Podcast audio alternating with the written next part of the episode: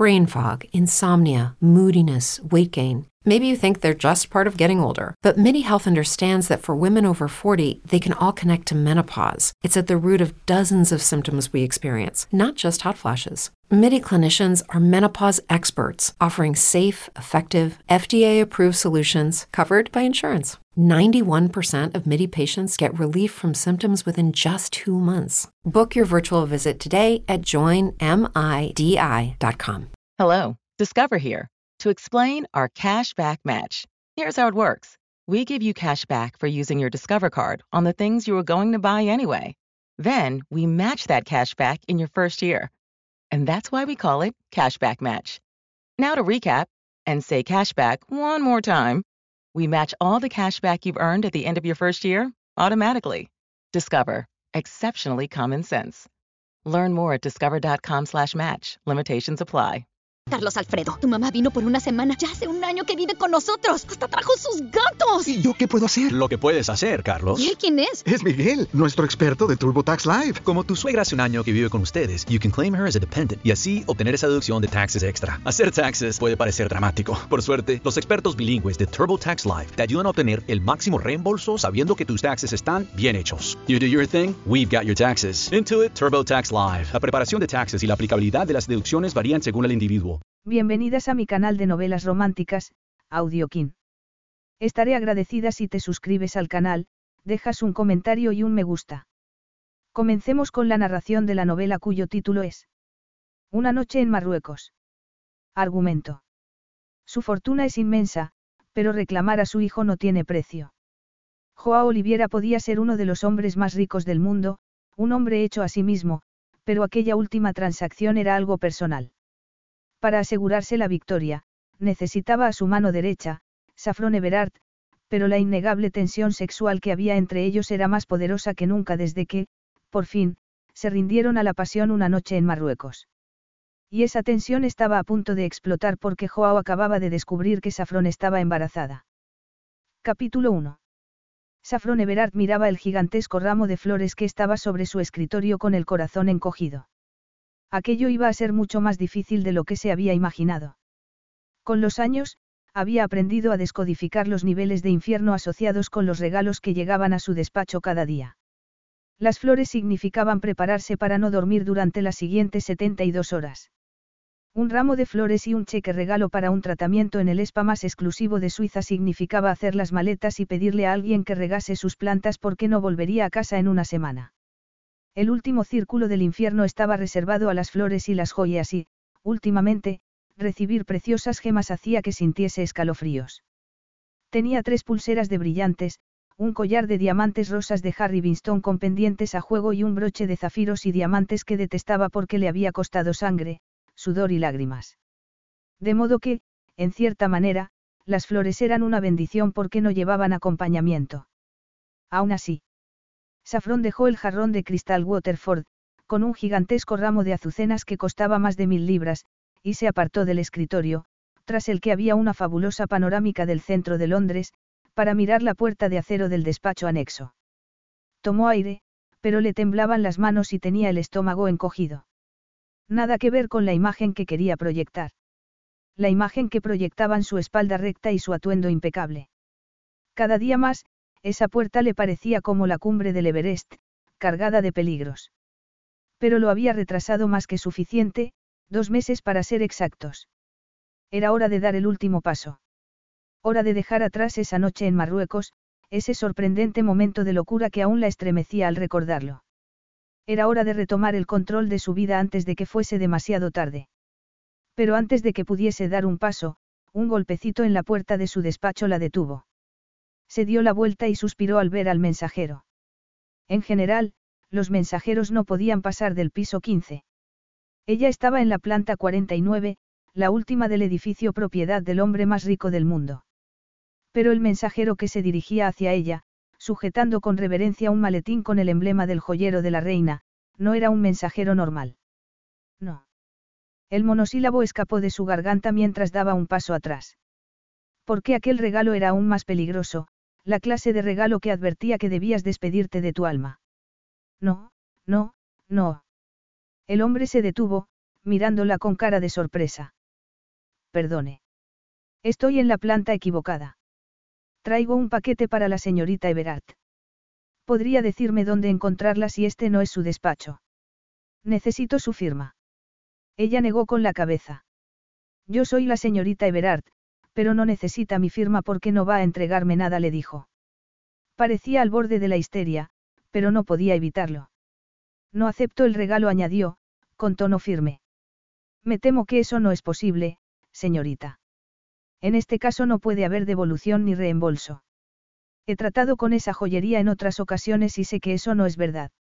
Al ver que la frente del hombre se cubría de sudor, Safrón casi sintió pena por él. Verá, señorita, en la mayoría de los casos es así, pero no en esta ocasión. ¿Por qué no? Preguntó ella, aunque en el fondo sabía la respuesta. ¿Por qué el cliente lo ha especificado así? Safrón contuvo el deseo de cerrar los ojos y dejarse llevar por el pánico. Claro que lo había hecho. Joao Oliviera conseguía siempre lo que quería, fuese lo que fuese. Miró el maletín con un nudo en el estómago. Si tuviese dentro un nido de escorpiones no le daría más miedo. El hombre se aclaró la garganta. Señorita Everard, esta no es una pieza normal. Creo que se pidió permiso a la reina para hacer una réplica y es una de las piezas más exquisitas que la joyería ha tenido el privilegio de crear. Safie no lo dudaba, pero debía rechazar aquel regalo porque tenía que retomar el control de su vida o estaría perdida para siempre. Ya le había entregado cuatro años de su vida. No podía entregarle ni un día más. Ni un minuto más. Pero el problema no era el mensajero que tenía delante, sino el hombre que estaba tras la puerta de acero, a diez metros de ella. Con una mezcla de pánico y horror firmó el documento y tomó la caja de terciopelo que el mensajero sacó del maletín, sabiendo que era un terrible error. Cuando volvió a quedarse sola, se dejó caer pesadamente en el sillón y abrió la caja. El collar de diamantes y rubíes era perfecto, absolutamente maravilloso. Y también un descarado soborno.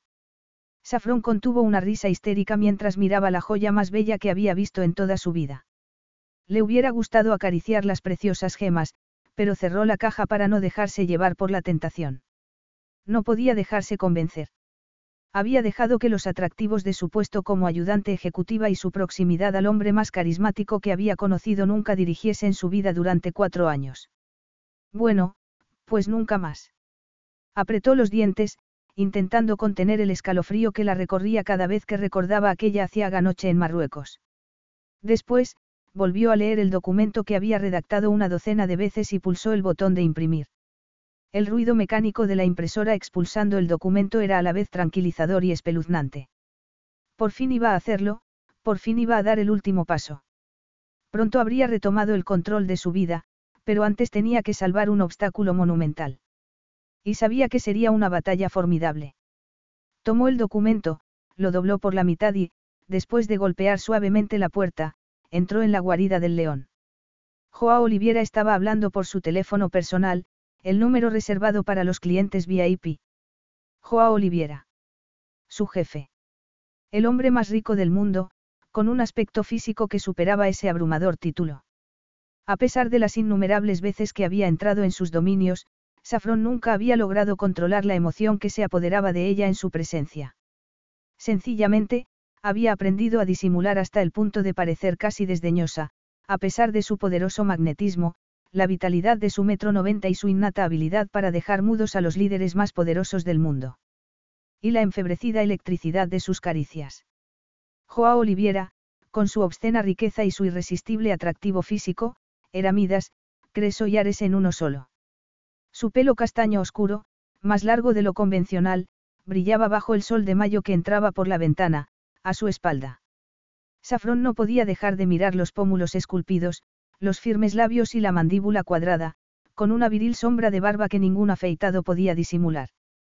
Unos ojos de color whisky, rodeados por largas pestañas negras, completaban la magnífica imagen. Esos ojos se volvieron hacia ella, estudiándola durante unos segundos antes de levantar una mano de dedos largos y elegantes para indicarle que podía entrar. Como era su costumbre, se había quitado la chaqueta, y la camisa blanca y el chaleco hecho en Italia destacaban su físico atlético. Apenas eran las ocho de la mañana, de modo que aún no se había quitado los gemelos ni remangado la camisa para revelar unos antebrazos morenos y fibrosos, y Safrón se tomó eso como una bendición. Lavinia, estaba esperando tu llamada, lo oyó decir. Con los años, Safrón había logrado controlar su atracción por él, salvo esa ardiente noche en Marruecos. Se había acostumbrado a su destreza mental, a su asombroso físico, a su energía sobrehumana, a ese aire de implacable autoridad y, sobre todo, a su integridad. Pero lo único que nunca había podido controlar era su reacción ante esa voz profunda, intensa y sexy, con un ligero acento portugués que la excitaba cuando estaba despierta y que, últimamente, invadía sus sueños con alarmante frecuencia. Pero no tendría que sufrir aquello durante mucho más tiempo. Safrón cerró la puerta y prestó atención a la conversación. Aparte de la principal razón para entrar en el despacho, esa mañana tenía trabajo que hacer y ese trabajo incluía a Lavinia Archer. La presidenta del renombrado grupo Archer, un emporio que incluía cadenas de hoteles, destilerías, una línea de cruceros y una compañía aérea.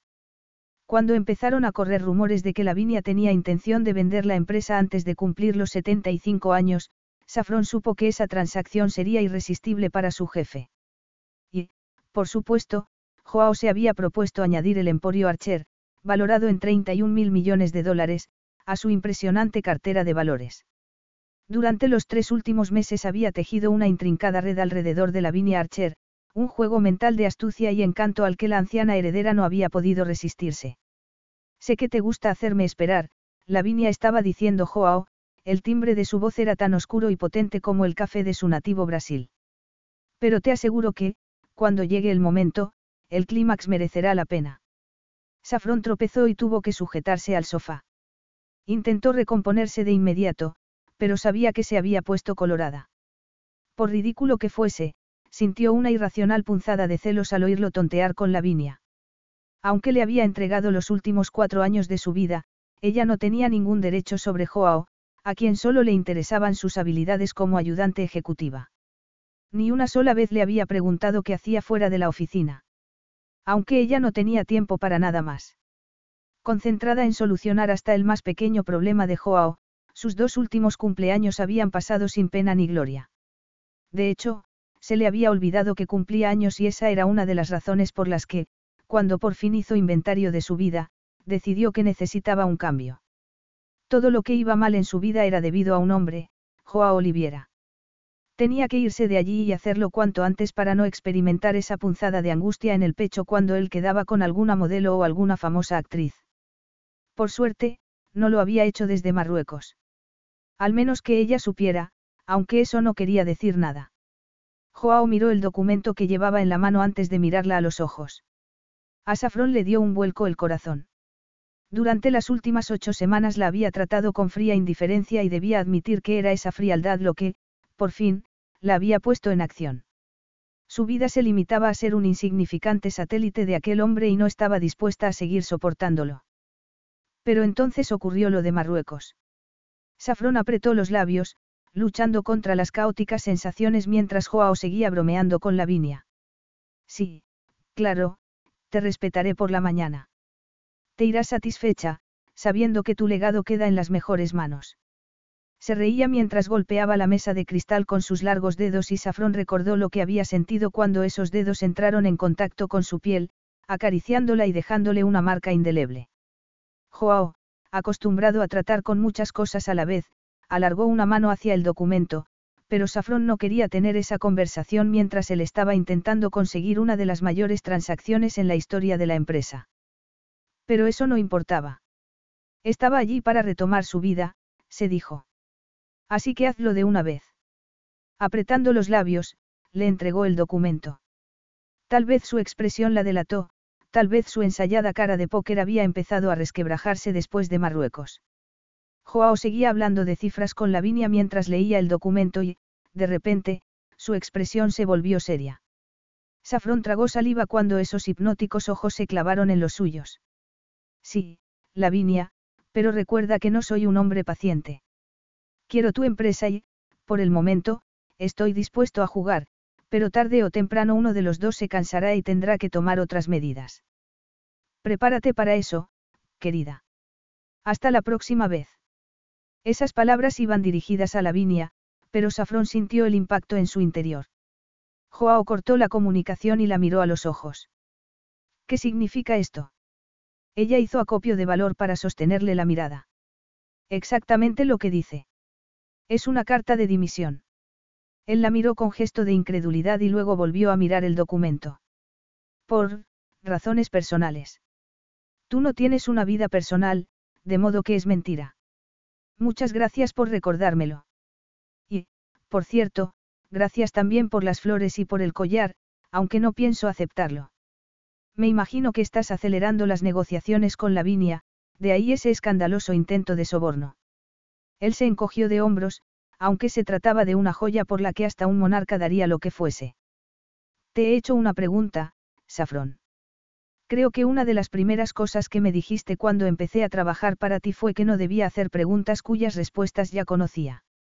Pero aún no me has dado una respuesta satisfactoria. Todas las respuestas que necesitas están en esa carta. Dimito por razones personales. La dimisión será efectiva inmediatamente después del plazo legal de notificación. Joao miró la carta con un gesto cargado de desdén. Eres una persona eficiente, responsable y seria. Carlos Alfredo, tu mamá vino por una semana. Ya hace un año que vive con nosotros. Hasta trajo sus gatos. ¿Y yo qué puedo hacer? Lo que puedes hacer, Carlos. ¿Y él quién es? Es Miguel, nuestro experto de TurboTax Live. Como tu suegra hace un año que vive con ustedes, you can claim her as a dependent y así obtener esa deducción de taxes extra. Hacer taxes puede parecer dramático. Por suerte, los expertos bilingües de TurboTax Live te ayudan a obtener el máximo reembolso sabiendo que tus taxes están bien hechos. You do your thing, we've got your taxes. Intuit TurboTax Live. La preparación de taxes y la aplicabilidad de las deducciones varían según el individuo. Carlos Alfredo, tu mamá vino por una semana. Ya hace un año que vive con nosotros. Hasta trajo sus gatos. ¿Y yo qué puedo hacer? Lo que puedes hacer, Carlos. ¿Y él quién es? Es Miguel, nuestro experto de TurboTax Live. Como tu suegra hace un año que vive con ustedes, you can claim her as a dependent y así obtener esa deducción de taxes extra. Hacer taxes puede parecer dramático. Por suerte, los expertos bilingües de TurboTax Live te ayudan a obtener el máximo reembolso sabiendo que tus taxes están bien hechos. You do your thing, we've got your taxes. Intuit TurboTax Live. La preparación de taxes y la aplicabilidad de las deducciones varían según el individuo. Una de las personas más trabajadoras que conozco. En los últimos cuatro años, no ha habido una sola tarea que no hayas ejecutado a mi entera satisfacción, le dijo, inclinándose un poco hacia adelante.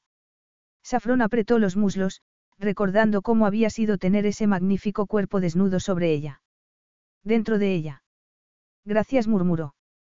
Por eso me sorprende que quieras ocultar las verdaderas razones de tu dimisión tras una caprichosa prosa. Joao miró el documento. La oportunidad de trabajar conmigo ha sido, un honor. Me deseas el mejor de los futuros. Tus años de trabajo en la empresa han sido, una experiencia inolvidable. Estaba muy nerviosa mientras redactaba la carta, pero tenía que repetirlo todo con ese tono de desprecio. Lo creas o no, todo lo que he escrito es verdad. Lo que has escrito es una tontería. exclamó él. No acepto tu dimisión. Especialmente en este momento, mientras intento convencer a Lavinia. Lo hemos hecho todo mal. Para ganárnosla, tenemos que demostrarle que no sabe lo que se pierde. Debemos tentarla, convencerla con algo que nadie más pueda ofrecerle. ¿Crees que podrías hacer eso? Safrón contuvo el deseo de apretar los puños y dar una patada en el suelo. Como Joao había dicho, ella era una persona responsable, seria, obediente y trabajadora cualidades en las que había tenido que esforzarse siendo huérfana porque, según las monjas del orfanato de St. Agnes, solo de ese modo conseguiría unos padres de acogida que, tarde o temprano, la adoptarían. Pero no había sido así. Pasaban los años y ninguna pareja la elegía a ella. Safrón había llorado en silencio para no decepcionar a la hermana Z cuando, una tras otra, sus compañeras de orfanato encontraban padres de acogida. Nunca había mostrado angustia o tristeza y jamás había tenido una pataleta como otros niños. Por fin, cuando llegó su momento, a los 14 años, se había contenido para no mostrar la inmensa emoción que sentía. Se había mostrado serena durante los dos felices años que había pasado con su madre adoptiva y también cuando su salud empezó a declinar. No se había apartado de su lado durante los 18 meses que duró su enfermedad y había hecho la solemne promesa de no sucumbir a la tristeza y la soledad y formar su propia familia cuando llegase el momento. Mantuvo la entereza cuando enterró a su madre adoptiva, una semana antes de cumplir los 18 años, y solo se permitió llorar cuando por fin estuvo sola. Con esa misma compostura, se alejó del escritorio de Joao y volvió a su despacho para llamar a un número que se sabía de memoria. Cuando cortó la comunicación, tomó la cajita de terciopelo con manos temblorosas y volvió al despacho de su jefe. ¿Estás enferma? Le preguntó Joao. ¿Quieres que llame al médico? No es necesario, estoy perfectamente. De hecho, mejor que nunca. Estoy viendo las cosas con total claridad por primera vez en mucho tiempo. Y por eso vas a dejar un trabajo que, según lo que dijiste en la última evaluación, es lo más emocionante de tu vida. Safrón se mordió los labios, lamentando haber sido tan sincera. Sí. Te das cuenta de que podrías haber encontrado razones más convincentes para tu dimisión que esta absurda excusa de, razones personales. Esa observación la dejó pensativa. Habría sido deliberado. En el fondo habría deseado que Joao viese lo que había tras esa fachada. El anhelo de formar una familia había empezado con la promesa que le hizo a su madre adoptiva en su lecho de muerte, cuando se dio cuenta de que, una vez más, estaba sola en el mundo. Ese anhelo había desaparecido momentáneamente al conocer a la brillante supernova que era Joao, para emerger de nuevo cuatro años después más fuerte que nunca. No, pensó. Una noche con él había sido más que suficiente. Lo último que quería era mostrarse vulnerable frente a un hombre como Joao Oliviera. Un hombre a quien solo importaban los negocios, un hombre que dejaba a sus amantes sin compasión en cuanto empezaban a hacerse tontas ilusiones, un hombre sin familia y decidido a no tenerla nunca. Yo esperaba que respetases mi decisión. Nunca nos hemos engañado el uno al otro, Safie. No deberíamos empezar a hacerlo ahora. Que usara ese cariñoso diminutivo le produjo un estremecimiento en la espina dorsal, pero el comentario la dejó sin aliento por razones diferentes y mucho más terribles. Había vivido durante meses, tal vez años, engañándose a sí misma. Pero reconocer que estaba persiguiendo un sueño imposible y perdiendo valiosos años de su vida era la razón por la que estaba allí en ese momento. Tu carta me ha alarmado y quiero saber qué está pasando. Hasta ahora parecías contenta con tu trabajo. Se te ha ocurrido que yo podría no querer hacer esto para siempre. Me he dado cuenta de que no quiero seguir trabajando hasta las 2 de la mañana para volver a la oficina a las siete y media y seguir trabajando 18 horas más. Joao frunció el ceño, mirándola con un brillo de decepción en los ojos. Y, por alguna razón, su enfado no le molestó tanto como su decepción. Ese es el problema. Te estás quejando de las horas de trabajo. Muy bien, tienes permiso para contratar a otro ayudante. Safrón dejó escapar un suspiro mientras depositaba la caja de terciopelo sobre el escritorio. No puedo aceptar esto. Aunque no me fuese, no podría aceptarlo. Es demasiado. No digas tonterías. He donado el ramo de flores a los organizadores de la cena benéfica a la que vas a acudir esta noche. Prepárate para la efusividad de Lady Monroe cuando te vea. Cree que conseguirán 20.000 libras por ellas en la subasta. Pelo amor de. Joao se pasó una mano por la cara. Ya está bien de escenas. Dime lo que quieres de una vez y vamos a seguir trabajando. Dale las flores a quien quieras, pero el collar es tuyo. Joao. No puede ser el dinero. Ya te pago diez veces más que cualquier rival. Te ofrecería el triple, pero sospecho que dirías. No es el dinero. Muy bien, empezamos a entendernos. Entonces, ¿qué es? A Safie le dio un vuelco el corazón. No podía contarle que había provocado su decisión de marcharse, pero su indiferencia desde esa noche en Marruecos lo había dicho todo. Por supuesto, Joao se reiría de ella por dejarse llevar por las emociones, pero ella no era un robot. Le había dado cuatro años de su vida y con cada día que pasaba, sacrificando su más profundo deseo, se desesperaba un poco más. Incluso había empezado a odiarlo porque sabía que no cambiaría nunca. Joao era incapaz de bajar de su torre de marfil y dignarse a reconocer las necesidades y los sueños de otros seres humanos. ¿Quieres saber por qué me marcho? Pues es muy sencillo. He decidido que tú no eres la respuesta a mis problemas. ¿Qué significa eso? Déjate de juegos y habla con claridad. ¿O qué? Lo retó ella. Impedirás que me marche. Joao se levantó, despacio, con su impresionante estatura haciéndola sentir pequeña, mientras se quitaba los gemelos y doblaba las mangas de la camisa meticulosamente. Safie no quería mirar, pero no podía evitarlo. Al ver sus antebrazos morenos, tan fuertes y masculinos, no pudo evitar preguntarse cómo sería volver a tener esos brazos alrededor de su cintura. ¿Qué pasa, Safie? Le preguntó él entonces en voz baja. Ella se armó de valor. Sabía que no iba a ser fácil dejar su puesto como ayudante ejecutiva de Joao después de vivir y respirar ese papel durante cuatro largos años, pero no se había imaginado que fuese tan difícil. Él no sabía nada de su infancia en el orfanato, ni del poco tiempo que vivió con su madre adoptiva, ni sobre la desolación que sintió al ser huérfana de nuevo. Ni sobre la promesa que se había hecho a sí misma. ¿Recuerdas cómo llegué a ser tu ayudante? Le preguntó, buscando un alivio temporal a su angustia. Joao frunció el ceño mientras dejaba los gemelos en un cajón y lo cerraba de golpe. No sé qué tiene eso que ver. Supuestamente, solo era un trabajo temporal mientras mi antiguo jefe, el señor Arcourt, estaba de vacaciones. Tú acababas de despedir a tu antigua ayudante, ¿recuerdas? Apenas. Y sigo sin entender qué tiene eso que ver. La cuestión es que debería haber estado aquí dos semanas y llevo cuatro años. Y, por cierto, es verdad que le ofreciste la prejubilación al señor Arcourt para que yo siguiera aquí. Joao ni siquiera parpadeó. Sí, es verdad. Después de la primera semana ya sabía que serías la ayudante ideal para mí. Estabas desperdiciando tu talento creando hojas de cálculo, así que le hice una oferta que no pudo rechazar, respondió, sin el menor remordimiento. Y ahora que hemos repasado el pasado, podemos volver a lo que importa. ¿Qué tengo que hacer para que renuncies a esta tontería? Dime cuál es el precio. Dime cuál es el precio. Si pudiese hacerlo. Si no supiera que sería inútil nombrar su precio. Safrón lo miró con el corazón acelerado, como cada vez que contemplaba. Ese último paso.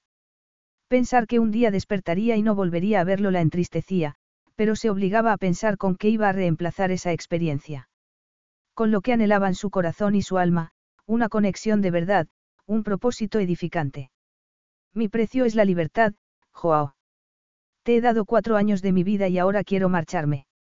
Él se inclinó hacia adelante, mirándola a los ojos. Por última vez, dame una razón clara y concisa para este absurdo, Safie. ¿Qué tenía que perder? En unas semanas estaría fuera de su vida, pensó. Joao quería conquistar el mundo mientras que ella planeaba alejarse de su órbita para embarcarse en un proyecto que le pedía el corazón desde que era niña, desde que había probado la soledad y jurado hacer lo posible para que su vida tuviera sentido. Cuando se despidieran, sus caminos no volverían a cruzarse, pero tenía que ser así. Armándose de valor, dio un paso adelante. Muy bien. ¿Quieres saber la verdad? Eres un hombre de negocios brillante, pero también eres un vampiro. Pides y pides sin cesar y crees que regalar diamantes y flores te da autoridad sobre mi vida. Bueno, pues no es así. Yo tenía mi vida planificada cuando me uní a la empresa. Dejé mis planes en suspenso y ahora quiero que vuelvan a ser mi prioridad. Dimito porque quiero algo más de la vida. No quiero vivir consumida por el trabajo.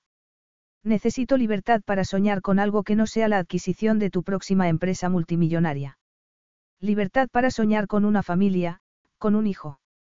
Libertad para convertir ese sueño en realidad. Safrón hizo una pausa, temblando antes de dar el último, devastador y necesario paso. Necesito liberarme de ti. Capítulo 2. J.O.A.O. se quedó en silencio tras el sorprendente monólogo de su ayudante ejecutiva, enumerando las extrañas sensaciones que experimentaba en ese momento. Sorpresa, ira, decepción, perplejidad. Safie lo había pillado completamente desprevenido cuando él creía que todo iba sobre ruedas. Se preguntó si estaría gastándole una broma, pero su responsable y capaz ayudante no solía bromear. Además, ellos no tenían esa clase de relación. La suya era una simbiosis de eficacia, mutuo apoyo y admiración, trabajo duro y la recompensa y la satisfacción del éxito. Al menos, hasta aquella noche. Aquella noche en la que, borracho de éxito, se había dejado llevar por el instinto. Pero el trabajo de Safie no había sufrido, al contrario. La primera semana después del incidente en Marruecos había vivido sobre ascuas, preguntándose si ella intentaría capitalizar de algún modo ese error de juicio. Porque dejarse llevar por una ansia incontrolable había sido un error de juicio. Otros hombres podían afrontar de forma despreocupada las relaciones sexuales, pero él era implacable. Sus relaciones eran siempre intrascendentes y nunca elegía como compañera de cama a un inesperado espejismo del desierto, pero un deseo imparable lo había cegado esa noche, haciéndole olvidar el sentido común. Pero lo que había pasado esa noche, cuando se portó como los hombres a los que tanto despreciaba, aún tenía el poder de amargarle el día. Su falta de control le había dejado un regusto amargo en la boca. Por suerte, Safrón no había vuelto a mencionar el incidente y él se lo había agradecido. Aunque los recuerdos aparecían en su cabeza cuando menos se lo esperaba, dejándolo excitado e incómodo en los momentos más inapropiados. Pero era el pasado y nunca se repetiría. Salvo que, por alguna razón. Mientras él creía que todo en su mundo estaba perfectamente equilibrado, Safi estaba haciendo otros planes. Unos planes que amenazaban con causar estragos en el momento más importante de su vida. En su rostro vio una fiera determinación y se dio cuenta de que hablaba en serio. Iba a dejarlo, iba a liberarse de él para hacer realidad sus sueños. Una familia. Un hijo. Ella torció el gesto y Joao se dio cuenta de que lo había dicho en voz alta. Había escupido esas dos palabras como una maldición que no tenía sitio en su vida. No lo tenía desde el día que borró la palabra, familia, de su alma. Y menos ahora, cuando su objetivo estaba tan cerca, cuando casi tenía en la mano la oportunidad de destruir a su enemigo de una vez por todas. De repente, sentía como si hubiera caído en un turbulento océano sin chaleco salvavidas. Él tenía muchos salvavidas, interminables refuerzos para asegurarse de que nada en su vida fuese irreemplazable, yates, aviones, líderes del mundo comiendo en la palma de su mano. Pero Safron Everard se había hecho un sitio único y especial en su vida. Era irreemplazable y ahora, cuando más la necesitaba. Joao se apartó del escritorio para acercarse al ventanal y tomó aire, intentando encontrar una estrategia. A ver si lo entiendo. Vas a dejar tu carrera y los innumerables beneficios que van con ella para qué, para hacer una jornada de autodescubrimiento. Now through February 2nd, join a clean and spacious Planet Fitness for zero enrollment and only $10 a month. With tons of equipment and free fitness training, it's the perfect place for everybody to work out. Even me, mother of very fussy triplets and one very colicky husband. Especially you, Supermom. You'll release endorphins and have more energy. Ah, I remember having energy. Start feeling spectacular today. Join in club or at planetfitness.com. Zero enrollment, $10 a month, cancel anytime. Deal ends February 2nd. See club for details. Carlos Alfredo, tu mamá vino por una semana. Ya hace un año que vive con nosotros. Hasta trajo sus gatos. ¿Y yo qué puedo hacer? Lo que puedes hacer, Carlos. ¿Y él quién es? Es Miguel, nuestro experto de TurboTax Live. Como tu suegra hace un año que vive con ustedes, you can claim her as a dependent y así obtener esa deducción de taxes extra. Hacer taxes puede parecer dramático. Por suerte, los expertos bilingües de TurboTax Live te ayudan a obtener el máximo reembolso sabiendo que tus taxes están bien hechos. You do your thing, we've got your taxes. Intuit TurboTax Live. La preparación de taxes y la aplicabilidad de las deducciones varían según el individuo. Le. Ella se tomó su tiempo antes de responder y eso lo puso nervioso. Normalmente, agradecía que Safie no fuese el tipo de persona que hablaba sin pensar, pero en ese momento lo irritaba. Si quieres simplificarlo todo, sí. Me voy, pero no abandono mi carrera, al contrario. Puedes reírte todo lo que quieras, pero he tomado una decisión. Puedo quedarme para formar a tu próxima ayudante o... Aún no he aceptado tu dimisión, la interrumpió él. No puedes hacer nada. No puedes retenerme aquí cuando yo quiero marcharme. Vas a llevarme a los tribunales. Si eso es lo que tengo que hacer, sin ninguna duda. De nuevo, Joao tuvo la absoluta certeza de que hablaba en serio. Safie sostenía valientemente su mirada cuando tantos otros hubieran dado un paso atrás, amedrentados. Sin darse cuenta, se encontró mirando su delicado cuello, sus labios pero tenía que controlarse. ¿Cómo que no vas a dejar tu carrera? Vas a trabajar para otra empresa. Ella tragó saliva. Pues sí, así es. ¿Para quién? Eso da igual. No, no da igual. ¿Quién es, Safie? Dímelo. William Asby. Asby no era un competidor y eso, absurdamente, lo enfureció aún más que Safrón lo dejase por alguien tan inferior. No sabía que fueses tan ingenua. Perdona. ¿De verdad crees que voy a dejar que trabajes para un rival, sabiendo todo lo que sabes sobre mi empresa? ¿Crees que yo traicionaría tu confianza? Le espetó Safrón, dolida. Después de... No terminó la frase, pero Joao sabía lo que estaba pensando. No era un tema en el que él mismo había pensado demasiadas veces. Después de qué, de Marruecos. Esa es la razón que hay detrás de esta escena. No, no es eso. Y no quiero hablar de ello. Pero yo sí. Dime que Marruecos no es la razón por la que acabas de lanzar esta bomba y podremos seguir adelante. Y no me cuentes nada sobre esa familia de ensueño porque sé que no tienes novio. Safi apretó los labios, indignada. ¿Por qué crees que lo sabes todo sobre mí?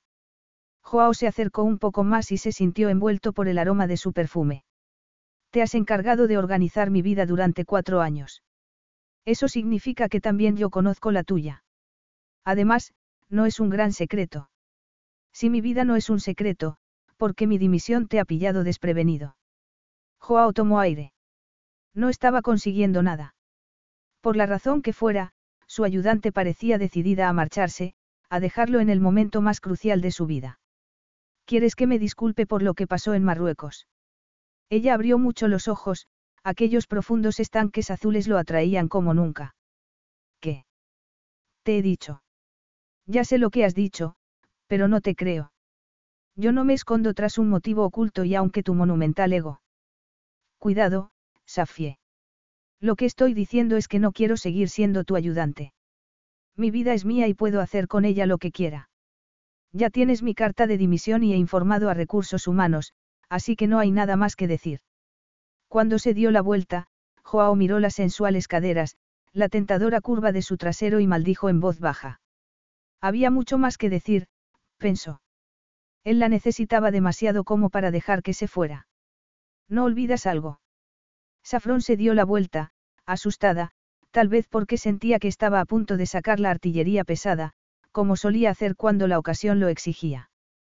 Cuando la vio morderse el labio inferior sintió que su entrepierna se endurecía. Meudeus. Tenía que solucionar aquello cuanto antes. ¿Qué? Según una de las cláusulas de tu contrato, necesitas mi aprobación para cambiar de empresa. ¿De verdad crees que te dejaría trabajar para Asbi? Safie dejó escapar un suspiro. ¿Por qué haces esto, Joao? Porque quiero conservar a la mejor ayudante ejecutiva que he tenido nunca. En otro momento, ese cumplido le habría alegrado el día, pero ya no. Seguro que la próxima lo hará tan bien como yo. Podrás tomarte unas largas vacaciones cuando hayamos cerrado el trato con Lavinia Archer. Joao. Podrás ir donde quieras, te prestaré mi avión privado. Te doy mi palabra de que no te pediré que vuelvas hasta que hayas descansado y hayas superado eso que tanto te preocupa lo que haga falta para recuperar a mi responsable y eficaz ayudante. Su proximidad y su masculino aroma se le subían a la cabeza, haciéndole recordar que no siempre había sido tan responsable. Había caído en desgracia en Marruecos. Joao miró su boca durante un segundo y Safrón supo que también él estaba recordando. Nerviosa, se mordió el labio inferior. Estaba perdiendo su famosa compostura y no era capaz de recuperar el control. Te he dicho que no puedo conseguir lo que quiero si me quedo. Dime cómo has llegado a esa conclusión. He trabajado para ti durante cuatro años y sé que sería imposible. Las familias y los hijos de los demás son un fastidio para ti. Joao enarcó una ceja. Lo sabes aunque nunca hemos hablado de ello. No hemos hablado de ello, pero he estado presente cuando algún conocido ha sacado el tema y te he visto poner los ojos en blanco. ¿Por qué hablar de las familias de los demás me aburre? replicó él. Ya, claro. Y, si no te importa apartarte de la puerta, también yo dejaré de aburrirte. Iba a pasar a su lado, pero Joao sujetó su mano y Safie tragó saliva. Para mantener la compostura con Joao no podía dejar que hubiese contacto físico. Había aprendido esa lección de una forma candente e inolvidable durante las interminables negociaciones para conseguir la empresa Montcrief. Su jefe, normalmente imperturbable, estaba como poseído, totalmente decidido a cerrar un trato de cientos de millones de dólares. Esa fue la primera vez que oyó el nombre de Pueblo Oliviera y la primera vez que había visto algo más que el deseo de conseguir el trato más beneficioso. Estaba claro que Montcrief era algo personal para Joao y no había que ser un genio para concluir que quería, necesitaba, vencer a Pueblo Oliviera. Su padre. Joao había conseguido cerrar el trato y, además, había logrado adquirir su tercer equipo de fútbol brasileño. La victoria contra su padre había sido celebrada con euforia en la fabulosa villa de Joao en Marrakech, con todo el equipo ejecutivo. Había sido allí, rodeados de malabaristas y bailarinas exóticas, cuando se dejó llevar por la ilícita tentación en una noche que no podía recordar sin que todo su cuerpo ardiese de pasión. Le gustaría poder echarle la culpa al Krug Klos Dambonnay, de dos mil dólares la botella, que se había servido en la fiesta, o a la emoción de bailar la danza del vientre con un atuendo que dejaba su estómago al descubierto, o a las exóticas joyas que la habían hecho sentirse femenina y sexy. Pero no había sido nada de eso. No, había sido la ardiente mirada de Joao, cuando lo encontró apoyado en una columna de piedra.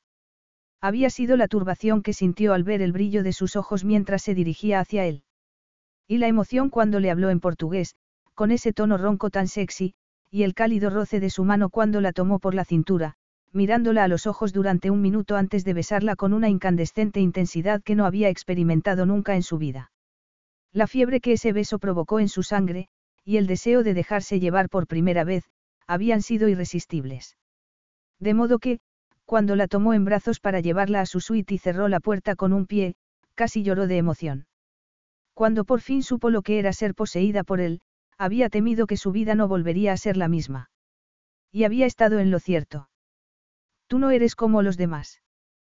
Tú no me aburres, Safie, al contrario. Ella sacudió la cabeza. Por la mañana, en Marrakech, Joao la había saludado con indiferencia, como si lo que había pasado unas horas antes no tuviese importancia.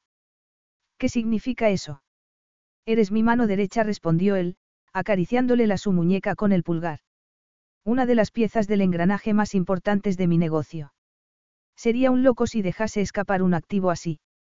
Engranaje, negocio, activo. Etiquetas frías que dejaban claro lo único que era para Joao. Lo había sabido desde el principio y lo había aceptado. Entonces, porque sus palabras eran como un jarro de agua fría. Joao Oliviera era un tiburón y un día ella se convertiría en su presa. Se la comería sin parpadear antes de seguir adelante. Pero ella tenía suficiente sentido común como para escapar antes de que ocurriese. Especialmente cuando tenía un objetivo mucho más importante. Estás decidida a hacerlo, a dejarme y dejar tu carrera. A dejarte, sí respondió Safrón. Él miró el frenético pulso que latía en su garganta antes de volver a mirarla a los ojos. El teléfono de Safie empezó a sonar en ese momento y ella, con su innata ética profesional, dio un paso adelante. Déjalo, dijo él. Una de tus ayudantes responderá. En cuanto empezó a trabajar para él se dio cuenta de que el volumen de trabajo era extraordinario y tuvo que contratar a dos ayudantes. Y, a pesar de ello, no tenía tiempo para hacer nada más. Joao se inclinó hacia adelante, envolviéndola en su embriagador aroma. Y nada de lo que yo pueda decir te hará cambiar de opinión. Le preguntó, usando ese tono suave, ronco, que la tenía hechizada. Safrón negó con la cabeza. El vertiginoso estilo de vida de Joao impedía hacer planes a largo plazo y si seguía trabajando con él sería imposible formar una familia. Tener un hijo. ¿Cuántas veces había cambiado de planes a última hora? Como aquella vez, cuando le organizó un viaje a Aspen para esquiar y, de repente, decidió que prefería las pistas de Suiza, preferiblemente ese mismo día. No la había despertado en medio de la noche un mes antes para pedirle que organizase una visita a los viñedos chilenos que acababa de comprar por 40 millones de dólares. Aún estaba medio dormida cuando el avión privado despegó desde una isla griega de su propiedad 50 minutos después. Pero esa incesante, incontrolable, actividad no podía ser buena para su salud. No, no podía esperar más. No puedes decir nada que me haga cambiar de opinión, afirmó. Sé que esto tiene que ver con Marruecos. Concretamente, con la última noche en Marrakech, ¿no es verdad? Le preguntó Joao, con una voz ronca que resonó dentro de ella. Safie se apoyó en la puerta, intentando respirar. ¿Qué? Pues olvídalo. Fue un error, no debería haber pasado. Si necesitas eso para quedarte, te ofrezco mis disculpas. Yo no. No aceptas mis disculpas o dudas de mi sinceridad. Safrón estuvo a punto de soltar una carcajada. Joao era implacable, cáustico hasta la crueldad a veces, imposiblemente arrogante y demasiado atractivo, pero nunca había dicho nada que no pensase de verdad. Su integridad era la razón por la que los poderosos lo admiraban y envidiaban tanto como lo temían. Y era la razón por la que ella adoraba su trabajo, aunque a veces la volviese loca. Había una dinámica fabulosa entre ellos y la emoción de trabajar con alguien tan brillante hacía que no se aburriese nunca. No, no es eso, respondió por fin. No podía quedarse. Aquel hombre era peligroso para ella y sabía que quedarse sería un error fatal. El trato con el grupo Archer estaría firmado en tres meses, antes si Joao se salía con la suya, pero ¿cuál sería el coste para ella? Demasiado alto. Joao le levantó la barbilla con un dedo para obligarla a mirarlo a los ojos. Tres meses, Safie. Solo te pido eso. Quédate, cierra este trato conmigo y luego, si quieres, márchate. Tres meses no era una eternidad, pero temía que Joao fuese capaz de convencerla para que se quedase. No, no podía arriesgarse. Tomó aire, pero al hacerlo respiró su evocador aroma, una colonia francesa especialmente creada para él. Lo sabía porque una de sus muchas tareas era hacer sus maletas y más de una vez se había dejado llevar por la tentación de abrir el frasco de colonia, intentando descifrar dónde terminaba ese aroma y empezaba el suyo propio. Seguramente no lo sabría nunca. Safrón se volvió hacia la puerta. ¿Dónde vas? A tomar el aire. O de vuelta a mi escritorio. En cualquier caso, mi respuesta sigue siendo la misma.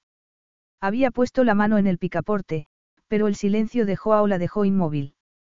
Porque ese silencio significaba que estaba recalibrando, calculando cómo conseguir lo que quería. Aún así, no estaba preparada para sus siguientes palabras. Te necesito. Safie se quedó atónita. Jamás le había dicho eso en cuatro largos años. Ni a ella ni a nadie. Joao no era un hombre que necesitase nada. Quería, deseaba, tomaba. Se dio media vuelta, buscando una explicación en su enigmático rostro. Estás intentando manipularme. Con los pies separados y las manos en las caderas, él la miraba impertérrito.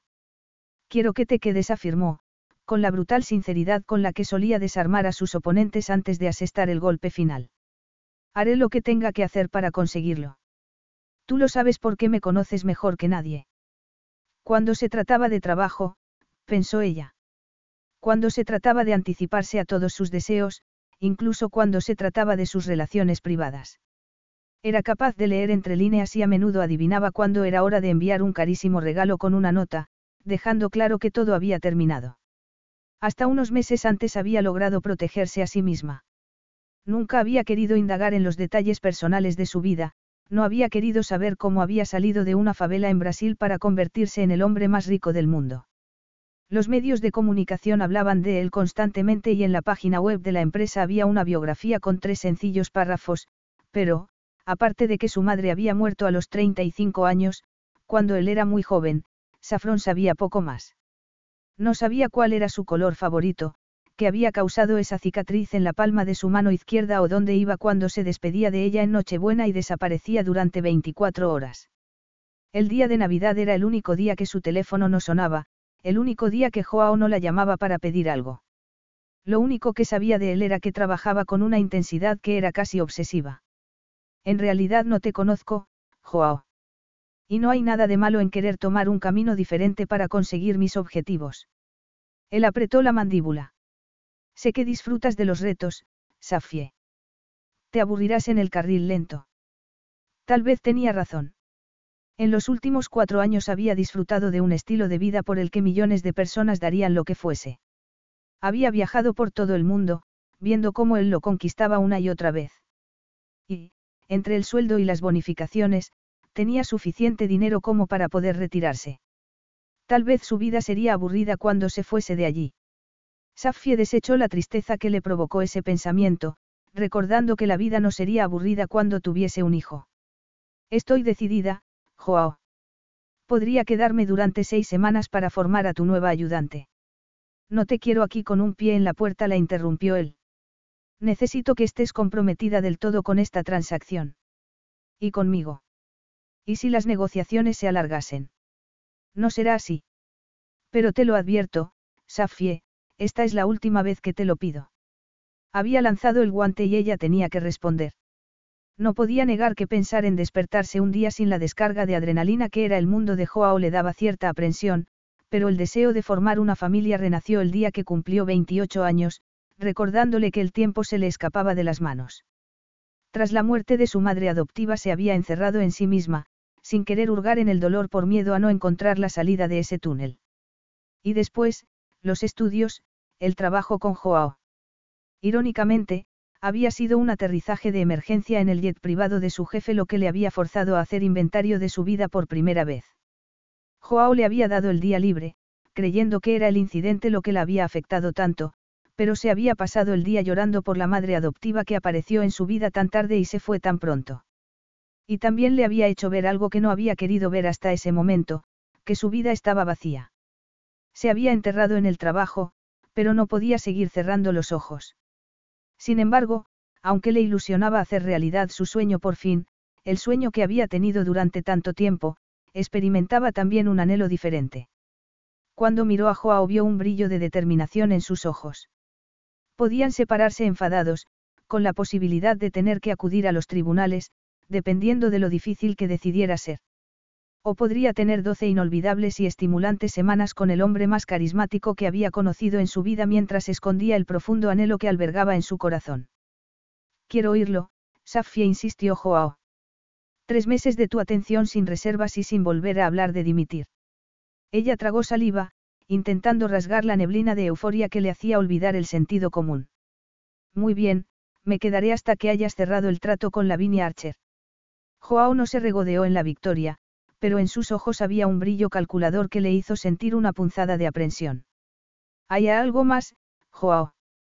Sí. Quiero tu palabra de que no te pondrás en mi camino cuando llegue el momento de irme. Capítulo 3.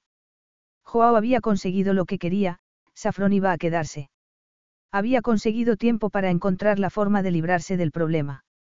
Ese acuerdo era todo lo que necesitaba. Y, sin embargo, la promesa que Safia esperaba se le quedó atragantada, su satisfacción al haber solucionado el desastre se mezclaba con algo que no podía descifrar. Incertidumbre, pensó entonces. La dimisión de Safrón había hecho que se sintiera inseguro y ahora no sabía qué terreno pisaba. Tal vez sería mejor dejarla ir para que jugase a las familias con algún desconocido. El rechazo que le produjo esa idea lo dejó helado. Absurdo. La discusión de principio a fin era sencillamente absurda. No debería estar tan irritado cuando, como Safi había dicho, él no tenía el menor interés en las razones por las que ella deseaba marcharse. Él no quería tener un hijo ni formar una familia. Había borrado esa idea de su mente después de cumplir diez años y no lo había reconsiderado ni una sola vez, pero entendía que la gente quisiera tener hijos porque era lo más natural. Incluso daba una bonificación a sus empleados cuando aumentaban la familia. Entonces, porque lo enfadaba tanto que su ayudante ejecutiva quisiera tomar ese camino. Porque pensar que Safie se iría algún día, para siempre, hacía que se le cubriese la frente de un sudor frío. ¿Por qué no quería dejarla ir? Su valor se había multiplicado con los años y él era un hombre que capitalizaba el valor de sus activos. Sencillamente, lo había pillado desprevenido. Y llevaba demasiado tiempo intentando apagar aquel incendio cuando lo que debería hacer era sentarse tras su escritorio y encontrar la forma de cerrar el trato con el grupo Archer. Había pasado demasiados años convirtiendo a Safron Everard en su perfecta mano derecha como para liberarla prematuramente. Equivocado o no, y aunque sabía que tarde o temprano se marcharía y él no podría evitarlo, Safie era suya. ¿Estás de acuerdo? La voz de Safie, ronca y suave, interrumpió sus pensamientos. El ardor de su entrepierna era sorprendentemente descarado y había crecido en intensidad desde esa noche en Marruecos. Una noche que había intentado olvidar sin el menor éxito, aunque por el momento era capaz de trabajar con ella sin revelar que estaba perdiendo la cabeza. Joao. Él apretó los dientes. No debería haberle pedido que lo llamase por su nombre de pila. Por supuesto, no le había contado que odiaba su apellido, pero seguía utilizándolo para demostrarle a Pueblo Oliviera que no podría librarse de él como lo había hecho aquel aciago día, dos décadas atrás, cuando su jefe de seguridad lo había echado de su mansión de Sao Paulo. Y tampoco le había contado que odiaba a su madre por haberlo cargado con el apellido de un hombre que no tenía el menor interés en asumir el papel de padre. ¿Vamos a discutir esto o vas a seguir mirándome como si me hubiera crecido otra cabeza? Le espetó Safie. Joao intentó olvidar el pasado y se concentró en sus ojos. Alternando entre azul y gris dependiendo de su estado de ánimo, los ojos almendrados eran claros y directos, atrayentes. Tan seductores como sus labios, en aquel momento fruncidos bajo la nariz respingona. No habían sido tan remilgados cuando la besó en Marruecos. Al contrario, eran suaves, húmedos y deliciosos mientras gemía de placer, mientras gritaba durante el orgasmo. Joao apartó de sí un torrido recuerdo que estaba haciendo estragos en su entrepierna. Pareces muy segura del futuro, Safie. Lo estoy. ¿Por qué crees que no acabarás suplicándome quedarte después de esos tres meses? Ella se mordió el labio inferior, anormalmente agitada, llamando de nuevo su atención hacia la perfecta curva de su boca, hacia los pequeños y blancos dientes clavados en la carne. Sé lo que quiero, respondió ella por fin. Muy bien, entonces te doy mi palabra. Ahora podemos ponernos a trabajar. Safrón se irguió, asintiendo con la cabeza. Voy a hacer la lista que me has pedido. Muy bien. ¿Te ha gustado el collar que he encargado para ti? Es fabuloso, pero... ¿Cómo vas a quedarte?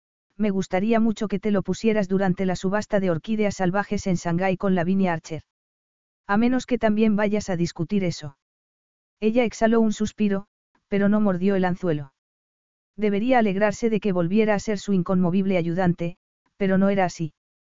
Hemos llegado a un acuerdo, Joao. Me encargaré de que Lavinia vaya a Shanghái para que puedas comprarle una orquídea que florecerá por primera vez en ocho años. ¿Alguna cosa más?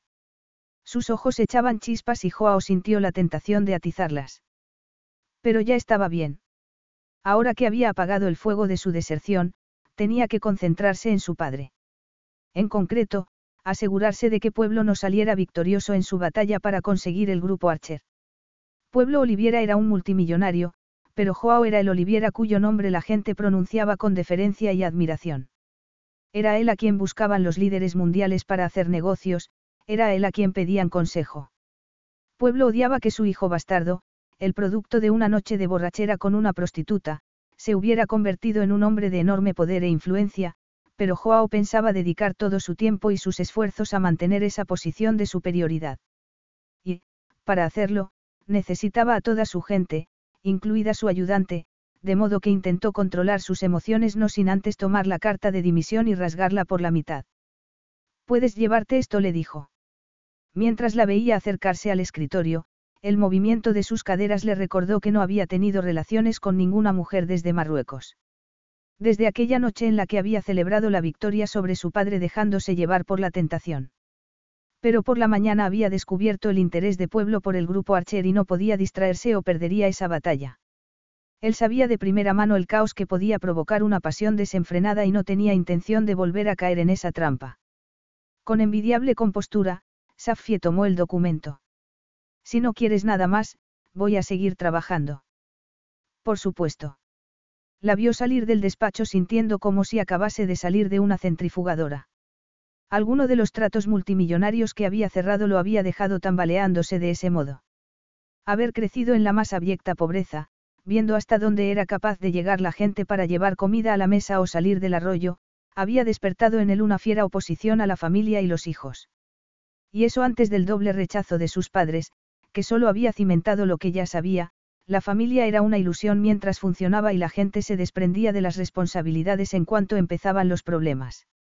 El sonido de su teléfono privado interrumpió tan amargos pensamientos y, dejando escapar un suspiro de alivio, se dirigió a su escritorio para responder. Joao Oliviera anunció, con una autoridad que era como una segunda naturaleza para él. En unos minutos había vuelto a ser el competente magnate, con la mirada puesta en el siguiente reto. Era casi como si la última hora no hubiera pasado. Salvo que había pasado. De nuevo, experimentó esa incómoda mezcla de incertidumbre y desequilibrio. Eran los recuerdos del pasado lo que le producía ese descontento, pensó. Pero él estaba acostumbrado a superar cualquier adversidad y también superaría aquella. Con esa firme decisión, se dispuso a trabajar. Cuando Safie llamó a la puerta del despacho unas horas después, también ella había vuelto a ser la de siempre. Le contó lo que los investigadores habían descubierto sobre Lavinia y sugirió ideas interesantes que coincidían con sus planes. La escena estaba preparada para ganarse la confianza de la heredera y conseguir así el grupo Archer.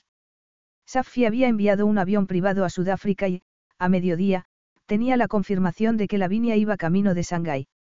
Solo había hecho falta una brillante idea, un sobre con membrete dorado y una hoja de papel con el nombre de una famosa casa de subastas. Para una heredera como Lavinia Archer, que lo tenía todo, el cebo había sido irresistible y Joao lo habría celebrado si su humor hubiese mejorado desde el lunes, pero no era así. Se alegraba de que Safi estuviera en el salón de belleza, preparándose para el viaje a Shanghái, porque no había sido capaz de mirarla en las últimas 36 horas sin el irritante recordatorio de que pensaba abandonarlo. Estaba acostumbrado a su serena fachada, pero quería saber algo más. Quería saber qué la emocionaba para que no volviese a pillarlo por sorpresa. Pero, en el fondo, él sabía que era más que eso.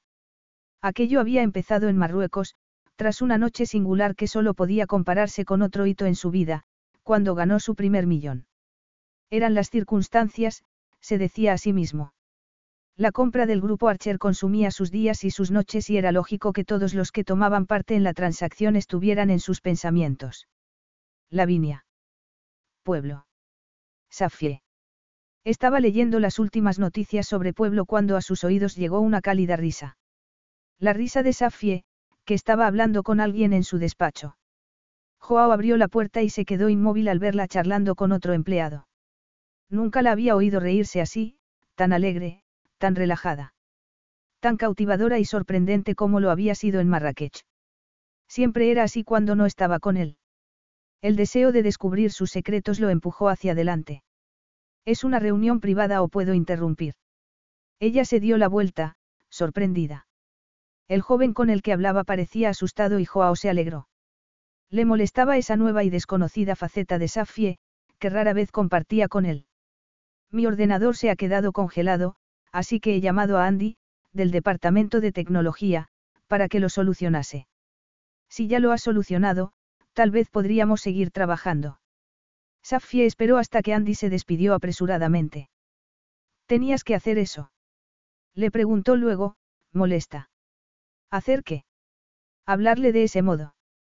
Acaba de tener una sobrina y estaba enseñándome fotografías.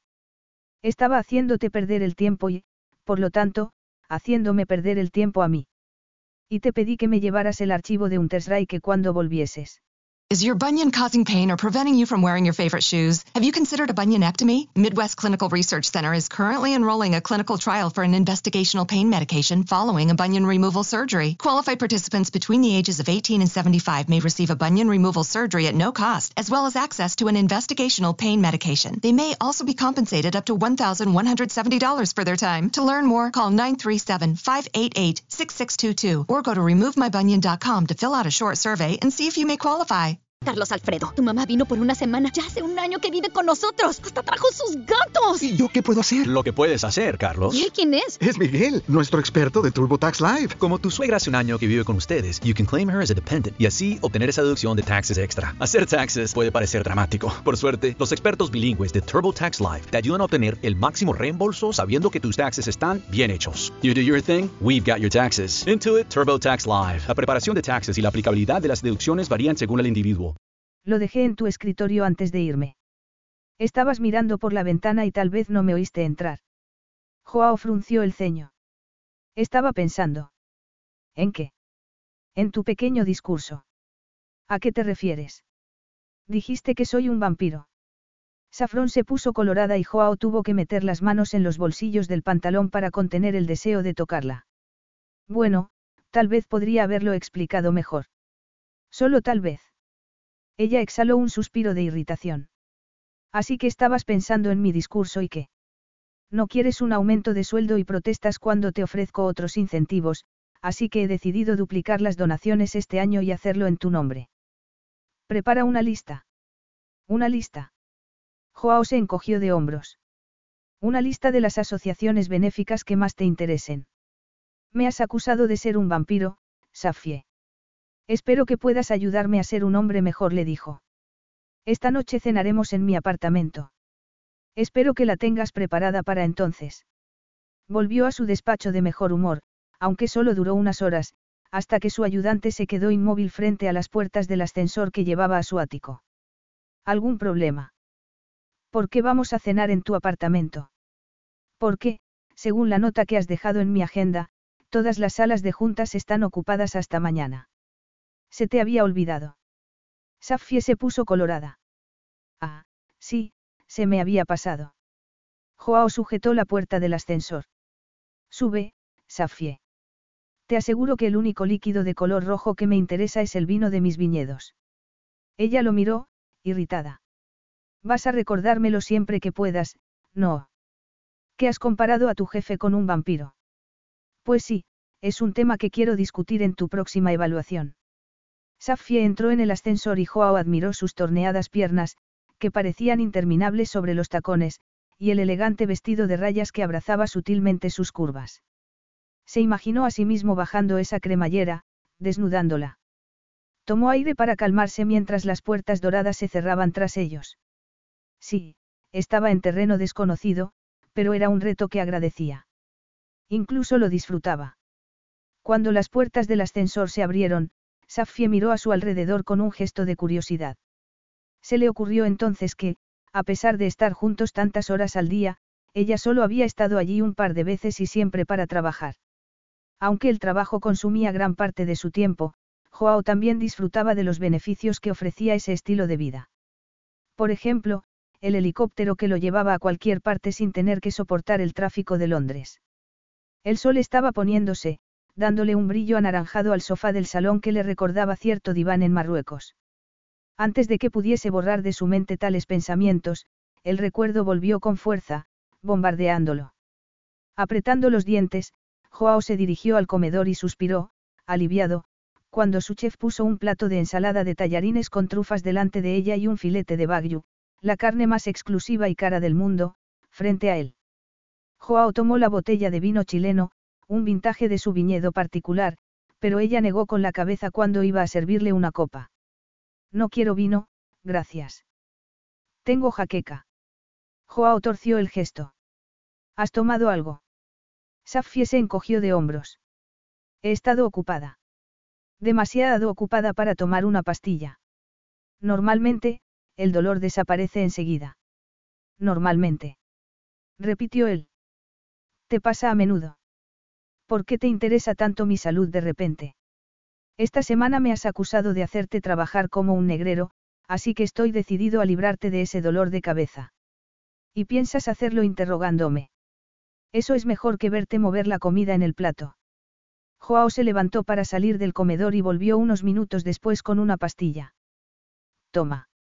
Safie dejó los cubiertos sobre el plato y, a regañadientes, levantó el vaso de agua. Bueno, ya está. Ahora podemos hablar de otra cosa. Joao volvió a sentarse. Desde luego respondió, clavando su mirada en unos ojos más grises que azules. Has traído tu lista de proyectos benéficos. Quiero que al final de esta semana tu opinión sobre mí haya mejorado. Ella soltó abruptamente la servilleta, mirándolo con gesto airado. Si estás intentando que me sienta mal por lo que dije, no te molestes. Joao tomó un sorbo de vino. ¿Y si lo dijera en serio, Safie? Eso haría que cedieses un poco. Seguro que las asociaciones benéficas en cuestión lo agradecerán. No estoy hablando de eso. Estoy hablando de ti. No quieres que sea un hombre mejor. Safrón tomó aire, llamando la atención de Joao hacia sus generosos pechos. Supongo que algo es algo. Muy bien, hagámoslo entonces. Ella lo miró, recelosa, y eso hizo que se cuestionase sus motivos. Ya le pagaba mucho más de lo que ganaría cualquier otro ayudante ejecutivo. De verdad estaba dispuesto a ir tan lejos solo para convencerla de que se quedase. Lo haría, sí. Llegaría tan lejos como hiciese falta para humillar a su padre. Sus razones no eran del todo altruistas, pero decidió ignorarlo mientras miraba la lista. Más de la mitad eran asociaciones benéficas para familias y niños en situación de desventaja y se preguntó si de verdad Safie pensaba dejarlo para hacer realidad su sueño de tener hijos y formar una familia. Muy bien murmuró. Tienes permiso para transferir 100.000 libras a cada una de estas asociaciones. Ella lo miró, perpleja. Eso es demasiado. No creo que ellos piensen lo mismo. Dame las gracias y sigamos adelante. Muy bien. Gracias, Joao. De nada. ¿Qué es lo siguiente en la agenda? Vincent Gingham va a llamar en media hora. Tal vez deberíamos. Gingham puede esperar. Aún no has tomado el postre y le he pedido al chef Bouillard que hiciese tu favorito. El chef, que viajaba por todo el mundo con Joao, apareció entonces con una bandeja de plata que dejó sobre la mesa antes de desaparecer discretamente. Ella miró el postre con gesto receloso. ¿Qué estás haciendo, Joao? Esa no era la respuesta que había esperado. Estoy cenando. No me cuentes historias. Primero ese collar absurdamente caro y ahora esto. Es un postre, Safie. No hagas una montaña de un grano de arena. Has dicho que era mi favorito. Algo favorito es algo que te gusta mucho y que disfrutas de vez en cuando, pero esto es una mousse de chocolate con trufas recubierta de oro de 24 quilates. Y solo lo he probado una vez, cuando me invitaste a comer contigo el día de Año Nuevo. Joao se encogió de hombros. Quería celebrar que vas a seguir conmigo. Pero. El collar no cuenta. Te lo he regalado por tu trabajo con el grupo Archer y lo encargué antes de que me hablases de tus planes. Ahora come, venga. Gingam se pone insoportable cuando lo hago esperar demasiado. Safie no se rebajó a fulminarlo con la mirada, pero casi, y Joao esbozó una sonrisa. La miró mientras metía delicadamente el tenedor en la dorada creación y lo probaba con la punta de la lengua antes de metérselo en la boca. Cuando dejó escapar un suspiro de placer, toda la sangre se concentró en su entrepierna y tuvo que tomar un trago de vino para disimular. Cinco largos minutos después, Safie levantó la mirada. Gracias, Joao. Estaba riquísimo. Él asintió con la cabeza mientras se levantaba de la silla, intentando disimular discretamente el bulto bajo la cremallera del pantalón. Quiero que estés presente durante la videoconferencia con Gingam, le dijo, mientras se dirigía a la puerta del estudio. Cuando tú estás presente dice menos tonterías. ¿Quieres decir que lo controlo cuando se sale del guion? Exactamente. Muy bien. Voy a buscar el archivo. Joao se quitó la corbata y la tiró sobre una silla. Su atuendo informal irritaría al magnate de la prensa sureña, pero lo bueno de haber llegado a la cima del éxito era que eso le importaba un bledo. Él no necesitaba a nadie. Aunque no siempre había sido así. Amargos recuerdos aparecieron entonces en su mente, su madre insultándolo por haberse dignado a nacer. El hambre que no le desearía ni a su peor enemigo, las bandas de delincuentes que intentaban robarle la poca comida que conseguía mendigar de los turistas, la pelea con un pandillero que casi le había costado un brazo. Abrió la mano para mirar la cicatriz que le recordaba esa infausta noche en la favela y al médico que había sido su salvador. ¿Todo bien? Safie lo miraba con unos ojos que veían demasiado.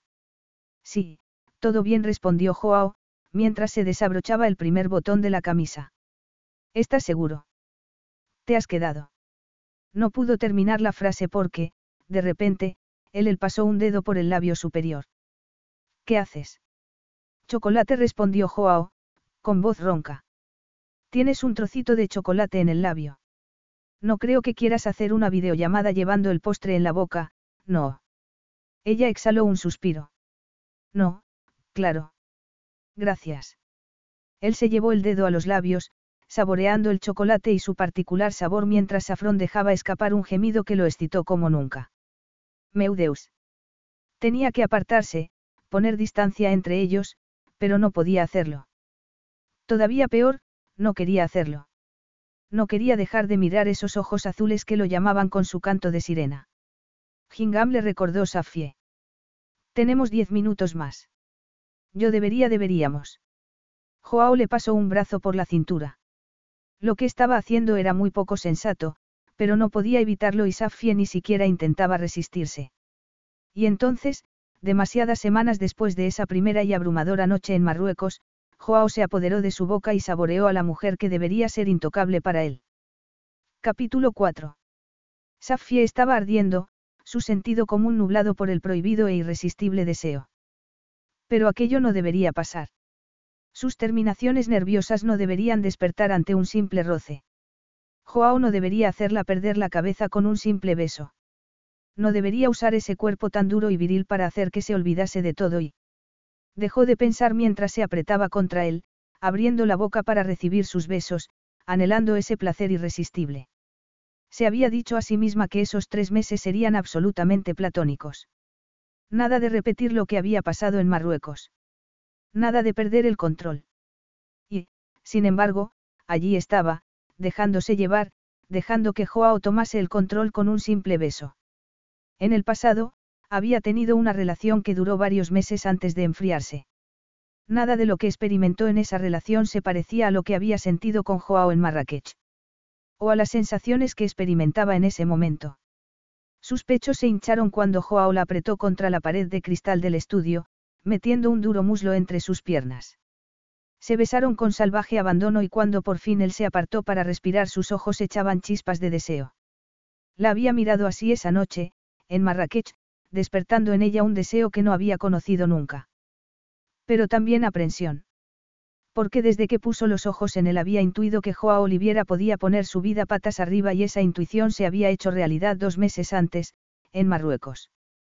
Joao dejó escapar un gruñido mientras deslizaba las manos por su tórax para rozar sus pechos desvergonzadamente mientras la besaba con un ansia que le quitó el aliento.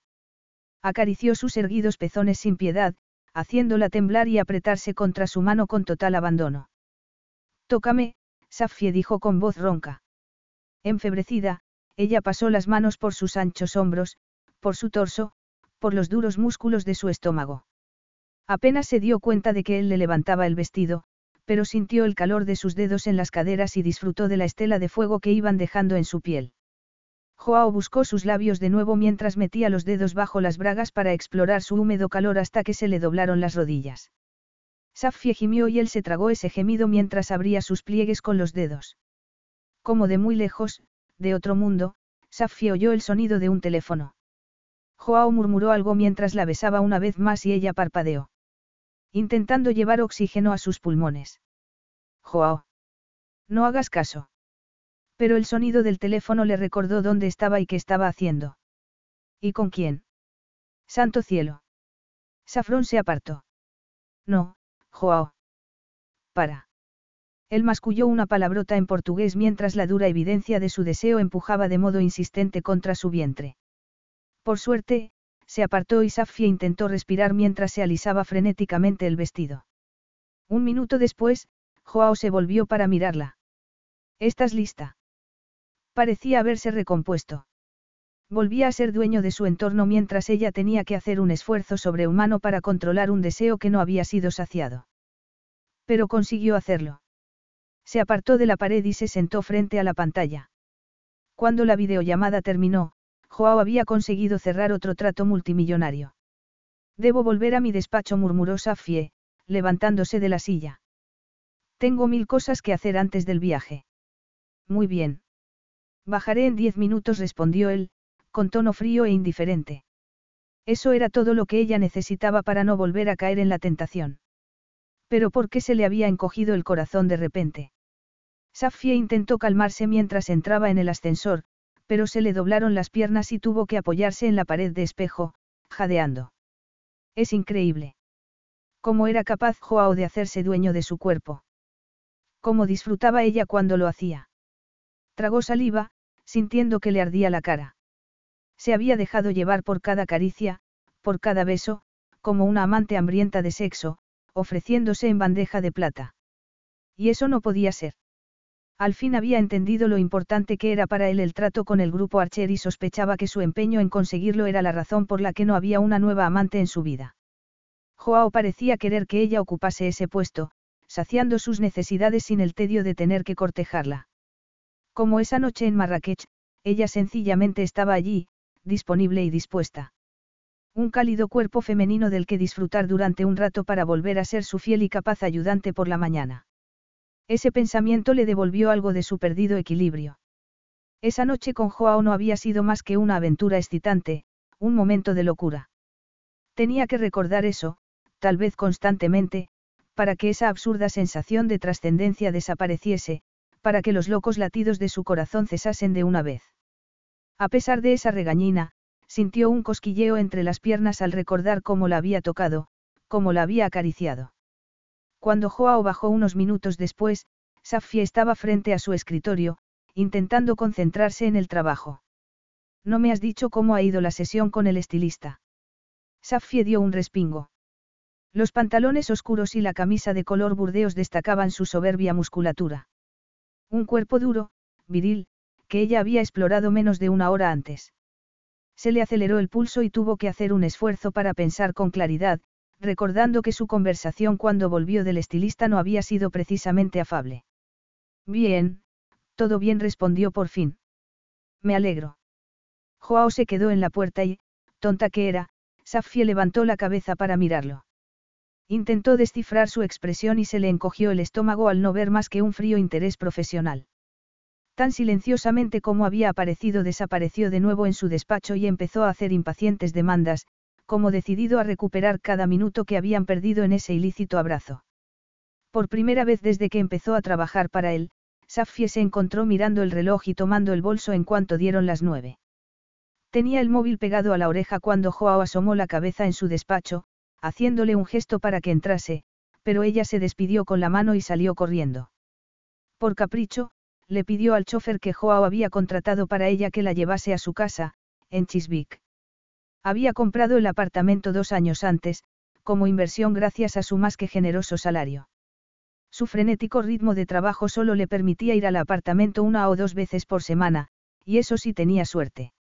La mitad de las plantas, que seguía comprando en un gesto de desafío porque esperaba que su vida diese un milagroso cambio, sobrevivían gracias a que su vecina se compadecía de ellas. El resto del poco tiempo libre que tenía lo pasaba en uno de los apartamentos para ejecutivos que la empresa ponía a disposición de los empleados de alto rango. Era allí donde tenía su ropa de trabajo y donde dormía unas pocas horas cada noche. Y ahora, mientras recorría unas habitaciones que deberían resultarle familiares, pero que no lo eran, seguía pensando en lo que había pasado en el ático. Las caricias de Joao, sus besos, el calor de su cuerpo. Decidida, sacó la maleta y guardó las pocas cosas esenciales que tenía allí. En realidad, podría irse y no volver nunca porque todo lo que necesitaba estaba en la suite para ejecutivos. Aunque esa noche se había dejado llevar, el orden volvería al día siguiente, pensó. Pero no fue así. Joao estaba de mal humor por la mañana y Safie salió de su despacho después de preparar una videoconferencia. Quería dejar de pensar en él y, sobre todo, sacudirse el adictivo deseo que había echado raíces en su interior. Iba a marcharse cuando sonó el interfono. Sí. Ven a mi despacho, por favor le pidió Joao. Las necesidades de Joao Oliviera eran continuas y numerosas. Como el deseo que despertaba en ella sin hacer el menor esfuerzo.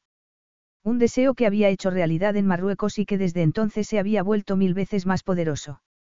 Pero lo conocía bien y sabía que estaba impaciente. Su aspecto, aparentemente relajado, no la engañó ni por un momento. ¿Qué necesitas? Le preguntó, con una voz no tan firme como debería. Joao la miró en silencio durante unos segundos antes de mirar el reloj.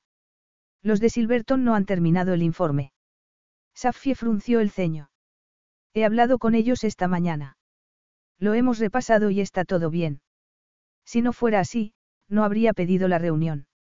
Joao se levantó del sillón. No estoy satisfecho con lo que he visto, así que tenemos 15 minutos. ¿15 minutos para qué? Él enarcó una burlona ceja.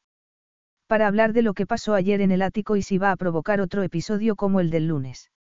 A Safie le dio un vuelco el corazón. ¿Por qué? Dímelo tú. Deberíamos haber mantenido esta conversación anoche, pero tú no estabas disponible. Me fui a casa, a mi apartamento. En cuanto a hablar de lo que pasó, yo creo que no es necesario.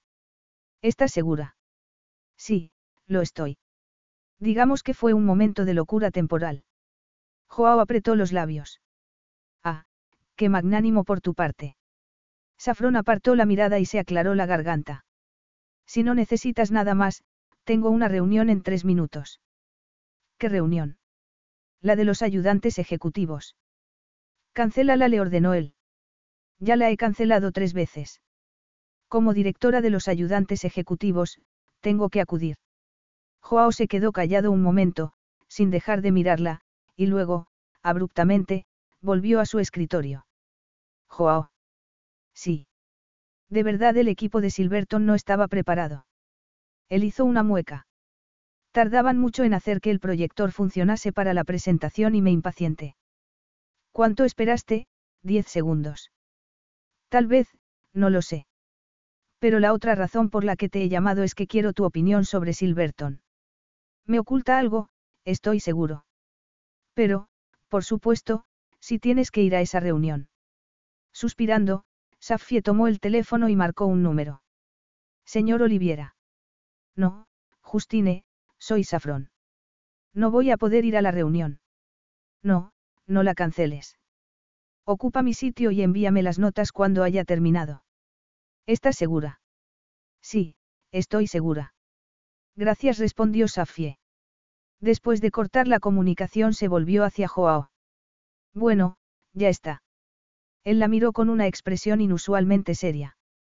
Obrigado murmuró. ¿Qué crees que oculta Silverton? Le preguntó, intentando averiguar qué significaba esa mirada. No estoy seguro, pero sea lo que sea lo descubriré. Safie no sabía si hablaba de Silverton o de otra cosa, pero últimamente le daba demasiadas vueltas a todo, tal vez por el deseo de conocer mejor al hombre que había bajo esa capa de poder y autoridad. Porque a veces lo encontraba mirando la cicatriz de la palma de su mano con gesto de angustia. Porque casi siempre tenía los puños cerrados, como sujetando un precioso recuerdo.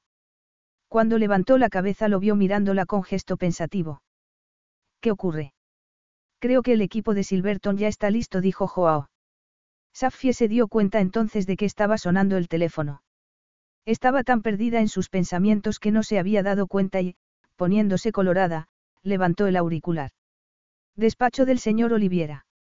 Muy bien, señor Silverton. Sin mirar a Joao, pulsó el botón de la pantalla.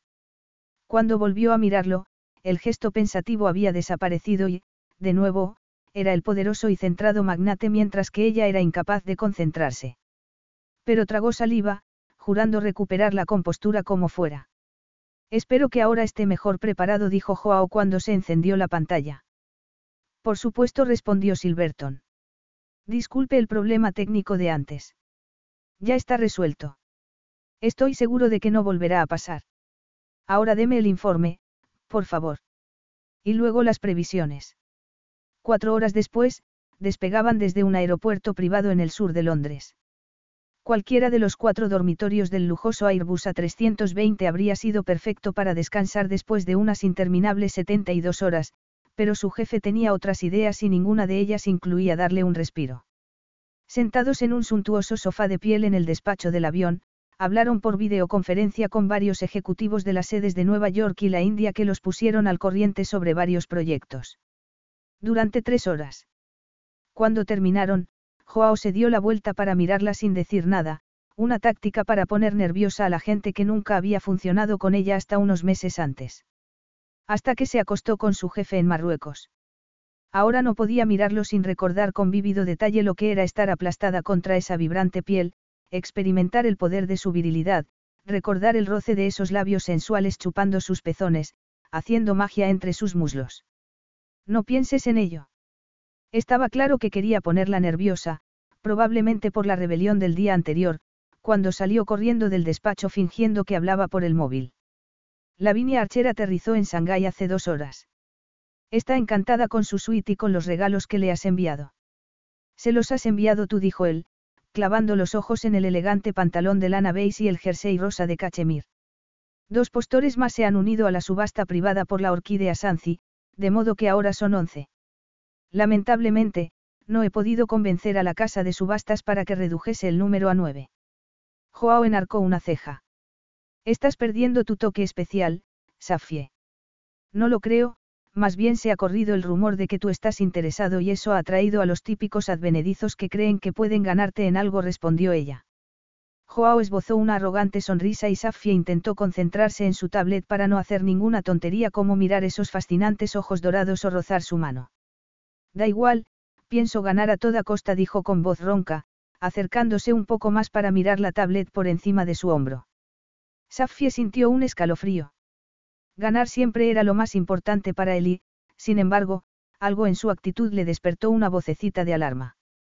Tenía que calmarse, pensó. Los investigadores han enviado el último informe sobre Pueblo Oliviera. Joao se apartó inmediatamente. El gesto fue tan abrupto que Safie tuvo que levantar la mirada. En sus ojos había un feroz brillo de determinación. Tal vez el mismo que había en los suyos cuando pensaba en tener hijos.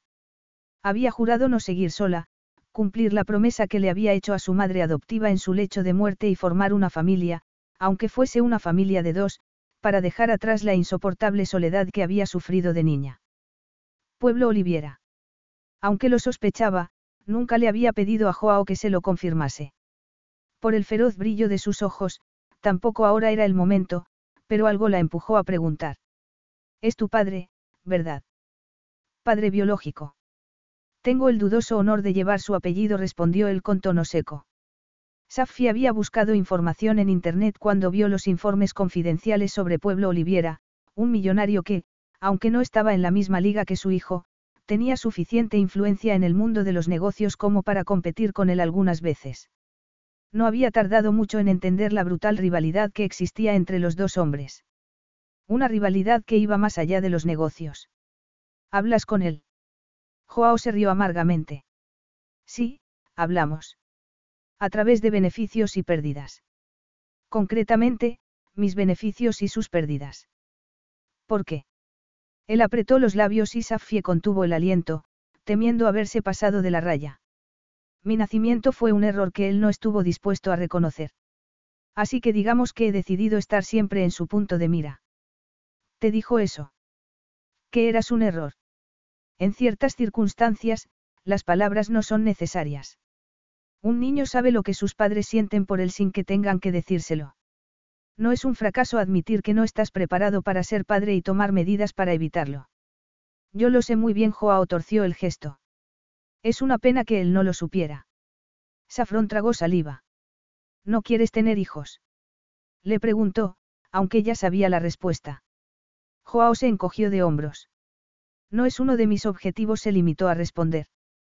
Pueblo me dio la espalda y después decidió convertirse en mi enemigo, pero es muy divertido ganarle siempre. Pues no pareces particularmente divertido, replicó Safie.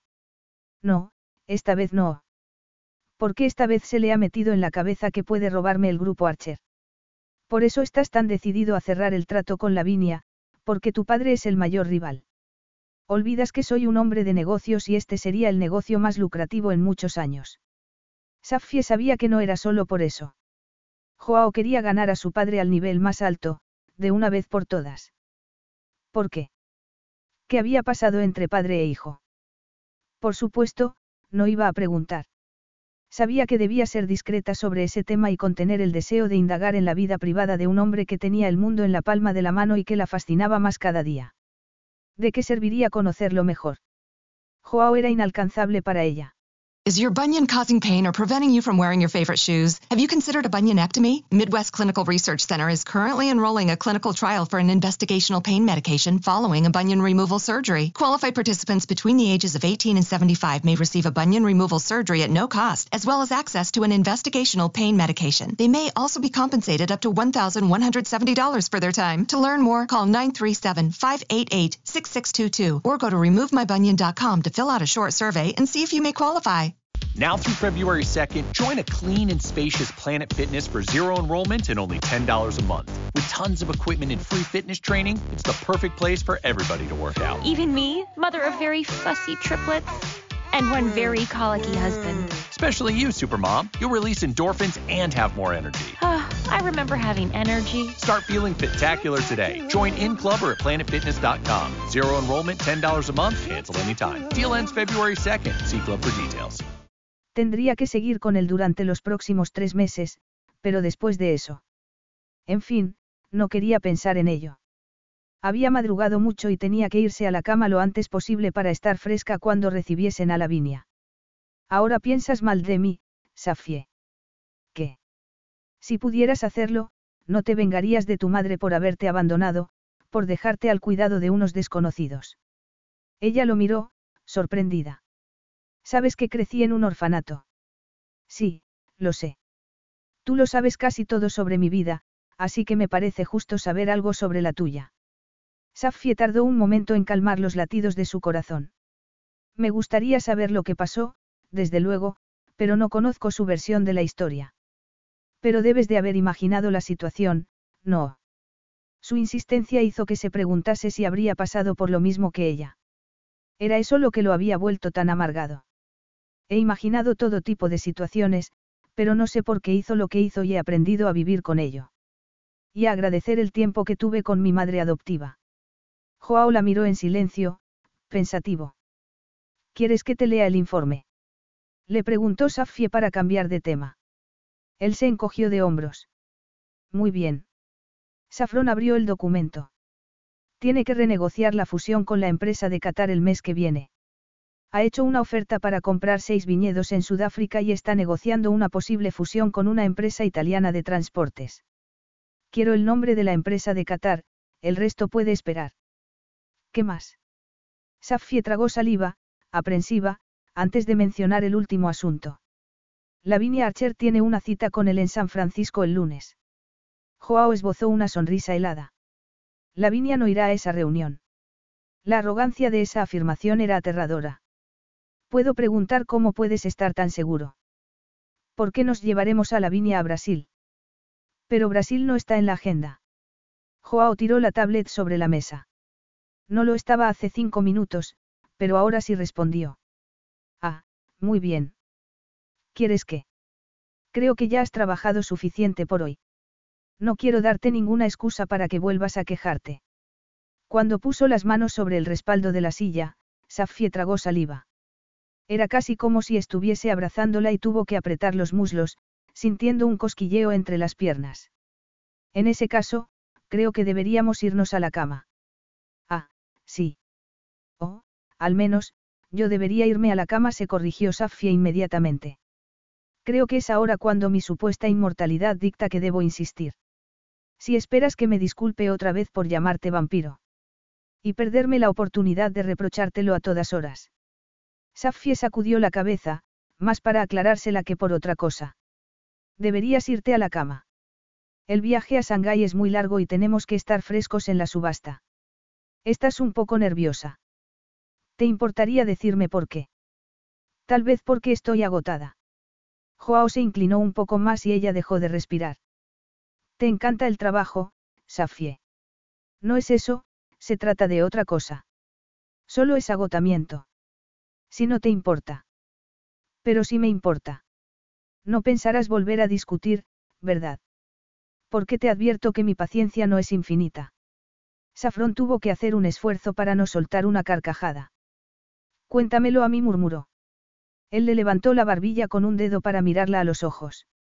Se quedó así, mirándola durante largo rato, como si pudiese ver dentro de ella. Es demasiado tarde para echarse atrás, Safie. Espero que no me decepciones renegando del acuerdo. No voy a hacerlo. A Safrón le pareció que exhalaba un suspiro de alivio, pero debía de ser el cansancio. Su objetivo era firmar el trato con Lavinia Archer. Todo lo demás, incluyendo su breve revolcón en Marruecos, solo era un placentero extra. Muy bien, espero que así sea. Me voy a la cama. Si me necesitas, llámame. Él miró su boca con una ferocidad que la hizo temblar. No soy un completo tirano. Creo que puedo arreglármela sin ti durante unas horas. Estupendo. Pondré el despertador para levantarme una hora antes de aterrizar. Safie. La llamó Joao cuando estaba a punto de salir. Sí. Que duermas bien. El vestido rojo de lentejuelas abrazaba sus curvas y caía hasta el suelo con una discreta cola. El estilista la había convencido para que se pusiera ese vestido. Era una exquisita pieza de alta costura, pero ella nunca se había puesto nada tan rojo o tan atrevido. Ponérselo ahora, cuando se sentía tan confusa, cuando cada célula de su cuerpo parecía encenderse cada vez que estaba cerca de Joao, era un reto y no sabía si estaría a la altura. Cuando se miró al espejo respiró un poco mejor. El vestido proyectaba la confianza que necesitaba, la clase de sofisticación que Joao Oliviera exudaba sin hacer el menor esfuerzo y que esperaba que emulasen todos los demás, aunque los demás quisieran encerrarse en la habitación del hotel para ocultar sus emociones. Por lo tanto, iba vestida de modo adecuado. Especialmente aquella noche, cuando la primera ofensiva para ganarse a Lavinia Archer tenía que ser perfecta. Safrón se apartó del espejo. No podía esconderse. No podía renegar de la promesa que le había hecho a Joao, pero no parecía capaz de recuperar la calma. Por suerte, eso que la tenía tan alterada no afectaba a su trabajo. O, al menos, esperaba que no lo afectase. Recorrer la inmensa suite del Hotel Raven en Shanghái, que ocupaba la última planta de un exclusivo rascacielos, le daría tiempo para respirar profundamente e intentar serenarse. Pero no pudo hacerlo porque cuando abrió la puerta se encontró con Joao. Lo había visto con smoking en muchas ocasiones, pero esa noche tenía un aspecto hipnotizador, magnífico. Cuando dio un paso atrás para mirarla de arriba abajo, Safie contuvo el aliento, sin saber si quería que comentase algo sobre su aspecto o prefería que fuese fríamente impersonal. ¿Ocurre algo? Le preguntó. Él siguió mirándola de arriba abajo hasta que sus ojos se encontraron. Bok parece sublime, murmuró. Solo he entendido la última palabra, dijo ella. Y, a menos que estuviese equivocada, era un cumplido. El corazón le empezó a latir con fuerza contra las costillas. Tal vez deberías aprender portugués, Safie. En realidad, me sorprende que no lo hayas hecho. Iba a dejar la empresa en unos meses. ¿Para qué iba a aprender portugués? Por alguna razón, pensar en eso la hizo sentir una punzada de dolor. Ya que tú hablas mi idioma de modo impecable, nunca me ha parecido una prioridad. Vas a traducirme lo que has dicho. Creo que lo has entendido. ¿Querías algo, Joao? Pensé que necesitarías ayuda para ponerte el collar. El collar de diamantes y rubíes que le había regalado el lunes, el día que anunció que se marchaba. El día que él le dijo que la necesitaba. Solo habían pasado cuatro días.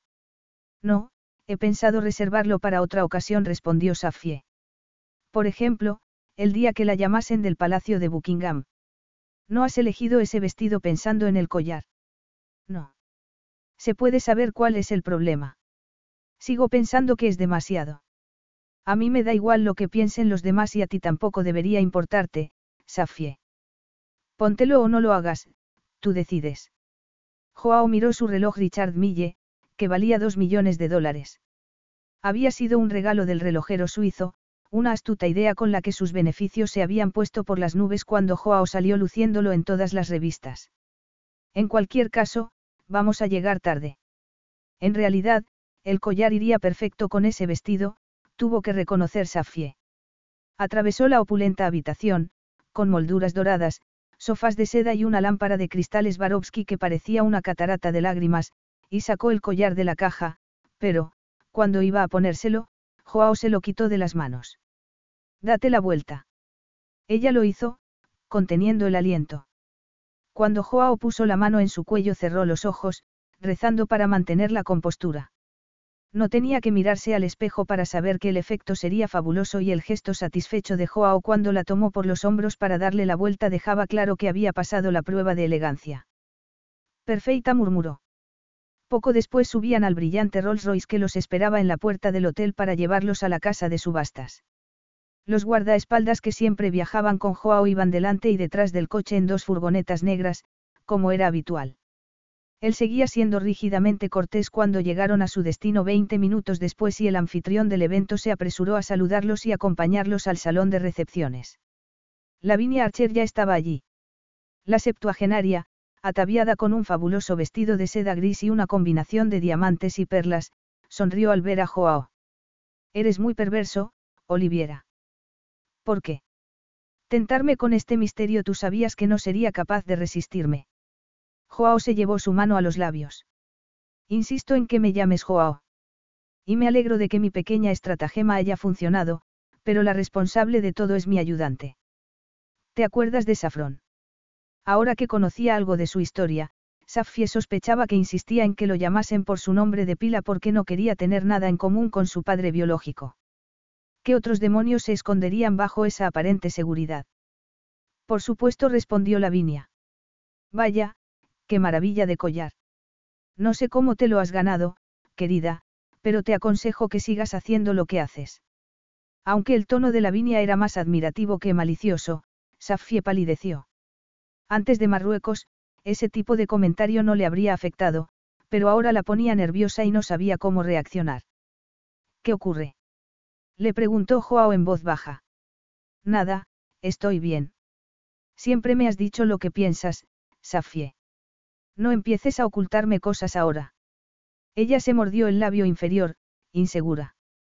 ¿Cómo iba a decirle que se sentía expuesta, que una noche con él la había trastornado y ya no se reconocía a sí misma.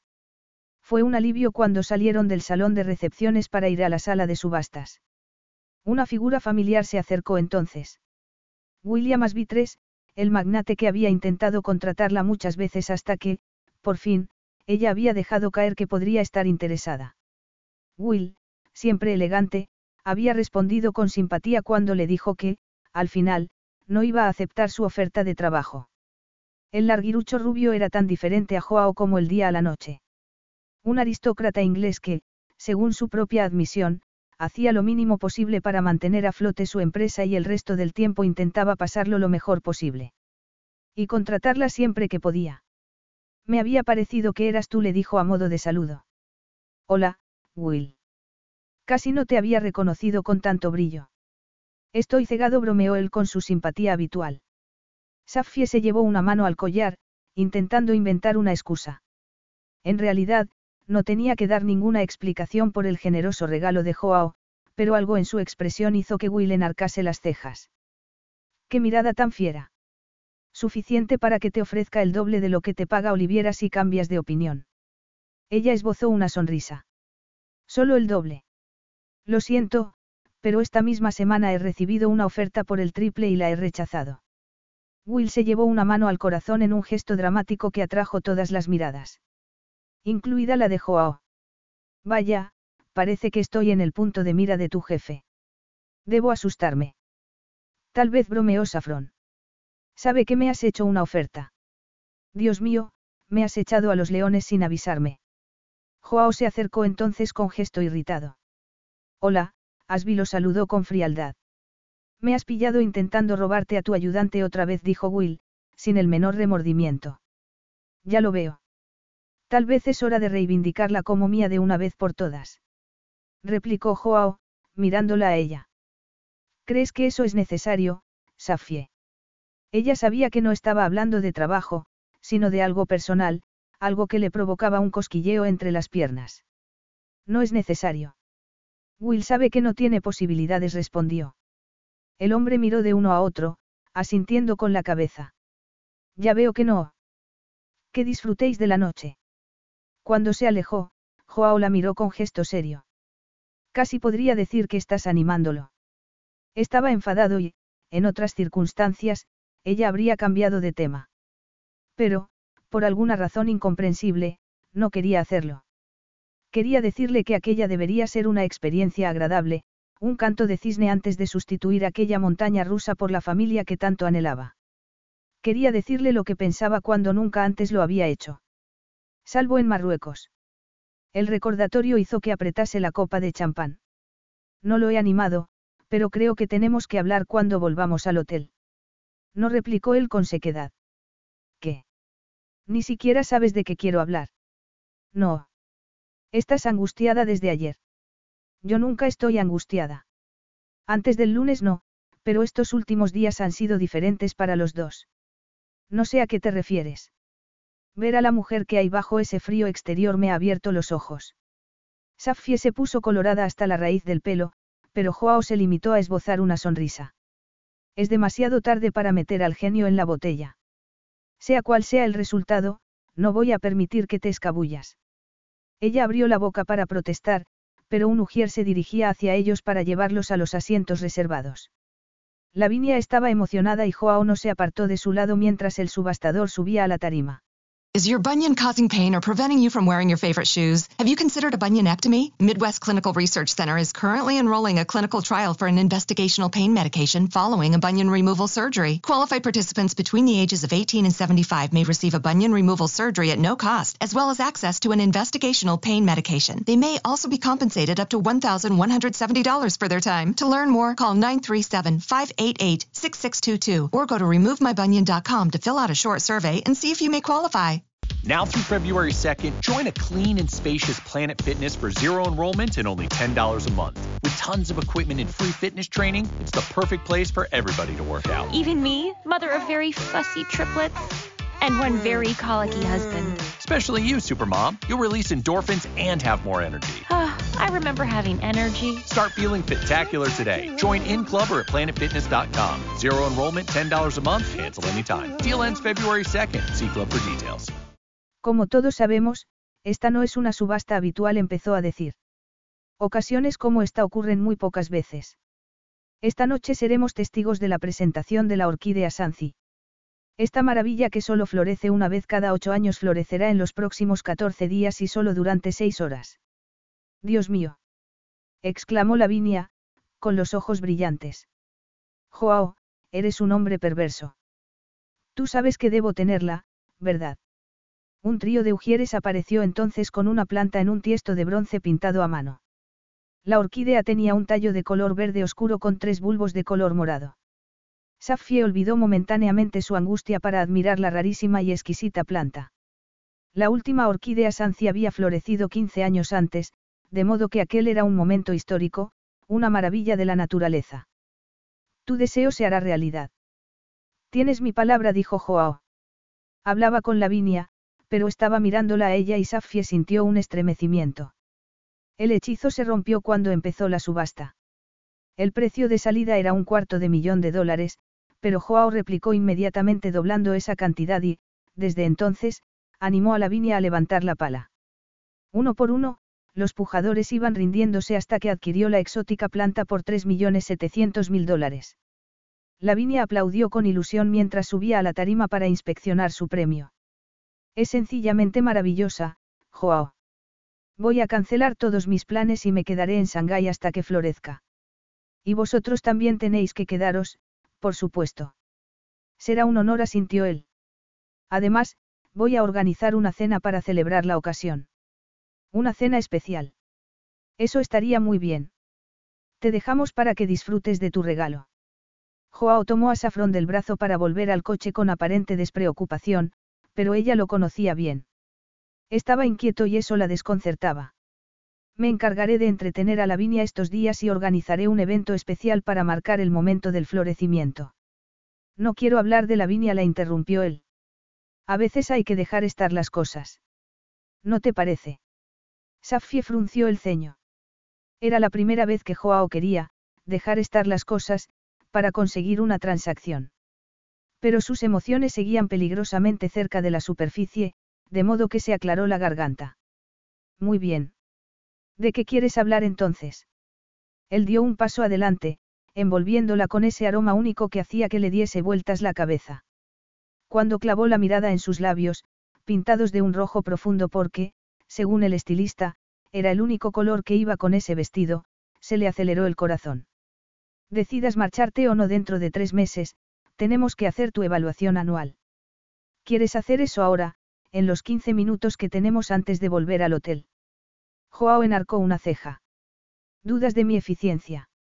Cuestiono la necesidad de hacerlo ahora, sin un miembro de recursos humanos presente como exigen las directrices de la empresa. Él se encogió de hombros. Entonces será una evaluación informal.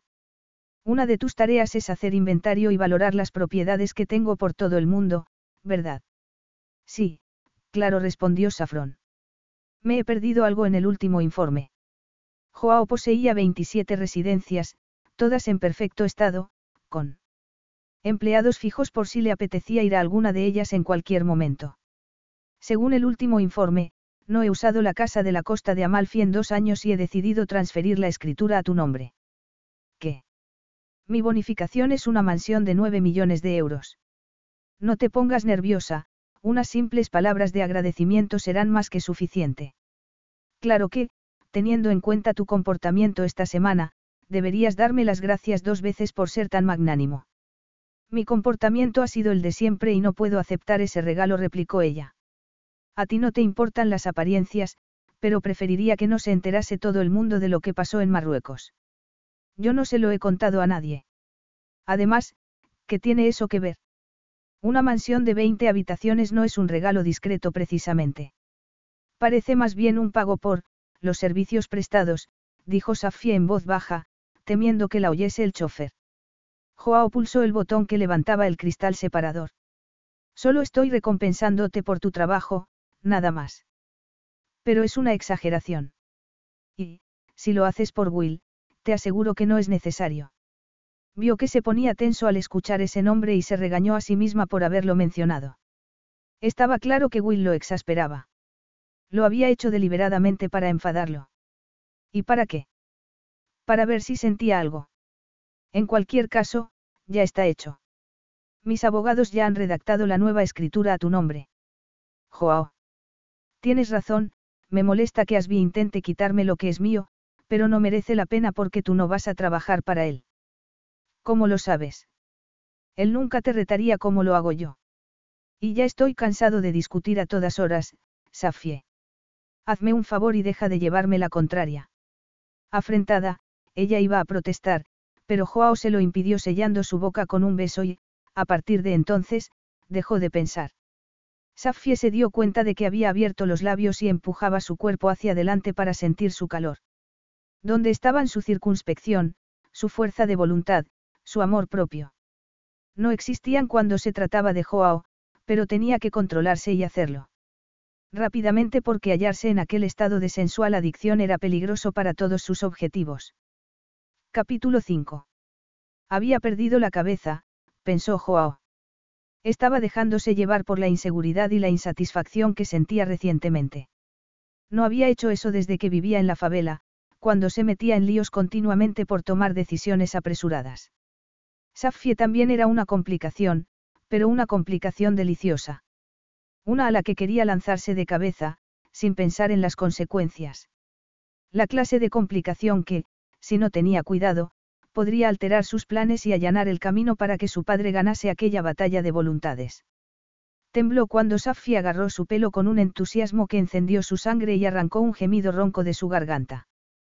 Pero tenía que controlarse. Poner en peligro esa última batalla con su padre estaba fuera de la cuestión.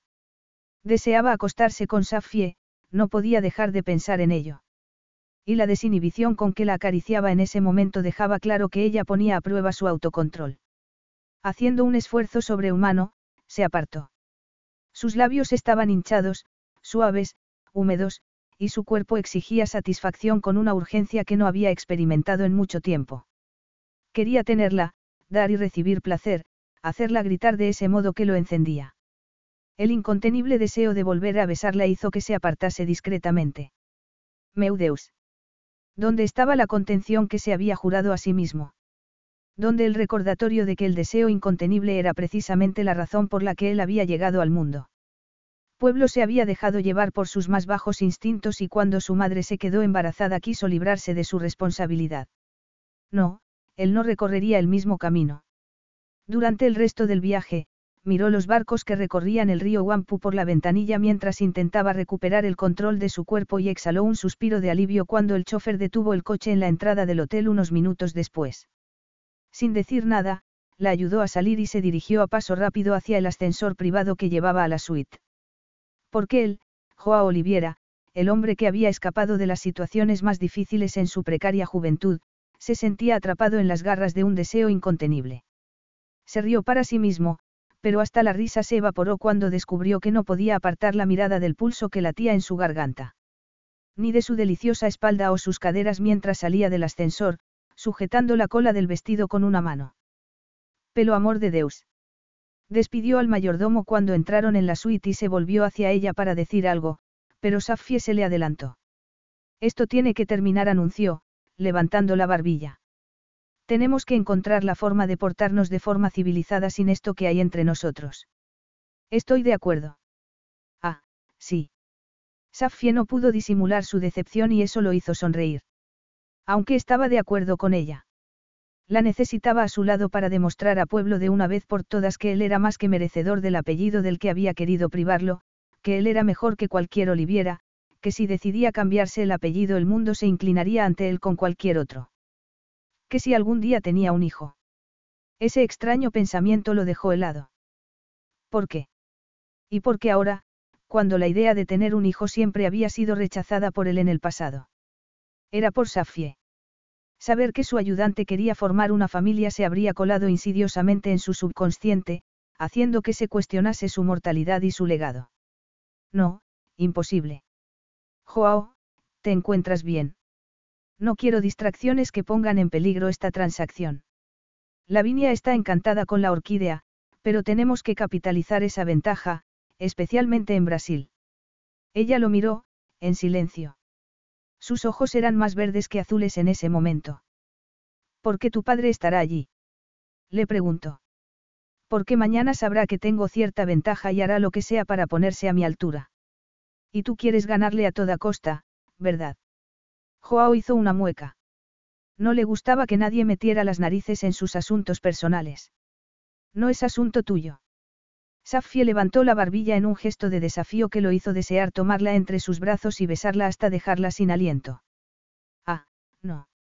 No me has suplicado que me quedase para ayudarte a llevar a cabo esta vendetta contra tu padre. Cuidado, Safie. Puede que no sea asunto mío, pero creo que me conoces lo suficiente como para saber que yo no te traicionaría. Aunque no estuvieses de acuerdo con el objetivo. ¿Eso te importaría? Sí, le importaría. Pensar eso lo desconcertó y metió las manos en los bolsillos del pantalón mientras miraba por la ventana. La ciudad de Shanghái brillaba espectacular al otro lado del cristal, como una fiesta para los sentidos. Pero él quería otro tipo de fiesta esa noche, una que empezaba y terminaba saciando su deseo con el cuerpo de Safrón. Su miembro latía bajo la cremallera del pantalón, dando su consentimiento.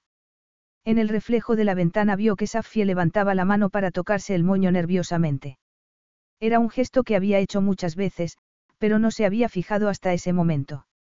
¿En qué más cosas no se habría fijado? ¿Y por qué sentía esa necesidad de apaciguarla contándole cosas personales? Él no tenía nada que demostrar. Claro que tampoco tenía nada que perder y, después de todo, eso podría ayudarlo. Cuando tenía diez años, mi padre me dijo que no llegaría a nada en la vida. Las palabras dejaron su garganta en carne viva, pero controló el dolor como había hecho siempre. Era una carga que había dejado atrás o lo habría hundido bajo su peso. ¿Por qué te dijo algo tan horrible? Joao se rió amargamente. ¿Por qué no esperaba tener un hijo después de un revolcón con mi madre, pero llegué al mundo, me cargué su perfecta vida y él decidió no dejar de recordarme de dónde venía. Entonces, tus padres tuvieron una aventura. Él se rió de nuevo. Una aventura es un término demasiado civilizado. Mi madre era una prostituta, Safie. Se conocieron en la calle, cerca de la favela en la que nací, donde ella vendía su cuerpo para comprar drogas. ¿Y tu padre no lo sabía? Claro que sí. Yo fui la manifestación física de su debilidad, un hijo que solo tenía dos posibilidades en la vida, convertirse en drogadicto o en traficante de drogas. Pero, evidentemente, tú no elegiste ninguna de esas opciones. Joao miró la marca que había cambiado su vida, la cicatriz de la palma de su mano izquierda. No, pero estuve a punto de hacerlo. ¿Cómo saliste de la favela? Se había acercado lo suficiente como para respirar su aroma, ese aroma tan especial que parecía programado para atacar todas sus defensas. Bok parece sublime. Era más que sublime y él no quería seguir manchándola con su pasado, con secretos que había guardado celosamente hasta ese momento. Secretos que prefería llevarse a la tumba. Gracias a la ayuda de un desconocido.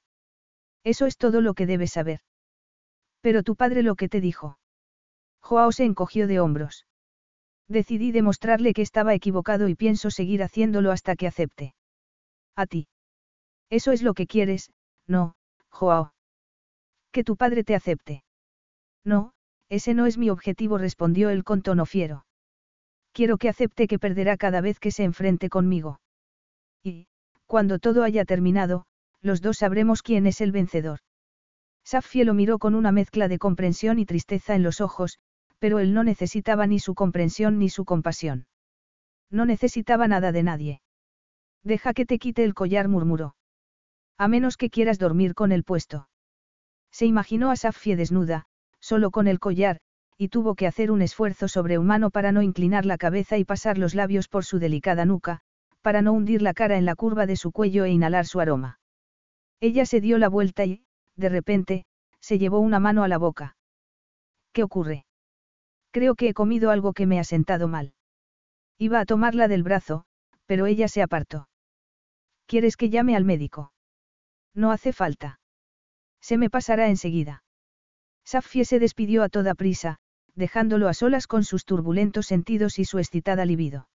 Is your bunion causing pain or preventing you from wearing your favorite shoes? Have you considered a bunionectomy? Midwest Clinical Research Center is currently enrolling a clinical trial for an investigational pain medication following a bunion removal surgery. Qualified participants between the ages of 18 and 75 may receive a bunion removal surgery at no cost, as well as access to an investigational pain medication. They may also be compensated up to $1,170 for their time. To learn more, call 937 588 6622 or go to removemybunion.com to fill out a short survey and see if you may qualify. Carlos Alfredo, tu mamá vino por una semana. Ya hace un año que vive con nosotros. Hasta trajo sus gatos. ¿Y yo qué puedo hacer? Lo que puedes hacer, Carlos. ¿Y él quién es? Es Miguel, nuestro experto de TurboTax Live. Como tu suegra hace un año que vive con ustedes, you can claim her as a dependent y así obtener esa deducción de taxes extra. Hacer taxes puede parecer dramático. Por suerte, los expertos bilingües de TurboTax Live te ayudan a obtener el máximo reembolso sabiendo que tus taxes están bien hechos. You do your thing, we've got your taxes. Intuit TurboTax Live. La preparación de taxes y la aplicabilidad de las deducciones varían según el individuo. Trabajar, pensó. Eso siempre lo calmaba. Podía repasar el asunto Asby, por ejemplo. Quería darle una lección para que dejase de intentar robarle a su ayudante. Pero ni siquiera eso despertaba su interés y los asuntos más importantes estaban controlados por Safie, dándole un raro momento de libertad que debería aprovechar. Sin embargo, la noche se convirtió en amanecer y se encontró frente a la habitación de Safie, llamando despacio antes de empujar la puerta para verla durmiendo plácidamente. Mientras volvía a su habitación tuvo que reconocer la sorprendente verdad. Safie Everard se le había metido bajo la piel y no podía dejar de pensar en ella. Las náuseas que había sentido la noche anterior hicieron saltar a Safie de la cama en cuanto abrió los ojos. Angustiada, corrió al baño y se agarró al inodoro de porcelana hasta que terminó de vomitar. No, Dios mío, no. No podía estar enferma cuando necesitaba todas las armas de su arsenal.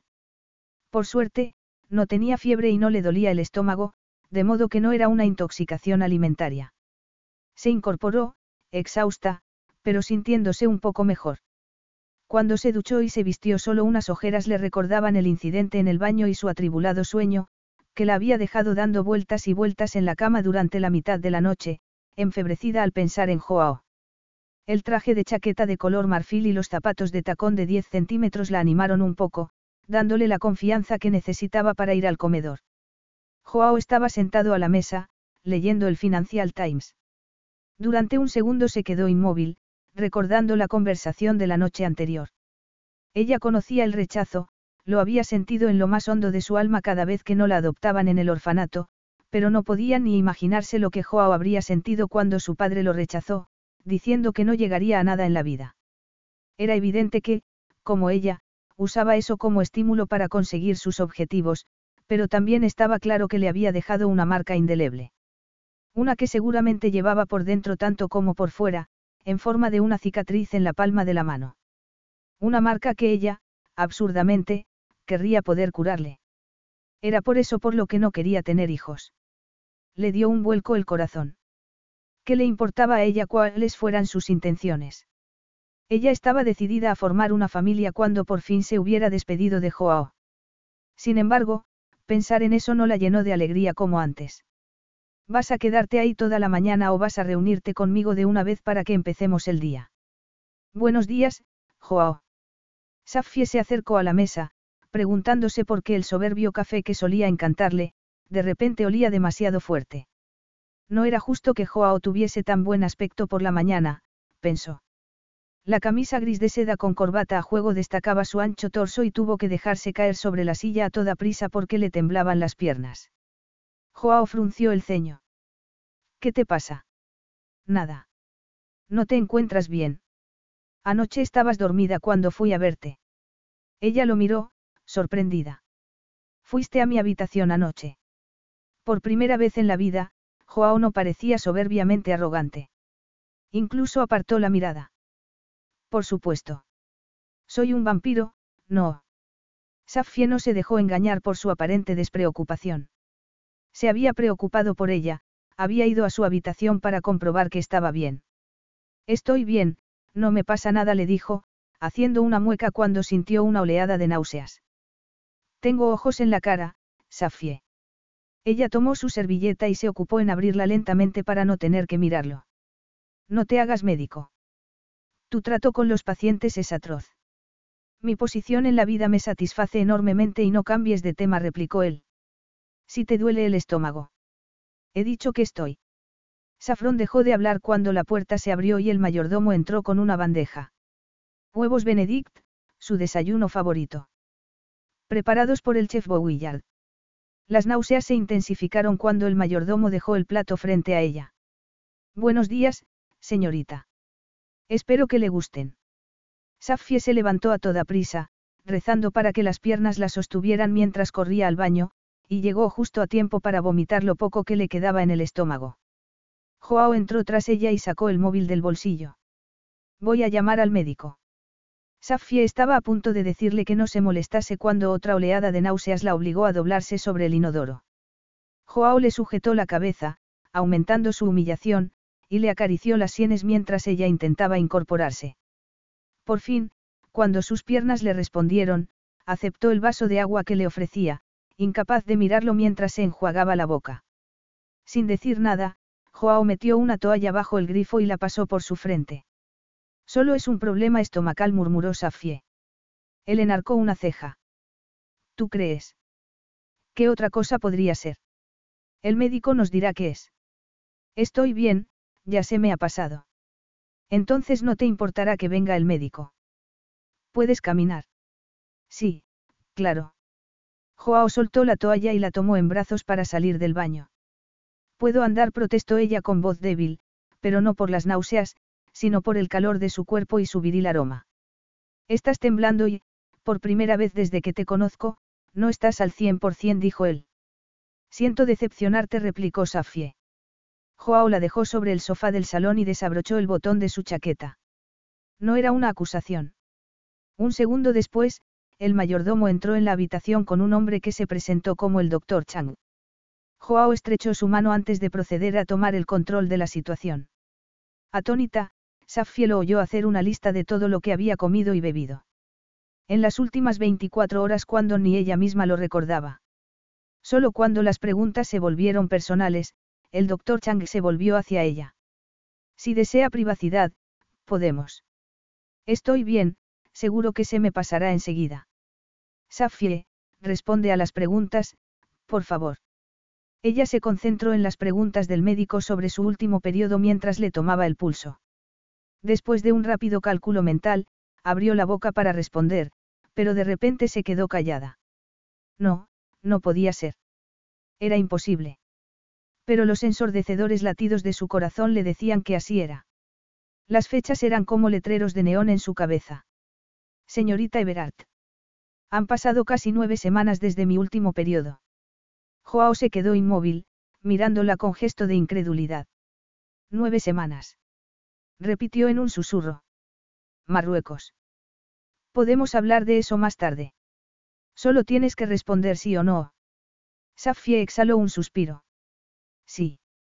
En el rostro de Joao vio una cascada de emociones, pero no podía descifrar ninguna de ellas. ¿Cree que podría estar embarazada? Le preguntó el doctor Chang. Safron tragó saliva, atónita. La posibilidad de que una frágil y preciosa vida estuviera creciendo dentro de ella la dejó sin aliento. Pero ¿cómo podía ser? No, no lo creo. Usamos protección.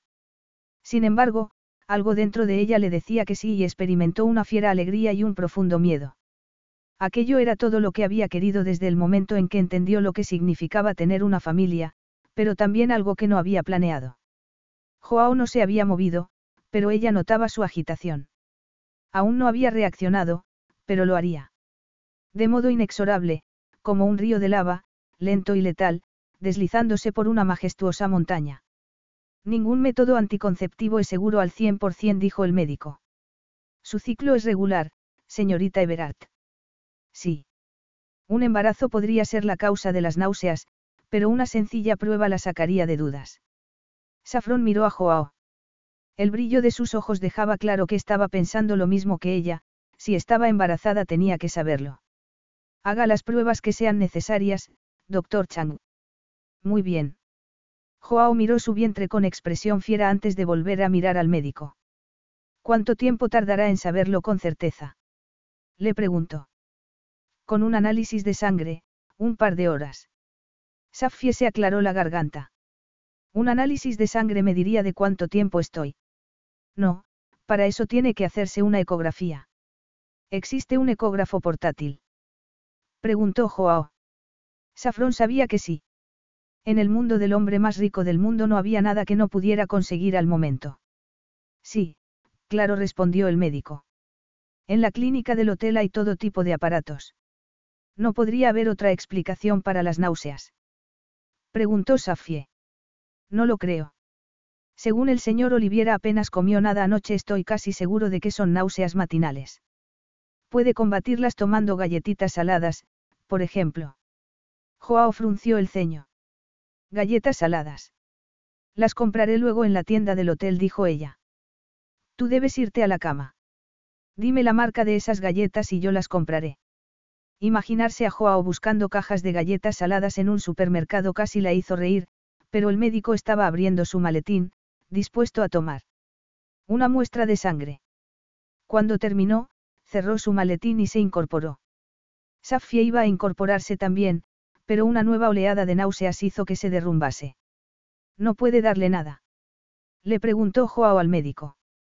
El hombre vaciló. No quiero prescribirle medicación si está embarazada. Recomiendo que tome un té y descanse un rato. Por fuerte que uno sea, la noticia de que va a tener un hijo suele ser abrumadora, dijo el hombre, esbozando una sonrisa. Volveré con el resultado del análisis dentro de unas horas. Joao lo acompañó a la puerta y Safie los oyó hablar en voz baja mientras se pasaba una temblorosa mano por la frente. Cinco minutos después, él volvió a su lado. ¿Puedo preguntar de qué estabais hablando? Joao la miró con ojos de halcón mientras se quitaba la chaqueta y la dejaba sobre el respaldo de una silla. Todo esto es nuevo para mí. Solo estaba pidiéndole información. No veo por qué. Esto no tiene nada que ver contigo. Safie iba a levantarse, pero él se lo impidió. Siéntate, por favor, y explícame por qué crees que esto no tiene nada que ver conmigo. No puedo. La reunión con el equipo de Shanghái empieza en 45 minutos. La he cancelado. ¿Por qué? Porque tenemos asuntos más importantes que atender, ¿no te parece? El médico ha dicho que hay que esperar unas horas. Además, un embarazo no es una enfermedad. Puedo seguir haciendo mi trabajo. Apenas comiste anoche y has vomitado esta mañana, así que no estás bien, Safie. Le he pedido al mayordomo que te traiga un té. Mientras tanto, explícame qué has querido decir. Ella dejó escapar un suspiro. Tú no quieres hijos, Joao. No entran en tus planes, pero si entran en los míos, le dijo, llevándose una mano al abdomen. Hay una gran diferencia entre la imaginación y la realidad, querida. Por ejemplo, siempre me imaginé que la relación con mi padre sería diferente de lo que es hoy. También me imaginé que esta fiebre que siento por ti amainaría, pero no es así. ¿Qué? Estoy dispuesto a olvidar una cosa, pero pienso reclamar la otra. ¿Me entiendes? Ella negó con la cabeza, casi temiendo entender lo que decía. No sé de qué hablas. Pues deja que te lo aclare, dijo Joao. Puede que no tuviese intención de ser padre, pero enfrentado a la realidad, te aseguro que no voy a renunciar a mis derechos. Al fin y al cabo, ese bebé es de mi propia sangre, agregó, con un brillo decidido en los ojos. Pero hablaremos del asunto cuando te encuentres un poco mejor. Safie no sabía qué pensar. Si de verdad estaba embarazada, y los sutiles cambios de su cuerpo le decían que así era, su vida había cambiado para siempre. El doctor Chang volvió a mediodía. Safie, que había conseguido retener una tostada y dos tazas de té, estaba de pie en el salón, con la imponente presencia de Joao a su lado, mirando a los dos técnicos que empujaban un ecógrafo. La habitación parecía dar vueltas, pero Safie no sabía que estaba perdiendo el equilibrio hasta que Joao la tomó por la cintura. Esta es nuestra nueva realidad, le dijo en voz baja. La determinación de su tono le puso la carne de gallina. ¿Qué había querido decir? El doctor Chang se acercó, dejando al mayordomo y los técnicos a una discreta distancia. Señorita Everard, ya tengo el resultado del análisis de sangre. Enhorabuena. Ella asintió con la cabeza. Tenía el corazón tan acelerado que pensó que iba a desmayarse. Gracias, murmuró. ¿Quiere que le haga la ecografía? Sí, por favor. En unos minutos estaba tumbada en la cama, emocionada al ver algo que parecía una diminuta judía en la pantalla. Y, cuando escuchó el rápido latido de un corazón, se le empañaron los ojos. Su hijo. Su familia. Todas sus esperanzas, todas sus aspiraciones estaban al alcance de su mano. Había anhelado aquello desde siempre, pero solo se había imaginado a sí misma y a su hijo. Dos contra el mundo. Lo único que quería era ser madre, tener un hijo al que abrazar, al que querer. Tal vez porque había sido su madre quien la dejó abandonada, siempre había anhelado esa figura materna. Un padre había sido un sueño imposible. Y ahora también se enfrentaba a una situación imposible. La sombra del desconocido que un día sería el padre de su hijo acababa de tomar forma en el hombre más formidable que había conocido nunca. El hombre más rico del mundo, con inmenso poder e influencia, un hombre que siempre estaría fuera de su alcance. Un hombre que pretendía reclamar a su hijo, pero no a ella. El doloroso recordatorio de que Joao solo la quería a su lado para que lo ayudara a conseguir el grupo Archer nubló su alegría. El doctor Chang miró la pantalla y frunció el ceño. ¿Qué ocurre? Le preguntó Joao. Nada malo, no se preocupe. Primero, puedo confirmar que está embarazada de unas nueve semanas. El hombre movió la varita sobre el abdomen de Safie y esbozó una sonrisa. Y también puedo confirmar que no solo se trata de un feto, sino de dos. Joao contuvo el aliento. ¿Qué Bok dice? ¿Qué? exclamó ella. La señorita Everard está esperando mellizos, anunció el doctor Chang. Safrón se llevó una mano al corazón. Dios mío. Es demasiado pronto para confirmar el sexo de los bebés, pero podrán saberlo en unas semanas. Safrón cometió el error de mirar a Joao, que estaba mirándola a ella. No pienso renunciar a mis derechos. Joao. Ahora no, Safie murmuró él, apartando la mirada. Ella quería creer que estaba conmocionado por la noticia, pero no podía estar segura. Mientras los técnicos se llevaban el ecógrafo, el doctor Chang les dio una corta charla sobre cuidados prenatales y se marchó después de prescribirle unas vitaminas. Joao la miró en silencio durante unos segundos. Tomabas la píldora en Marruecos. Ella hizo una mueca. Espero que no estés sugiriendo que esto ha sido algo deliberado por mi parte. No se me había ocurrido. Solo quiero entender nuestra situación. Nuestra situación. Dos palabras que dejaban claro que él se había colocado en su futuro, en su vida. No, la antigua píldora no me sentaba bien, así que estaba entre recetas.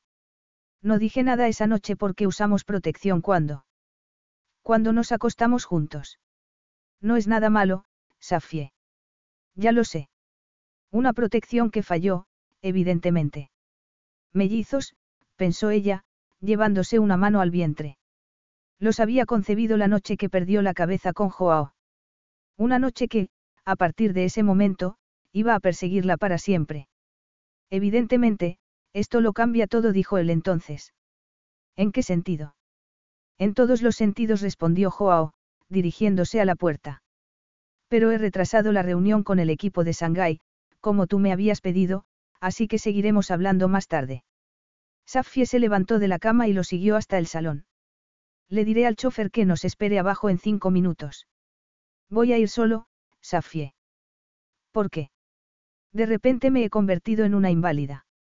No, pero estás esperando mellizos si quieras admitirlo o no, necesitas tiempo para acostumbrarte a una noticia como esa. Sencillamente, voy a darte tiempo para que te acostumbres y preferiría que lo hicieses tumbada en la cama. Es una orden. Él alargó una mano para rozar su cara. Sé que eres capaz de seguir haciendo tu trabajo, pero creo que necesitas tiempo para acostumbrarte a la idea, ¿no te parece? ¿Quieres decir que estoy demasiado emotiva? Sí, creo que sí respondió él con toda tranquilidad. Y, para su eterna vergüenza, ella se lo confirmó haciendo un puchero. No podía evitarlo, la noticia daba vueltas en su cabeza, provocando tantas emociones distintas. Pero tenía que seguir haciendo su trabajo. Te necesito, quiero que te quedes. Haré lo que sea para que te quedes. ¿Te suenan esas palabras, Joao? No las he olvidado, respondió él, mirando su vientre con gesto posesivo. Pero yo protejo lo que es mío, Safie.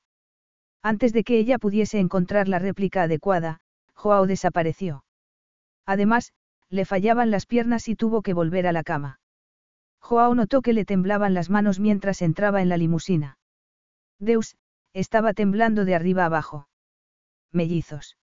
Su primer pensamiento cuando el médico les dio la noticia fue que él los había conjurado al pensar en herederos y legados la noche anterior. Su segundo pensamiento fue, mellizos. Pero entonces recordó que no sabía casi nada sobre la familia de su padre. Solo se había molestado en averiguar lo que le interesaba sobre sus intereses económicos, con una breve investigación sobre cualquier posible herencia genética perjudicial que él pudiese haber heredado. Joao se sentía empujado por el deseo de proteger lo que había creado sin darse cuenta cuando sucumbió ante el deseo esa noche en Marruecos. Tuvo que admitir que, en parte, había dejado a Safie en la suite porque era él quien necesitaba tiempo para acostumbrarse a la idea de que iba a ser padre. Y también porque necesitaba una estrategia para afrontar la situación. Safie estaba esperando un hijo suyo. Dos hijos. Sus herederos. Ya no podía marcharse. Sus herederos. Pero aceptar aquella situación no era tan difícil como se había imaginado. Tal vez incluso había sido intervención divina, dándole otra oportunidad de imponerse a su padre. Joao se relajó en el asiento, experimentando una peculiar euforia mientras la limusina lo llevaba al centro financiero de la ciudad. No había planeado aquello, pero la naturaleza tenía sus propios designios y la inesperada situación exigía completa y total dedicación a sus hijos y a la mujer que los llevaba en su seno. Dejaría su legado a sus herederos, haría que el apellido Oliviera significase algo. Por fin. Capítulo 6. Safrón se levantó una hora más tarde y, después de arreglarse un poco, llamó al chofer. No necesitaba mirar su agenda para saber que la siguiente reunión de Joao empezaría en 25 minutos. Por suerte, había poco tráfico y cuando llegó a la oficina los miembros del consejo de dirección estaban tomando asiento en la enorme mesa de conferencias. Joao la miró con cara de sorpresa mientras se sentaba a su lado y encendía la tablet. ¿Qué haces aquí? Mi trabajo respondió ella. Y, antes de que preguntes, la siesta ha hecho maravillas. ¿Quieres empezar? Él parecía a punto de echar a todo el mundo de la sala, pero se lo pensó mejor. La reunión terminó dos horas después y, sabiendo que Joao estaría trabajando toda la tarde, Safie salió de la oficina y despidió al chofer, esperando que un paseo le aclarase las ideas. Cruzó el Pudong hacia la zona antigua de Shanghái, admirando los asombrosos templos y el jardín Yu, y cuando llegó a su destino había tomado una decisión, no renunciaría a su deseo de formar una familia ni por Joao ni por nadie. El exclusivo restaurante Sinku estaba situado en un antiguo templo que había sido elegantemente reformado, con maravillosos biombos de seda y una fuente de agua cantarina en el centro. El exquisito te la serenó un poco, pero la llegada de Joao cinco minutos después, sin corbata y con el primer botón de la camisa desabrochado, volvió a agitarla. Sin esperar invitación, se sentó frente a ella, mirándola a los ojos. Te has ido sin decirme nada y sin decirle al chofer dónde ibas. ¿Cómo me has encontrado? ¿Qué quieres demostrar, Safie? Solo quería aclararme las ideas y tomar un té. ¿Aclararte las ideas sobre qué? Aunque las circunstancias no coincidan con tus planes, espero que no pienses hacer ninguna tontería. Ella frunció el ceño. ¿Qué tipo de tontería? No pensarás. Yo nunca haría eso. Me alegro. Esto es lo que yo. Safie no terminó la frase. Quiero a mis hijos, Joao le dijo, temblando de emoción. Lo he entendido, Safie. Como he entendido lo que has dejado bien claro en la sala de conferencias. Estupendo, me alegro de que pensemos igual. Aunque no era cierto del todo.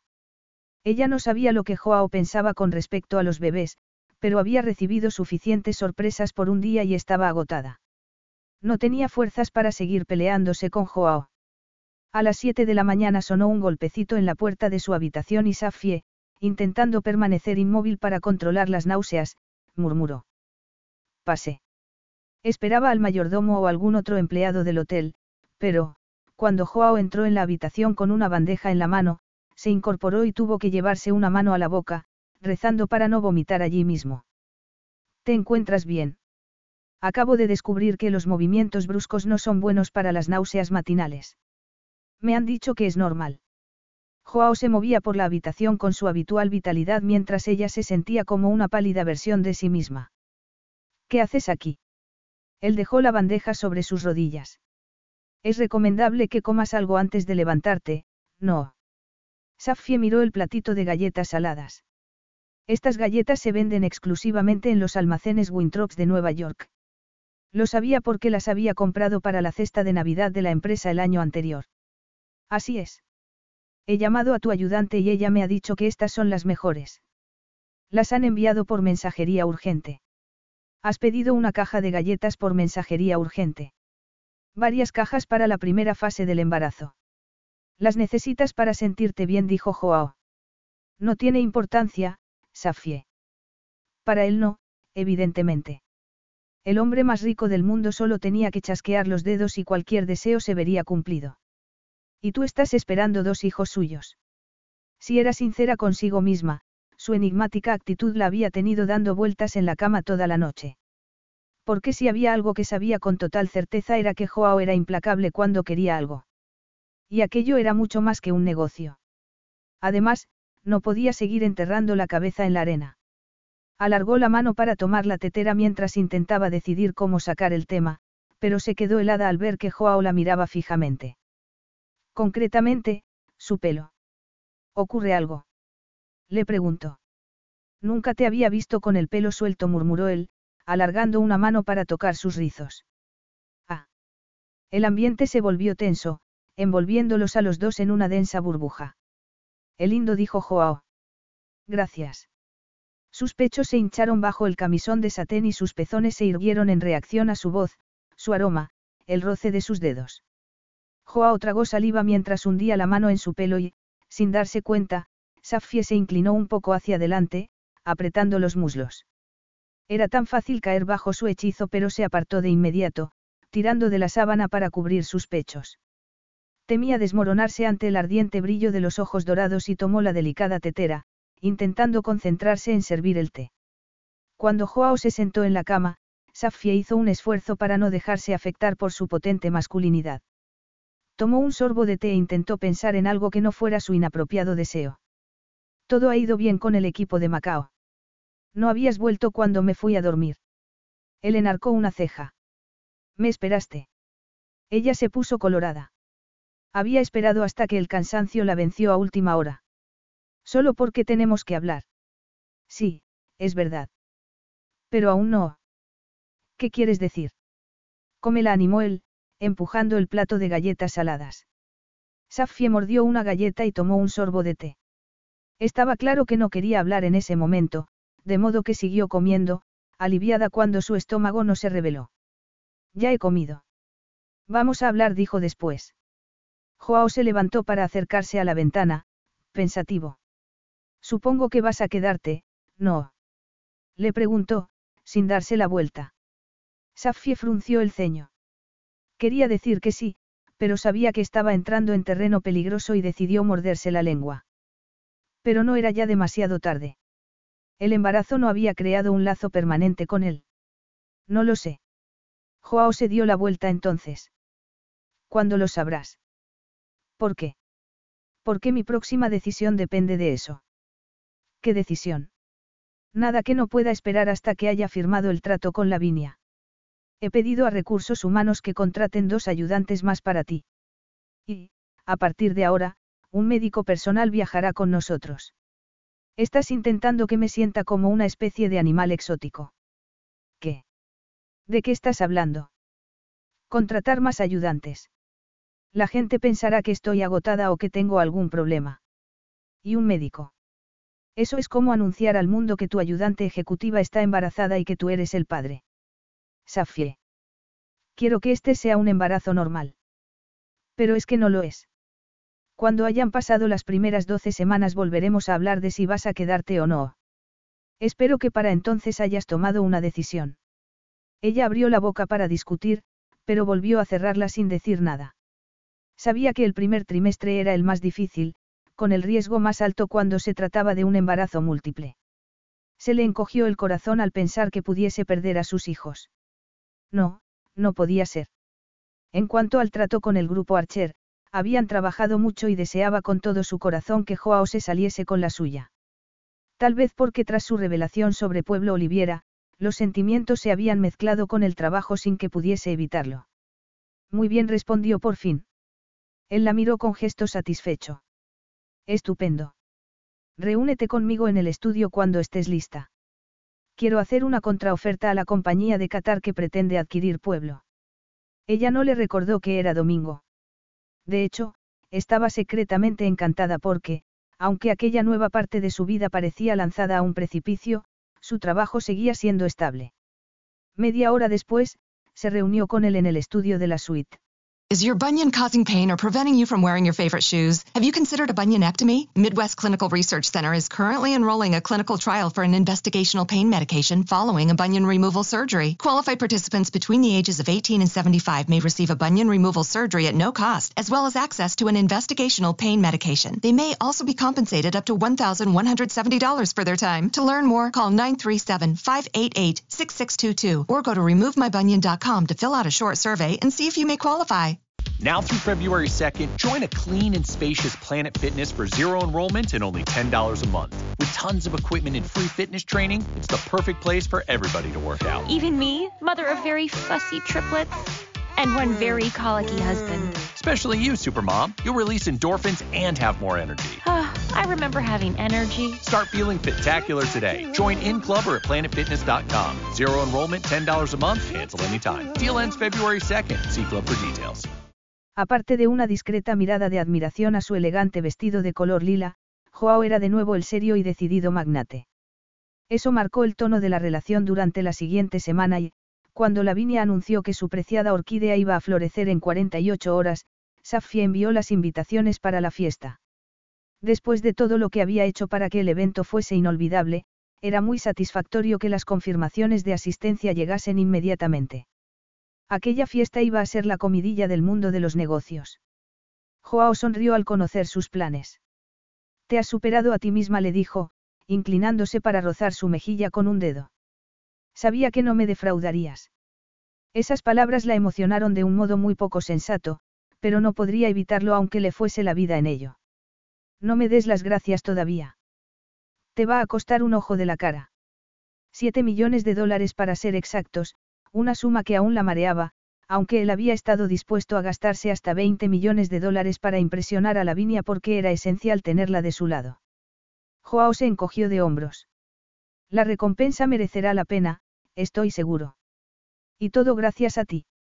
Sus palabras la animaron tanto que sentía como si estuviera flotando en una nube de felicidad, pero el domingo por la noche era un manojo de nervios. Estaba frente a un espejo con marco dorado en su habitación, mirando el vestido de seda de color crema que llegaba hasta el suelo. Aunque era demasiado pronto para que se notase el embarazo, el vestido, que le había quedado perfecto una semana y media antes, de repente le parecía demasiado ajustado en el busto y la cintura. Y el escote era demasiado llamativo. Los cristales Swarovski bordados en el corpiño hacían brillar su piel y el maquillaje era perfecto. El peluquero se había deshecho en elogios sobre su pelo. Según él, era un pecado esconderlo en un moño, así que lo había dejado suelto, cayendo sobre un hombro, y debía reconocer que tenía un aspecto muy sexy. Esa noche, las joyas que llevaba eran más modestas. El colgante de diamantes en forma de corazón era precioso, pero elegante y discreto. Decidida, se dio la vuelta para entrar en el salón y encontró a Joao frente a la ventana, pensativo, con una copa de coñac en la mano. Al verla, murmuró algo en portugués. Si es un cumplido, podrías decirlo en mi idioma para que lo entienda. A menos que estés riéndote de mí, claro. Él esbozó una sonrisa. Era un cumplido, pero pierde fuerza con la traducción, así que tendrás que esforzarte en aprender portugués. Safie decidió no contarle que había empezado a hacerlo. Solía escuchar cintas en portugués por las noches con ese propósito y también porque se había dado cuenta de que sus hijos serían medio brasileños y se había prometido a sí misma no fallarles en ningún aspecto como le habían fallado a ella. En ese caso, gracias. De nada dijo él, mirando su pelo con una expresión indescifrable. Nos vamos. Sí, claro. No pareces muy segura. No ha sido fácil organizar la fiesta a toda prisa y me preocupa que haya algún problema de última hora. Joao hizo un arrogante gesto con la mano. No habrá ninguno, no lo permitiré. Ella estuvo a punto de soltar una carcajada, pero cuando Joao la tomó del brazo se le hizo un nudo en la garganta y tuvo que hacer un esfuerzo para no tropezar mientras iban hacia el ascensor. Joao la ayudó a subir al Rolls Royce y le abrochó el cinturón de seguridad antes de hacer lo propio con el suyo. La temperatura era agradable, perfecta para la fiesta, pero estaba nerviosa hasta que 25 minutos después llegaron al puente Lupu. Hasta que vio por sí misma los frutos de su trabajo. No había sido difícil conseguir el permiso para organizar una fiesta privada allí, pero ver los enormes focos azules, la alfombra roja de un lado a otro del puente y las mesas decoradas para los invitados le pareció un gran logro. Los camareros, ataviados con librea y guantes blancos, atendían a los invitados mientras un cuarteto de cuerda amenizaba el ambiente. La fiesta para la mujer cuya empresa Joao quería adquirir era perfecta y, cuando llegó la invitada de honor, Safie contuvo el aliento, pero la expresión de Lavinia al ver miles de luces colgadas sobre el puente era de total asombro. Te dije que no debías preocuparte, murmuró Joao, esbozando una devastadora sonrisa. Safie seguía intentando recuperarse mientras recorrían la alfombra roja para recibir a Lavinia en el centro del puente y llevarla a la mesa principal, con un fabuloso centro de flores y dos candelabros que habían costado 10 mil dólares cada uno. Los invitados que compartían la mesa, la mayoría ejecutivos del grupo Archer, saludaron a Joao con reverencia y Lavinia sonrió de oreja a oreja. No sabía que pudieras superarte, pero has demostrado que estaba equivocada. No eres la única que subestima mi determinación, Lavinia. O mis considerables habilidades, bromeó él. Pero, como siempre, la responsable de todo esto es Safrón. La heredera esbozó una sonrisa. Estoy empezando a entender que tu ayudante no tiene precio. Ten cuidado, podrías perderla. Los ojos de color whisky se clavaron en ella. No tengo la menor intención de hacerlo. A Safie le dio un vuelco el corazón y, aunque se decía a sí misma que era una tontería, tuvo que contener la emoción durante la cena. Por suerte, nadie notó que bebía agua mineral en lugar de don Perignon y la conversación fluía de modo agradable. Muchos invitados, políticos, millonarios y estrellas de cine, se acercaron para saludar a Joao, que devolvía los saludos exudando encanto y simpatía. Safie se preguntó entonces cómo un chico que había crecido en una favela había llegado a la cima. ¿Qué habría sacrificado? Y ese sacrificio seguiría pesándole. Estaba pensando en eso cuando Joao clavó sus ojos en ella. ¿Ocurre algo? Safie se puso colorada. No, nada. Él tomó su mano mientras seguía charlando con los invitados como si fuera lo más normal del mundo, mientras ella tenía que hacer un esfuerzo para respirar. La cena fue fabulosa, con cada plato despertando murmullos de admiración entre los invitados. Pero la pice de resistencia llegó durante el postre, cuando un foco iluminó una figura ataviada con un traje de chaqueta blanco en lo más alto del puente. Los invitados se quedaron en silencio cuando empezaron a sonar los primeros acordes de un violín. El violinista descendía lentamente por un cable hasta que aterrizó a los pies de la viña y clavó una rodilla en el suelo mientras tocaba los últimos acordes de la exquisita pieza.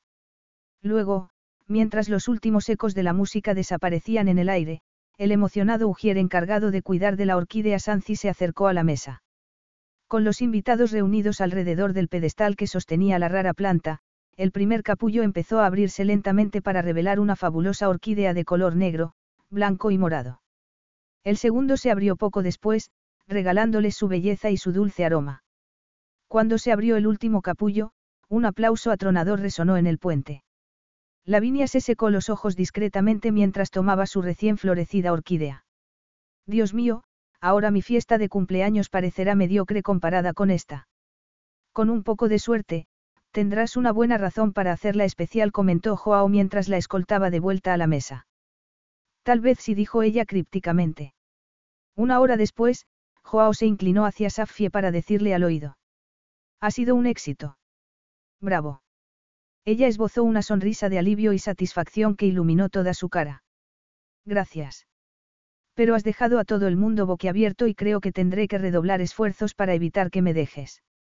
Safi abrió la boca para responder, pero la conversación fue interrumpida cuando Lavinia se aclaró la garganta. Comí con Pueblo Oliviera hace unos días. Joao se puso tenso de inmediato. Ah, sí. La heredera esbozó una enigmática sonrisa. Me ha contado su visión para el grupo Archer y es muy interesante. Sabes que su intención es fragmentar la empresa y venderla por partes mientras te dice que es el mejor colofón para tu legado. Lavinia torció el gesto. No fue tan claro. No, seguro que no. Pero eso es precisamente lo que piensa hacer si le das la oportunidad. Ella tomó un sorbo de champán antes de dejar la copa sobre la mesa. Es difícil imaginar toda una vida de trabajo convertida en chatarra. Entonces, ¿por qué te niegas a aceptar mi oferta? Le preguntó Joao. Porque aún no estoy convencida de que no seas digno hijo de tu padre. Lamento si eso suena cruel, pero quería saber el porqué de mis reservas. Joao asintió con la cabeza. Agradezco tu sinceridad, pero tal vez quieras darme la oportunidad de demostrar que estás equivocada. Lavinia se echó hacia atrás en la silla, riéndose. ¿Cómo vas a superar esto? Le preguntó, señalando a su alrededor. Muy fácil. Ven conmigo a Brasil. He estado en Brasil muchas veces.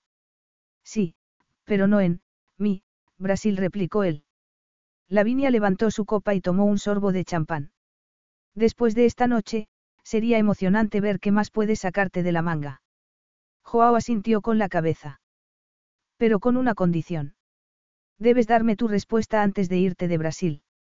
Soy un hombre muy ocupado y tengo otros intereses, le dijo, mirando a Safie de soslayo. Intereses que no quiero retrasar mucho más tiempo. Estamos de acuerdo. Lavinia miró a Safie y ella supo que estaba leyendo entre líneas y sacando sus propias conclusiones. Estamos de acuerdo. Y ahora, por desgracia, debo irme. Aunque me gustaría quedarme, necesito un mínimo de ocho horas de sueño.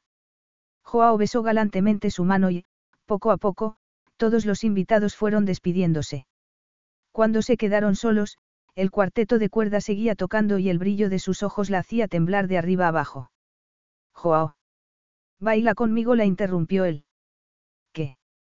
Tenemos este sitio para nosotros solos hasta medianoche y sería una pena desperdiciarlo, ¿no crees? Insistió él, tomando su mano para levantarla de la silla. Safie lo miró con un nudo en la garganta. El deseo la debilitaba, le impedía pensar. Su corazón latía acelerado de emoción al estar de nuevo entre sus fuertes brazos y se dejó llevar por la tentación. Era una noche mágica, un momento perdido en el tiempo.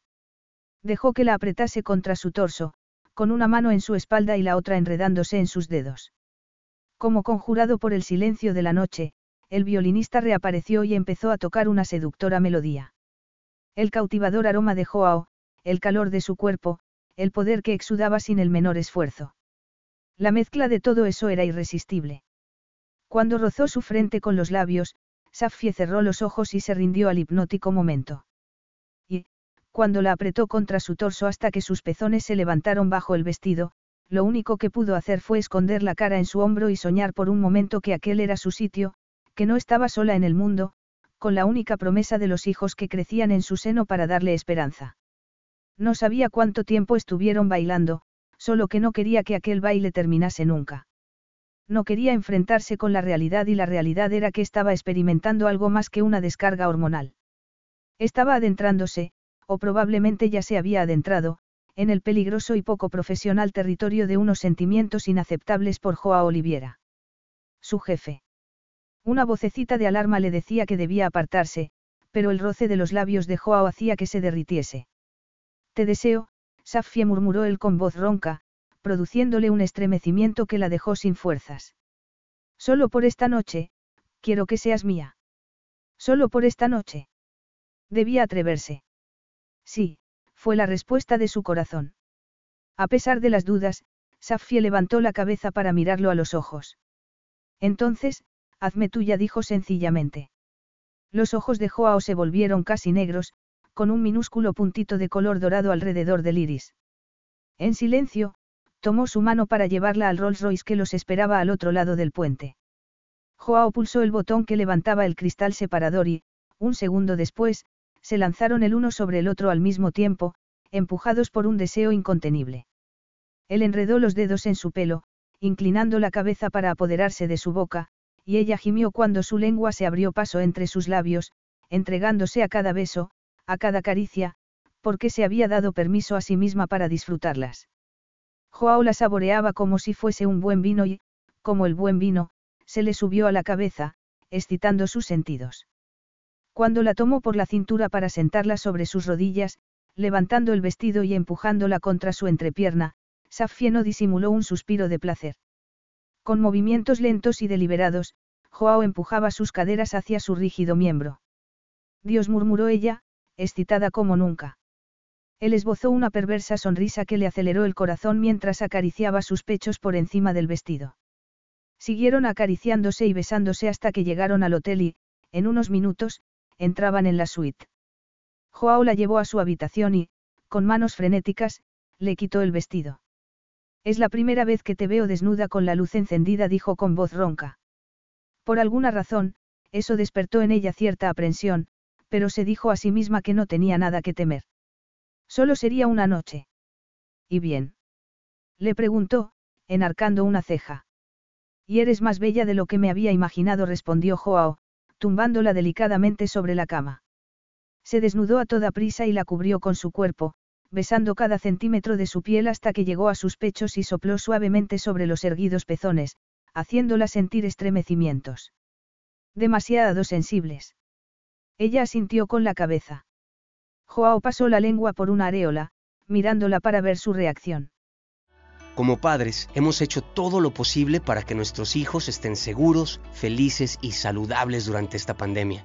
Y ahora podemos ayudar a mantenerlos aún más seguros, vacunándolos contra el COVID-19. Se ha comprobado que las vacunas son seguras y eficaces para niños de 5 años en adelante. Habla con el médico de tu hijo o visita myturn.ca.gov para encontrar un centro de vacunación cerca de ti. Un mensaje del Departamento de Salud Pública de California. Cuando ella suspiró de gozo se metió el pezón en la boca y chupó suavemente. Joao. Musitó Safie, sujetando su cabeza. La primera noche me pareciste maravillosa, pero ahora eres arrebatadora. Un nuevo gemido escapó de sus labios cuando metió un dedo entre sus piernas para acariciar sin piedad el sensible capullo escondido entre los rizos. Joao, necesito, necesito. Dime lo que necesitas, querida, y será tuyo. Te necesito dentro de mí. Por favor. Un temblor sacudió todo su cuerpo cuando se colocó sobre ella, apoyando las dos manos en el colchón. Joao separó sus piernas y, sin dejar de mirarla a los ojos, entró en ella con una poderosa embestida. Safie cerró los ojos y él se tragó el grito que escapó de su garganta, devorándola con los labios. Mírame. Ella hizo un esfuerzo para abrir los ojos. Joao. Enreda las piernas en mi cintura, le ordenó él con voz ronca. Safie obedeció y, de inmediato, empezó a moverse con firmes y excitantes embestidas, haciéndola gemir y gritar de placer. Solo podía ver su hermoso rostro y el oscuro rubor que cubría sus mejillas mientras la hacía suya, pero lo acarició y besó por todas partes, memorizando las sensaciones para revivir la experiencia en el recuerdo. Con dedos temblorosos, trazó sus pómulos y esa boca que podía crear estragos. Y, cuando él giró la cabeza para besar la palma de su mano, sintió que sus ojos se humedecían. Era demasiado. Él era demasiado. Pero no podía parar. No quería hacerlo. Solo quería rendirse, dejarse llevar por aquellos sentimientos. Cuando por fin llegó a la cima, cuando no había nada que hacer más que lanzarse al precipicio, Safie le echó los brazos al cuello y se dejó ir. Tras el salvaje torrente del orgasmo, lo oyó murmurar algo en portugués. Se movía con fiereza, jadeando, la potencia de su propio clímax hizo que un gruñido sordo escapase de su garganta. Durante varios minutos, los frenéticos jadeos llenaron el silencio de la habitación. Después, Joao se tumbó de espaldas, llevándola con él y apartando el pelo de su frente cubierta de sudor. Safie mantuvo los ojos cerrados. Estaba exhausta y adormilada, pero no quería dormirse. No quería perderse un segundo de aquella experiencia. Cuando él levantó la mano para acariciar su cara, vio la cicatriz en la palma. Sabiendo que estaba entrando en terreno peligroso, pero incapaz de contenerse, tomó su mano y trazó la marca con la punta de un dedo. ¿Cómo te hiciste esta cicatriz? Capítulo 7. Joao se puso tenso. Ese era un tema del que no quería hablar porque no quería compasión, no quería sentirse vulnerable. Muchas de sus amantes le habían hecho esa misma pregunta, mostrando una falsa preocupación que escondía intenciones menos honestas. Nunca había respondido, pero Safie era diferente. En los últimos cuatro años, no había traicionado su confianza ni una sola vez. Pero aquello era estrictamente personal. Claro que su semilla crecía en ese momento dentro de su vientre. Podía haber algo más personal. Además, sentía el absurdo deseo de desahogarse. Deus, ¿qué le estaba pasando? Joao exhaló un suspiro. Te conté que mi madre era drogadicta. Sí, lo sé. Si quedaba algo de dinero después de comprar drogas, se acordaba de comprar comida para su hijo. Si no lo había. Joao se encogió de hombros. Digamos que tuve que cuidar de mí mismo desde que aprendí a hablar. ¡Qué horror! Sí, lo fue, murmuró Joao. Se le había hecho un nudo en la garganta y tenía que luchar contra el deseo de hundir la cara en el cuello de Safie para respirar su aroma. ¿Y seguías teniendo relación con ella? No, mi madre me apartó de su lado cuando cumplí los diez años. Safie levantó la cabeza para mirarlo a los ojos. Te dejó solo a los diez años. ¿Cómo te dejaron a ti? murmuró él, encontrando extrañamente consolador que tuvieran eso en común. Pero tú conociste a tus padres. Yo nunca conocí a los míos. Tal vez tuviste suerte. No lo creo, dijo ella. Tal vez tu experiencia te parece una tortura, pero no saber de dónde vienes o por qué te abandonaron en un parque, con una nota diciendo que estarías mejor sin tu madre, también es un infierno. Has intentado localizar a tu madre. A Safie se le ensombrecieron los ojos y algo se removió dentro de Joao. No soportaba verla sufrir, se dio cuenta entonces con sorprendente claridad. Me gasté el sueldo de un año intentando localizarla, pero no encontré ninguna pista, respondió Safie.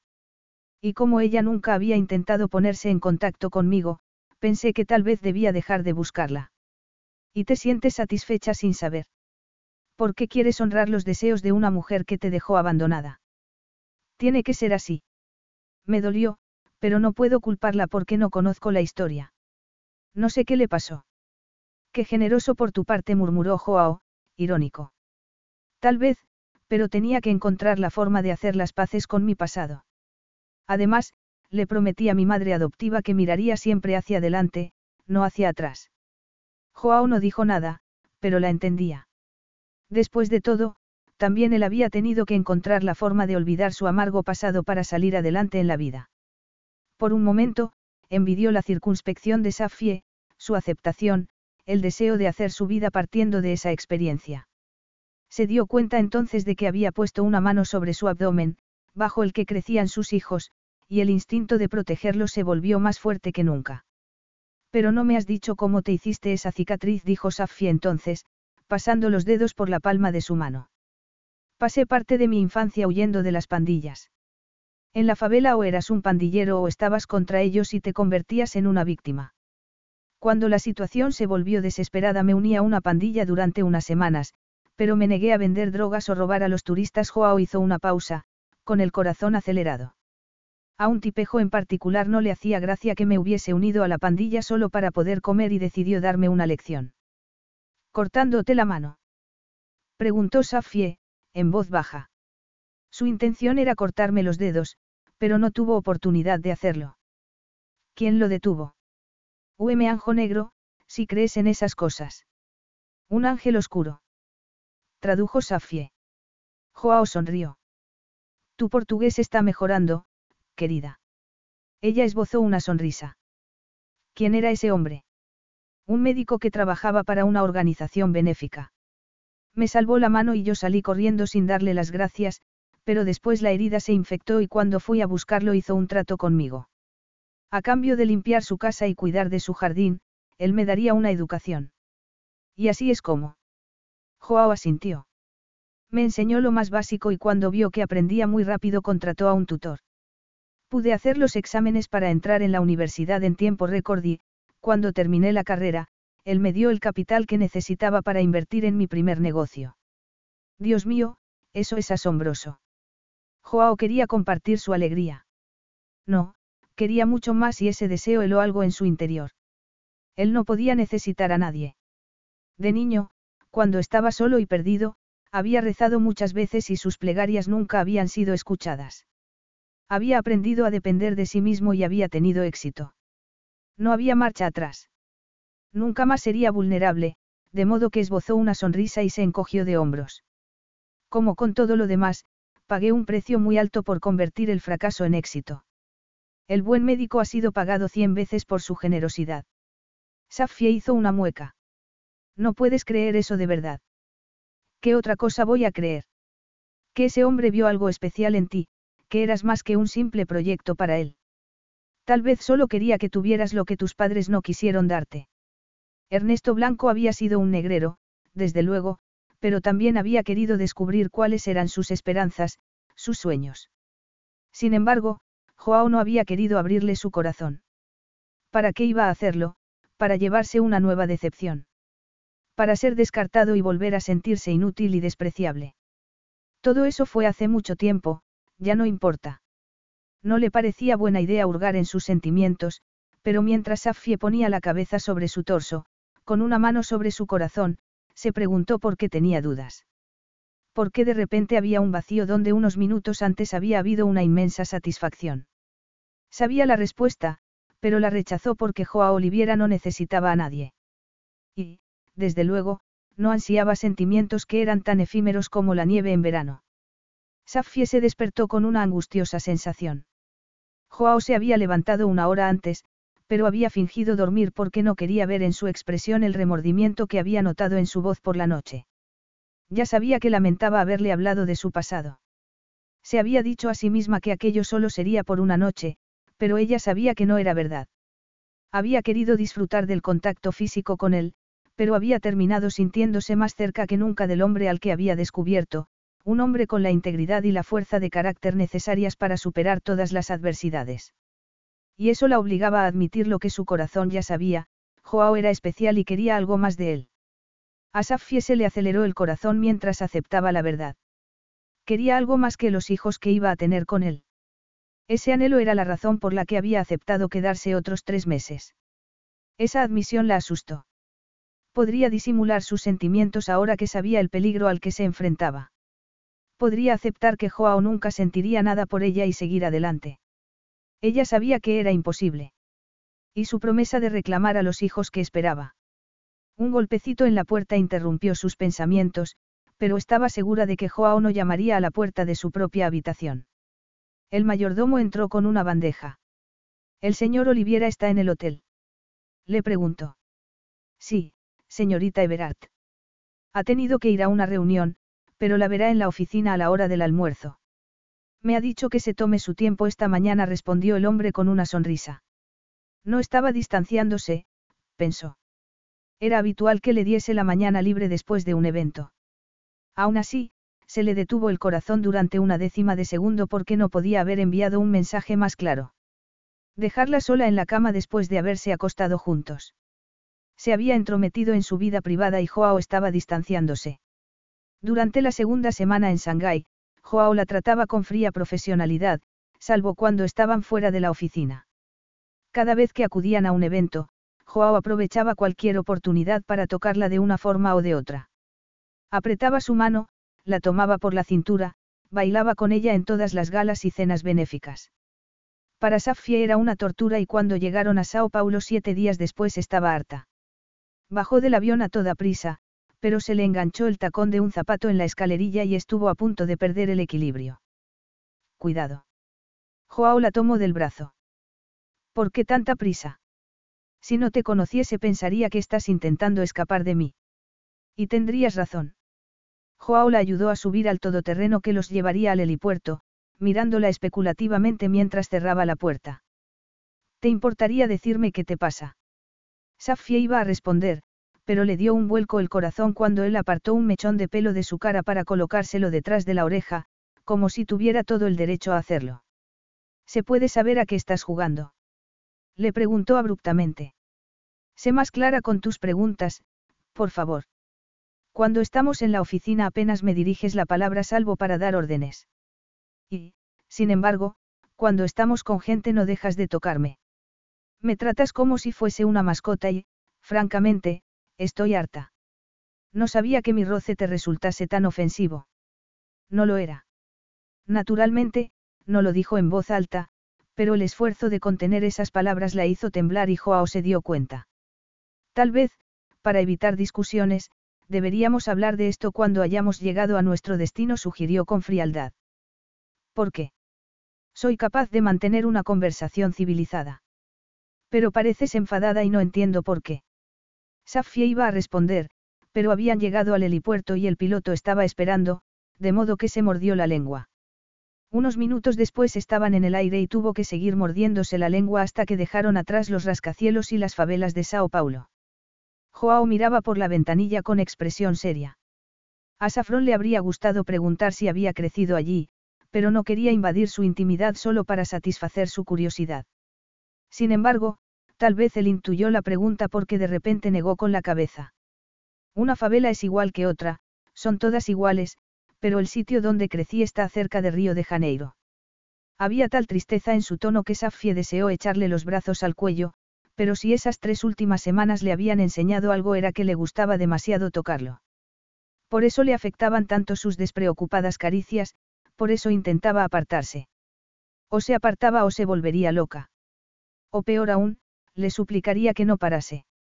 Cuando dejaron atrás las favelas sobrevolaron un paisaje de un verde exuberante, kilómetros y kilómetros de árboles y selva, con la gigantesca silueta de un caballo blanco tallado en la falda de una colina. Era el sello personal de Joao y estaba estampado en todas sus propiedades. Pasaron sobre inmensos prados con miles de cabezas de ganado y, por fin, llegaron a la fabulosa finca, una enorme residencia con varias casas interconectadas. Safie vio varias pistas de tenis y no una, sino cuatro piscinas olímpicas rodeadas de jardines. Is your bunion causing pain or preventing you from wearing your favorite shoes? Have you considered a bunionectomy? Midwest Clinical Research Center is currently enrolling a clinical trial for an investigational pain medication following a bunion removal surgery. Qualified participants between the ages of 18 and 75 may receive a bunion removal surgery at no cost, as well as access to an investigational pain medication. They may also be compensated up to $1,170 for their time. To learn more, call 937-588-6622 or go to removemybunion.com to fill out a short survey and see if you may qualify. Carlos Alfredo, tu mamá vino por una semana. Ya hace un año que vive con nosotros. Hasta trajo sus gatos. ¿Y yo qué puedo hacer? Lo que puedes hacer, Carlos. ¿Y él quién es? Es Miguel, nuestro experto de TurboTax Live. Como tu suegra hace un año que vive con ustedes, you can claim her as a dependent y así obtener esa deducción de taxes extra. Hacer taxes puede parecer dramático. Por suerte, los expertos bilingües de TurboTax Live te ayudan a obtener el máximo reembolso sabiendo que tus taxes están bien hechos. You do your thing, we've got your taxes. Intuit TurboTax Live. La preparación de taxes y la aplicabilidad de las deducciones varían según el individuo. Cuando bajaron del helicóptero, una suave brisa movía su pelo y Joao levantó una mano para apartarlo de su cara. Docenas de empleados alineados frente a la puerta de la residencia principal esperaban su llegada. Joao los saludó en portugués y después les presentó a Safie. Estos son los empleados con los que debes preparar la llegada de la viña. Si necesitas ayuda extra solo tienes que decírselo al ama de llaves. Safie sabía que había 75 empleados solo para cuidar de la villa y los jardines, de modo que no necesitaría ninguno más. Todos los empleados viven en la propiedad. Le preguntó mientras entraban en un salón que parecía sacado de las páginas de una revista de decoración. Sí, hay varias casas para empleados en la finca. Creo que todo es más fácil de ese modo. Las bonificaciones de la empresa eran fantásticas, por eso todo el mundo quería trabajar para Joao, pero Safie empezaba a pensar que era algo más que eso. ¿Por qué es más fácil o porque tú quieres marcar la diferencia en sus vidas? Le preguntó. Él se quedó inmóvil un momento. ¿Quieres convertirme en un héroe romántico? Tras él había un Mondrian original, pero Safi apenas se fijó porque el hombre que la miraba era una obra maestra de la cabeza a los pies. Dijiste que querías demostrarle a tu pueblo que había cometido un error al convertirse en tu enemigo. Pero tú eres mucho más que la opinión que otro hombre tenga sobre ti. Conozco a muchos ricos frívolos y egoístas que van por ahí tirando el dinero, pero no es eso lo que ven los que trabajan para ti. Además, he visto la encuesta de la empresa. ¿Sabes cuántos empleados han dicho que trabajarían para ti aunque les redujeses el salario a la mitad? Él la miró, sorprendido. No sé dónde quieres llegar con eso, pero te aseguro que no soy un caballero andante. Que no quieras ese título no significa que no lo seas, murmuró ella. Joao apartó la mirada. De repente, no podía respirar. Tengo que hacer unas llamadas. Y, como parece que no te agrada demasiado mi presencia, te dejo sola un rato. Me imagino que querrás descansar y explorar un poco la finca. No, No me apetece, respondió Safie. Joao sabía que debía apartarse, que las emociones que le habían robado la calma desde aquella noche en Shanghái estaban a punto de explotar. Aquella mujer lo afectaba de tal modo que sus pensamientos empezaban y terminaban en ella y la necesidad de tocarla era tan vital como respirar. Sabía que estaba buscándose problemas, pero siempre encontraba justificación para ello. Apariciones públicas en las que tenía una excusa para tocarla y apaciguar su temor al pensar que podría marcharse. Como si tocarla fuese todo lo que necesitaba. La deseaba más que nunca después de esa noche en Shanghái, la deseaba con una fiebre que lo consumía, pero habían llegado a un acuerdo y debía respetarlo. ¿No quieres ver la finca? ¿Qué te pasa, Safie? Ella se encogió de hombros. Por tu culpa, todo el mundo parece pensar que nos acostamos juntos. Y es verdad, no. Ella torció el gesto. No quiero descansar y no quiero explorar nada hasta que me expliques por qué actúas en público como si fuera algo tuyo. Como eso era exactamente lo que había estado haciendo, Joao se sintió culpable, pero enseguida encontró una justificación. Además de dejar claro que no voy a permitir que me roben a mi ayudante. Safie tuvo que disimular su decepción. No me tomes por tonta. Eso puedes hacerlo con una simple mirada, como hiciste con Willasby en Shanghái. La tentación de tocarla era irresistible y solo apretando los dientes logró contener el deseo de acariciar la suave piel de su rostro. Safie lo miraba a los ojos, exigiendo una respuesta, sin saber que había despertado una llama con una simple mirada. O si lo sabía. Se había vuelto indispensable en el trabajo. Estaba haciéndose indispensable también en esa otra parte de su vida en la que nunca dejaba entrar a nadie. Sabía que debería alejarse y, sin embargo, se encontró respondiendo. ¿Quieres saber por qué? Estoy intentando entender qué me pasa contigo, Safie. ¿A qué te refieres?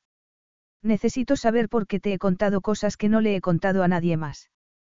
¿Por qué tolero tu insubordinación y que te metas en asuntos que no te conciernen? ¿Por qué no dejo de pensar en ti? Los ojos de Safie se oscurecieron y vio que le temblaban los labios. Quería explorar esa reacción, pero sabía que estaba al borde del peligro. Desde que confesó que la necesitaba, su mundo se había puesto patas arriba. Sigues sin explicar por qué me tocas, Joao. Él dejó escapar el aliento, impaciente. Tengo que deletrearlo. Sigo deseándote, pero acordamos que sería una sola noche y no quiero que encuentres excusas para marcharte. Claro que no debes preocuparte. Puede que me haya dejado llevar, pero no volverá a pasar. ¿Por qué no? Un recuerdo helado reabrió las heridas que él creía curadas años atrás. Porque el deseo lo pone todo en peligro. Mi padre tenía esposa e hijos, pero se dejó llevar por la tentación, por la debilidad, y el resultado es que yo llegué al mundo. Desde que nací intentó humillarme, empequeñecer mi existencia. Nosotros también nos hemos dejado llevar por el deseo y mira dónde estamos. Safie quería decirle que estaba equivocado, que él era mejor hombre que su padre, que lo de Shanghái no había sido un error, pero Joao puso un dedo sobre sus labios antes de que pudiese decir nada.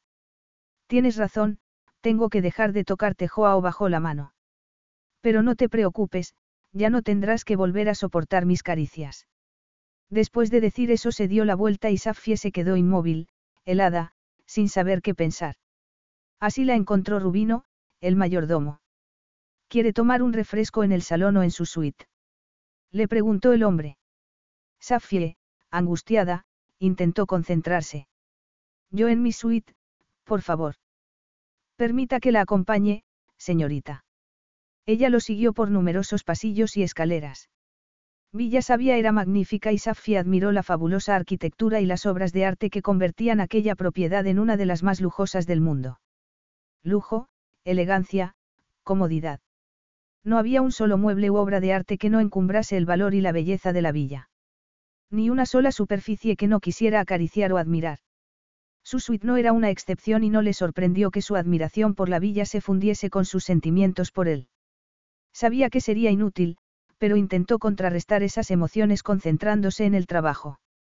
Una hora más tarde, se obligó a comer algo después de la reunión con los empleados para discutir el menú, los vinos y la lista de invitados para la cena en honor de la viña que tendría lugar al día siguiente. Había llegado oficialmente al final del primer trimestre. Las náuseas habían pasado, pero Joao seguía insistiendo en que un médico los acompañase. El mismo médico que le haría un chequeo y una ecografía por la mañana. Le dio un vuelco el corazón, henchido de un amor imposible de contener. Todo lo que siempre había querido estaba creciendo en su útero. Casi todo. Y tendría que conformarse con eso porque Joao había dejado bien claro lo que pensaba. La deseaba, pero el riesgo no merecía la pena. Tal vez incluso estaba deseando perderla de vista cuando por fin hubiera firmado el trato con Lavinia. La agonía que acompañó a ese pensamiento hizo que dejase a un lado la tablet y saliese a la terraza para admirar el jardín. Tras varias filas de árboles vio una de las piscinas brillando bajo el sol de la tarde. Tenía dos o tres horas libres antes de la cena y, decidida a ocuparse en algo para dejar de pensar, corrió a su suite para ponerse el bañador. El sujetador del bikini le quedaba un poco estrecho, pero no había tenido tiempo para comprar otro, de modo que tendría que valer. Echándose un pareo sobre los hombros, tomó las gafas de sol y la crema solar y bajó a la piscina. Quería olvidarse de todo, aunque solo fuera durante unos minutos. Y desearía tener una bola de cristal para ver un futuro donde ella fuese feliz con sus hijos. Donde la ausencia de Joao no le rompiese el corazón. Suspirando, nadó un rato, dejando que el agua fresca calmase sus sentidos. Cuando salió de la piscina, había un vaso de zumo sobre la mesa que el mayordomo debía de haber llevado mientras ella estaba nadando. Lo tomó y se sentó en los escalones, con los pies en el agua. Entonces, como ocurría a menudo en los momentos de reflexión, pensó en los niños que crecían dentro de ella. Mellizos. Doble amor, doble felicidad. Safie deslizó una mano por su abdomen y una momentánea tristeza la abrumó. Daría lo que fuera porque su madre adoptiva estuviese viva para compartir con ella su felicidad. Le había escrito una carta durante su última semana de vida, una carta que Safie conservaba entre las páginas de su diario infantil. Y se sabía cada palabra de memoria. No le des vueltas al pasado. Intenta ser feliz. Nunca te conformes con la soledad. Casi lo he conseguido, mamá, pero creo que necesito algo más. Como si lo hubiera conjurado, Joao apareció de repente. Ese, algo más, que tanto anhelaba. Safie. Estaba a un metro de ella, con los ojos clavados en la mano que tenía sobre el abdomen, mirándola con una emoción que no podía descifrar. ¿Querías algo? Sí, quiero algo, respondió él, sin dejar de mirar su mano. El sol brasileño es muy potente. ¿Te has puesto crema protectora? Ella tragó saliva, no por la pregunta, sino porque en todo el tiempo que llevaban juntos nunca había visto a Joao vestido de blanco. Con el pantalón de lino que colgaba de sus caderas y la camisa sin abrochar, destacando su vibrante piel morena, era irresistible. Y todo eso rematado por el pelo algo despeinado, los ojos de color whisky y la sombra de barba. Safie tenía que hacer un esfuerzo para disimular que estaba completamente abrumada. Pensaba nadar un rato antes de. Él hizo un gesto impaciente antes de tomar el bote de crema solar que había dejado sobre la mesa, entre dos tumbonas. Luego, aunque iba vestido, se sentó en el primer escalón de la piscina y abrió el bote. ¿Qué haces? Le preguntó ella. Ponerte crema para que no te quemes. Retira el pelo, Safie le ordenó Joao. En realidad, ella no quería que se apartase, de modo que irguió la espalda y se levantó el pelo con una mano. Una mariposa revoloteaba sobre la piscina y oía música de samba en el aire, pero solo podía prestar atención a la poderosa figura que estaba tras ella, al aliento masculino rozando su cuello. La combinación de la fría crema y los cálidos dedos sobre sus hombros estuvo a punto de hacer que se desmoronase. Joao pasaba las manos por su espalda, arriba y abajo, arriba y abajo, en un seductor baile que la mareaba de deseo. Cuando encontró la cinta del bikini dejó escapar un gruñido de impaciencia. Voy a desatarla, le advirtió, el roce de su aliento le produjo un estremecimiento. Los empleados son muy discretos, no te verá nadie. Safie dejó escapar un gemido que él se tomó por asentimiento y empezó a desabrochar la cinta. Ella sujetó el bikini como pudo, pero la perversa combinación de la húmeda tela y los expertos dedos masculinos hizo que sus pezones se levantasen. Joao contuvo el aliento mientras deslizaba las manos por su cintura y su abdomen. Boceeta o bonita susurró, casi como para sí mismo. Pero Safie lo oyó. Y lo entendió. Joao. Aquello era una locura. No debería dejar que la tocase, pero el roce de sus dedos era tan cautivador que echó la cabeza hacia atrás para apoyarla sobre su hombro. Joao exhaló ruidosamente y, a toda prisa, volvió a atar la cinta del bikini. Cristo, hizo el Okura murmuró. Supongo que puedes terminar de hacerlo tú. Dejó la mano sobre su cuello durante cinco segundos y luego se apartó abruptamente para salir de la piscina. Joao. No te quedes aquí mucho rato. He pedido que sirvan la cena a las siete. Safia hizo un esfuerzo para permanecer inmóvil porque, si giraba la cabeza para mirarlo, si veía un brillo de deseo en sus ojos, haría lo impensable y le suplicaría que la tomase entre sus brazos, la llevase a su cama y le hiciese el amor. Varios minutos después seguía excitada, incapaz de liberarse de la tensión que le provocaba Joao. Pero era más que eso. El problema era su corazón y el imparable anhelo que crecía con cada segundo. Y tenía que encontrar una solución lo antes posible, antes de llegar a un punto sin retorno. El vestido que eligió para la cena era sencillo, pero elegante, con un hombro al descubierto. El suave algodón acentuaba la dulce curva de su estómago y Joao la miró fijamente cuando entró en el comedor. ¿No te has quemado? Claro que no respondió ella. Como de mutuo acuerdo, hablaron de trabajo para no hablar de la escena de la piscina. ¿Crees que a Lavinia le gustará el partido de fútbol? Mis equipos están en las primeras ligas nacionales e internacionales, respondió Joao, con su arrogancia habitual.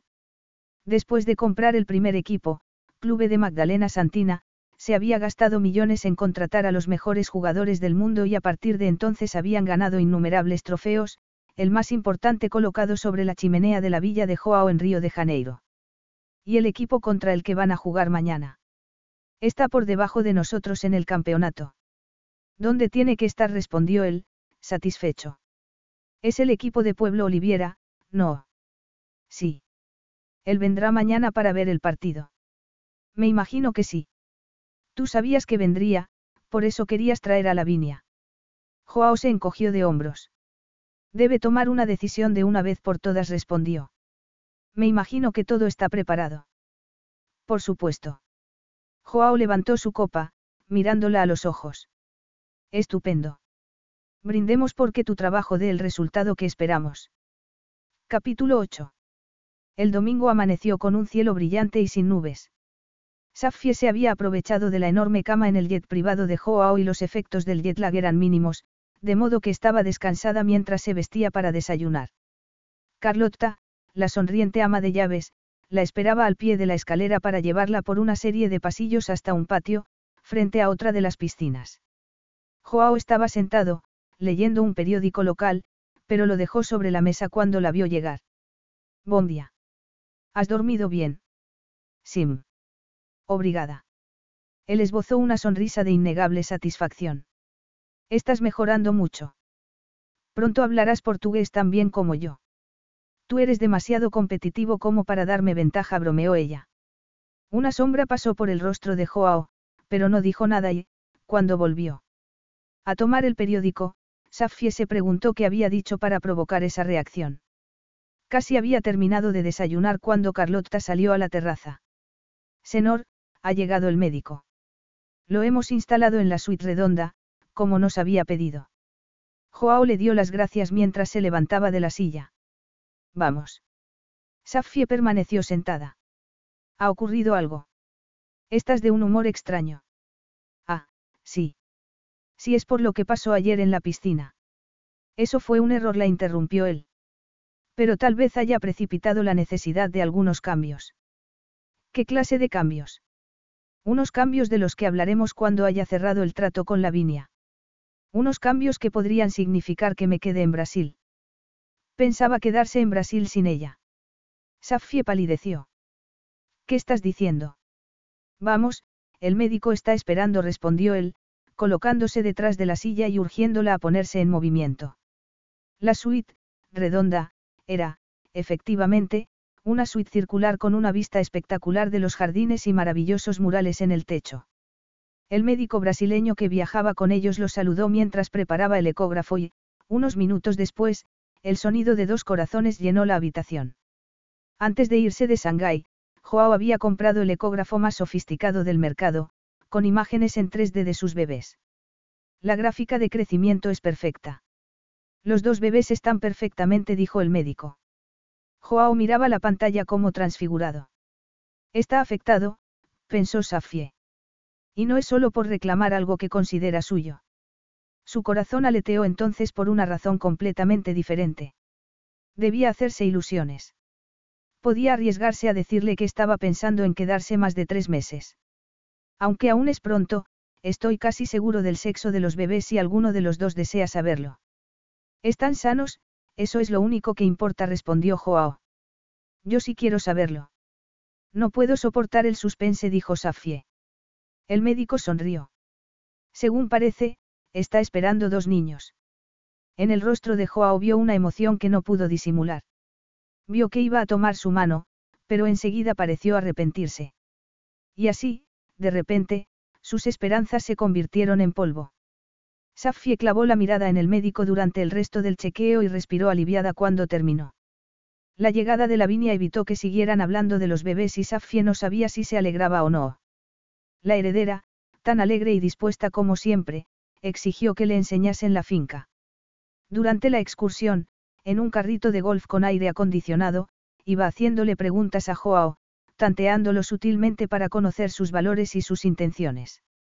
Y, mientras lo escuchaba esquivar las preguntas con una mezcla de destreza, encanto e inteligencia, Safie se dio cuenta de algo. Joao estaba empeñado en una batalla con su padre y amargado por su terrible infancia, pero ayudaba generosamente a los más necesitados y cuidaba de la gente que trabajaba para él. Podría haberse vuelto un hombre egoísta, pero era todo lo contrario. Creaba puestos de trabajo para miles de personas, invertía en empresas sostenibles que eran la envidia de otros empresarios y el orgullo por el legado que iba a dejar atrás la tía en su voz cada vez que hablaba de su país. Safie sabía que era un hombre íntegro desde el día que empezó a trabajar para él. Cuando el helicóptero aterrizó en medio del estadio de fútbol, con 120.000 fans gritando el nombre de Joao, Safie supo que aquello era inevitable, que ya había pasado. Estaba enamorada de Joao Oliviera. Esa tremenda admisión la aterraba y emocionaba al mismo tiempo y se llevó una mano al corazón, como si así pudiera controlar sus locos latidos. ¿Qué ocurre? Le preguntó él. Mientras saludaba a los jugadores y se los presentaba a Lavinia, seguía pendiente de ella. Nada, estoy bien. Es que hay tanta gente, todo esto es un poco abrumador. Ven, vamos a un sitio más discreto, dijo Joao, tomándola del brazo y ofreciéndole el otro a Lavinia para llevarlas al palco privado, con 25 suntuosos asientos de piel, el mejor champán francés, ostras, caviar y exquisitos canapés para saciar el apetito. Después de saludar al alcalde y a varios dignatarios, Safie se sentó para ver el partido, pero no dejaba de mirar a Joao de soslayo, preguntándose cuándo había pasado, en qué momento había decidido arriesgarlo todo enamorándose de su jefe. ¿Y qué importaba? Esa era la realidad, su corazón le pertenecía. La cuestión era si él lo querría alguna vez o la promesa de distanciarse era el principio de un abismo insalvable entre ellos. Safie sabía que tarde o temprano tendrían que separarse, que el pecado de enamorarse de un hombre inalcanzable podría ser una catástrofe para ella. Alguien se aclaró la garganta a su lado y ella giró la cabeza. Era un hombre de mediana edad, con unos ojos sorprendentemente amables e inteligentes. Creo que no nos han presentado. Soy Ernesto Blanco. El mentor de Joao dijo Safie, sorprendida. El hombre le ofreció su mano.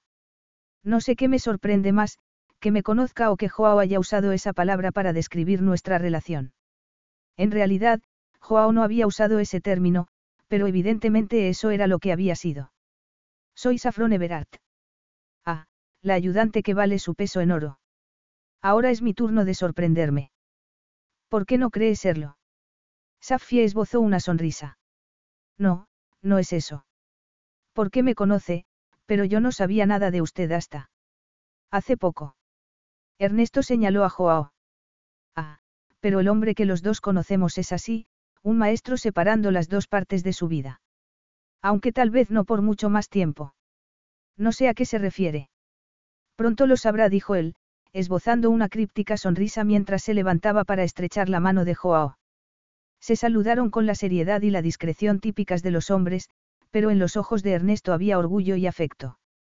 A Safie se le encogió el corazón. Si Joao no había aceptado el cariño de la figura paterna que lo había salvado de un futuro terrible en la favela, qué esperanzas había de que aceptase el suyo.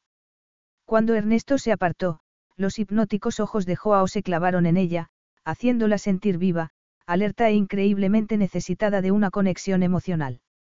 En ese momento no quería pensar que un día dejaría de verlo. Pero, igual que había aceptado el diagnóstico de la enfermedad de su madre adoptiva, tenía que aceptar que el amor que había crecido tontamente en su corazón podría no ser correspondido. Aunque pensar eso amenazaba compartirle el corazón por la mitad. Estás pálida, Safie dijo él, colocándose a su lado. No te encuentras bien. Estoy bien, pero tenemos que hablar. Y prefiero que sea lo antes posible. ¿Alguna razón en particular para tanta urgencia?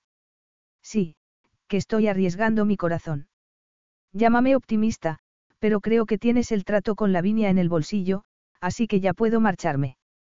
Él la miró con una expresión indescifrable. Si eso es lo que quieres hablaremos más tarde. Muy bien. Desde el pitido que dio comienzo al partido, el equipo de Joao jugó con una enorme superioridad. Mientras Ernesto le explicaba las intrincadas reglas a Lavinia, Joao era libre para disfrutar del juego que tanto le gustaba algo que no parecía complacer a un hombre que se hallaba en el palco contiguo y que no dejaba de mirarlo con el ceño fruncido. Safie lo miró con atención y, por el parecido, se dio cuenta de que era Pueblo Oliviera. Es tu padre, ¿verdad? Joao miró al hombre con expresión helada. El donante de esperma. No merece el título de padre. Cuando terminó el partido, Lavinia se volvió hacia Joao con una sonrisa en los labios. Ha sido genial. Ahora entiendo que a tanta gente le guste el fútbol. Muy interesante. Unos minutos después, Pueblo Oliviera entró en el palco sin haber sido invitado. Era un hombre de unos 60 años, con el pelo canoso y un enorme parecido con Joao. Se acercó a Lavinia ignorando descaradamente a su hijo. Intentaba congraciarse con la heredera, pero Lavinia solo buscaba la atención de Joao, pidiéndole su opinión sobre el partido, el vino de la región y sus planes para la línea de cruceros Archer, la empresa en la que ella había puesto su sello personal. Permanecerá intacta, respondió él. Yo tengo mi propia línea de cruceros, pero estoy dispuesto a rebautizarla como Cruceros Archer Oliviera. ¿Harías eso? exclamó Lavinia. Te doy mi palabra. Y mi palabra, al contrario que la de otros, tiene valor. Pueblo lo fulminó con la mirada. Sugiero que espere hasta que esté firmado, señor Archer. Su hijo, señor Oliviera, tiene una reputación impecable. Siempre cumple su palabra, intervino Safie sin poder evitarlo. Veo que hay otra mujer dispuesta a salir en tu defensa, dijo Pueblo entonces, dirigiéndose a su hijo por primera vez. Pensé que la última había sido tu patética madre. Safie se quedó sin aliento, pero Joao respondió tranquilamente. Los dos sabemos que necesitaba dinero para comprar droga. La cuestión es quién es más deplorable, una pobre mujer adicta a las drogas o el hombre que explotó esa adicción a cambio de sexo. Pueblo dio un paso adelante con expresión amenazadora. Parecía a punto de decir algo, pero estaba tan furioso que no era capaz de articular palabra. ¿Qué quieres decirme exactamente? Le espetó Joao, con tono de desafío. Que no valgo nada, que nunca llegaré a nada en la vida. O que, aunque he demostrado que estabas equivocado, sigues creyendo que puedes ganarme en algo. Su padre soltó una risita desdeñosa. ¿De verdad crees que eres mejor que yo? Joao señaló a su alrededor. Mis logros hablan por sí mismos. O pueblo Oliviera era tan estúpido que no sabía que su hijo estaba muy por encima de él, o el orgullo le impedía admitirlo. Safie sospechaba que era esto último. Yo era un ganador mucho antes de que tú nacieras. Pero aún no has aprendido la lección, lo que marca la diferencia entre el éxito a largo plazo y la gratificación inmediata. Yo veo lo que quiero, lo consigo y lo mantengo mientras que tú destrozas todo lo que tocas sin entender nunca lo que vale. Rojo de ira, Pueblo se dio media vuelta y salió del palco seguido de su pequeño séquito. Aunque Joao intentaba disimular, Safie notaba su angustia. Incapaz de controlar el deseo de consolarlo, puso una mano en su brazo, pero él dio un respingo. La confrontación con Pueblo era inevitable, pero había subestimado el poder de ese hombre para inquietarlo. O tal vez estaba inquieto porque no había sido capaz de recuperar el equilibrio desde que Safi anunció que tenía intención de marcharse. O tal vez la respuesta estaba en unas facciones tan parecidas a las suyas que, por un momento, se había preguntado qué más habría heredado de aquel hombre. Se engañaba a sí mismo al pensar que era mejor que Pueblo Oliviera. Estaría programado para repetir la historia y arruinar la relación con sus hijos incluso antes de que nacieran. Joao tragó saliva, experimentando un terror que no era capaz de contener. Tú eres mucho más que la opinión de otro hombre sobre ti. Quería agarrarse a las palabras de Safie, pero... Podía hacerlo. Había demostrado que sabía ganar dinero con admirable inteligencia. Pero y en otros aspectos de la vida. Desde luego, no tenía experiencia en el campo de las emociones. Nunca había dejado que nadie se acercase tanto como para ponerse a prueba. Pero ahora tienes la oportunidad de hacerlo. Miró el redondeado abdomen de Safie, pensando en los mellizos que crecían en su seno. Seguía sin saber si ella iba a darle una oportunidad, pero quería luchar por sus hijos y apretó los dientes, decidido. Safie vio esa expresión de anhelo antes de que volviese a colocarse la máscara. El día anterior había admitido que la deseaba. No podían empezar desde ahí. Con el tiempo podría demostrarle que, aunque su relación estaba basada en la atracción física, podría haber algo más, que ellos podrían ser algo más. Joao se volvió hacia Lavinia. Disculpa la interrupción. La mujer sacudió la cabeza. No te disculpes, lo entiendo. Tampoco mis hijos están a mi lado en este momento. La familia es complicada. La tensión desapareció y Lavinia, después de charlar unos minutos con Ernesto, se volvió hacia Joao. Creo que hay otro proyecto tuyo que debo ver.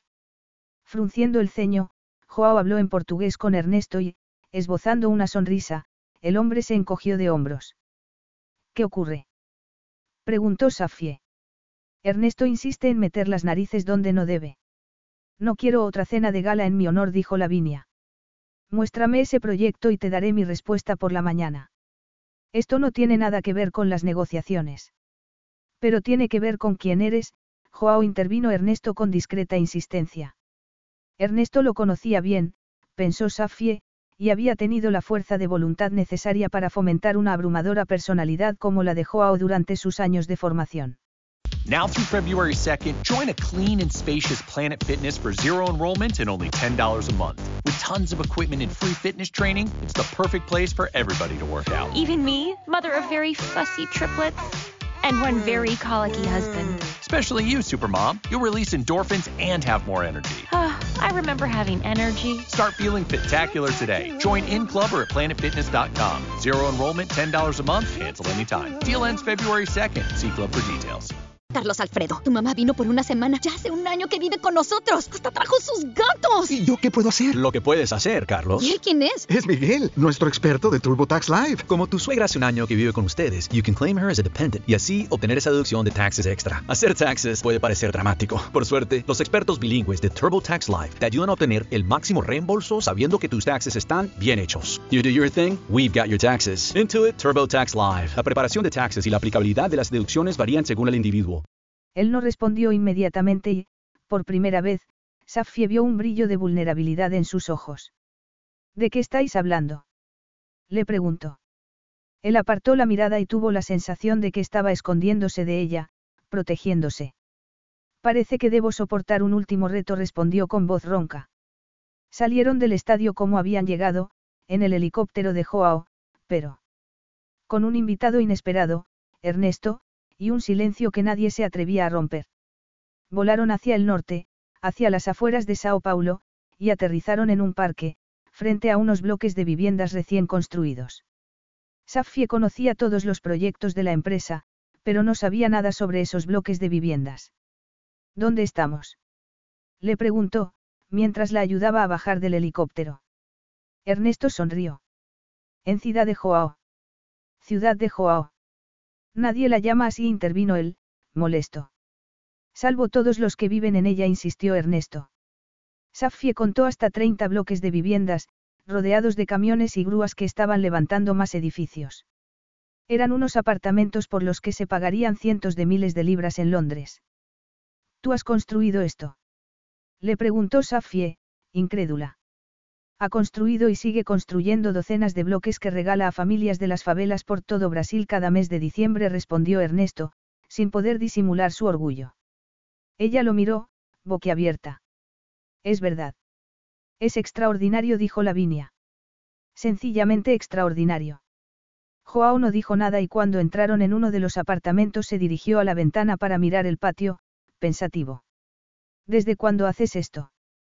Le preguntó Safie. Él giró la cabeza para mirarla. Empecé el proceso hace ocho años, pero tardé otros dos en empezar a construir debido a los problemas burocráticos. La primera fase terminó ocho meses después de eso. Llevas años realojando a familias y yo no sabía nada. Para ser un hombre que no quería tener hijos y no creía en las familias, aquello era sorprendente. De nuevo, la esperanza empezó a abrirse paso en su corazón y tal vez se le notaba en la cara porque Joao dio un paso hacia ella. Safie. Fueron interrumpidos por un alboroto frente a la puerta. Una mujer embarazada con un niño de la mano se dirigía a Joao con lágrimas en los ojos. No hacía falta un traductor para saber que estaba dándole las gracias por cambiar su vida. Él recibió la efusiva gratitud con seriedad, pero esbozó una sonrisa cuando el niño soltó la mano de su madre y se acercó para decir solemnemente. Obrigado, senor Oliviera. Safie parpadeó para contener las lágrimas. Por alguna razón, Joao había querido ocultar ese proyecto. No entendía por qué, aunque podía imaginárselo. En el fondo, Joao Oliviera quería reescribir su propia historia, darles a esas familias y a esos niños lo que a él le había sido cruelmente negado. Quería sacudirlo, decirle que hacer eso no era una debilidad, pero una mirada a su serio perfil le advirtió que no dijese nada por el momento.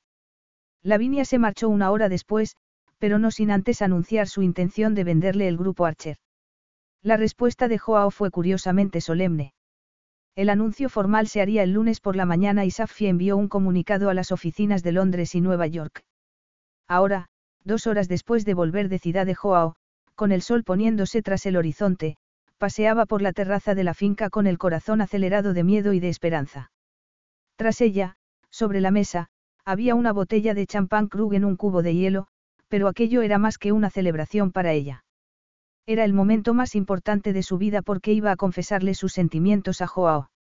Me has ayudado a cerrar el trato con Lavinia, pero pareces tan inquieta como si hubiéramos fracasado. Joao estaba en la puerta de la terraza, con una caja de terciopelo negro en la mano. ¿Qué es eso? Lo verás enseguida, respondió él, tomando la botella de champán. Es una pena que no puedas beber. Pero tú sí puedes. Has cerrado el trato de tu vida y he pensado que uno de los dos debía celebrarlo.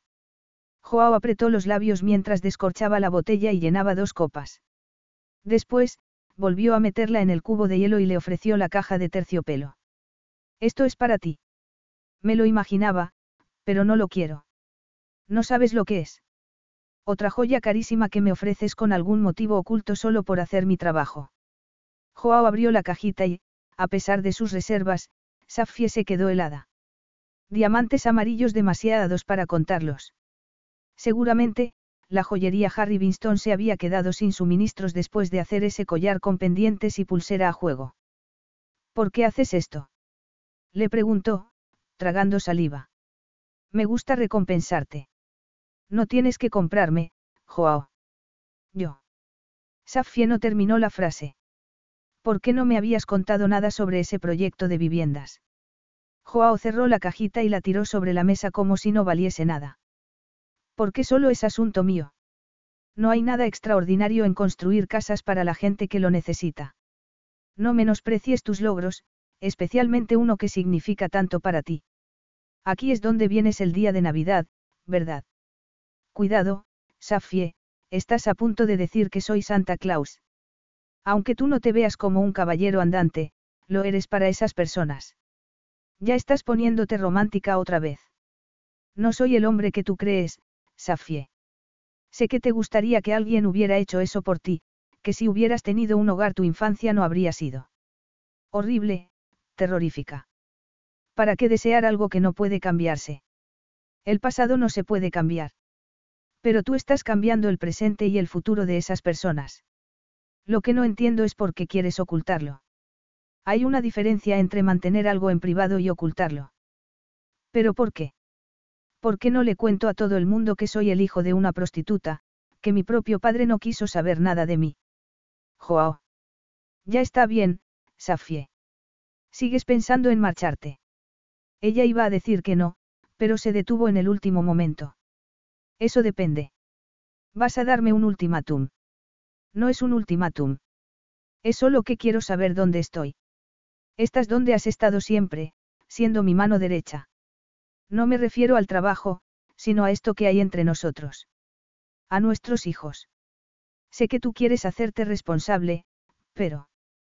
Safie se pasó la lengua por los labios resecos. ¿Dónde quedo yo en todo esto? ¿Qué estás pidiéndome exactamente? Tú sabes lo que estoy pidiendo. Me refiero a un compromiso de verdad. Joao se quedó inmóvil, helado. Uno con corazoncitos y rosas, tal vez. Siento decepcionarte, pero eso es imposible. ¿Por qué? Le preguntó ella, con el corazón en la garganta. ¿Por qué no quiero que ninguno de los dos se engañe a sí mismo con falsas emociones? Ahora te pregunto de nuevo, ¿vas a marcharte? El corazón de Safie se rompió en mil pedazos. Aunque lo único que quería era derrumbarse, tenía que ser firme por última vez. Sí, me marcho. El trato con el grupo Archer está cerrado, así que puedo irme. Joao la miró durante unos segundos, en silencio, y luego sacó un documento del bolsillo del pantalón. He pedido a mis abogados que redacten un acuerdo. ¿Por qué? Porque tengo intereses que proteger. Léelo y luego ve a mi estudio. Joao dejó el documento junto a la caja de terciopelo y entró en la casa, dejando el champán sin tocar sobre la mesa, tan desinflado como el corazón de Safie. Capítulo 9. Esto es una broma. Le espetó Safie, entrando en tromba en el estudio, con la voz temblando como una hoja en medio de un huracán. Joao estaba mirando por la ventana y cuando por fin se dignó a darse la vuelta su expresión le dijo todo lo que tenía que saber. Es un simple documento legal. Safie sacudió el papel con manos temblorosas. Pero dice que tú que quieres la custodia de mis hijos.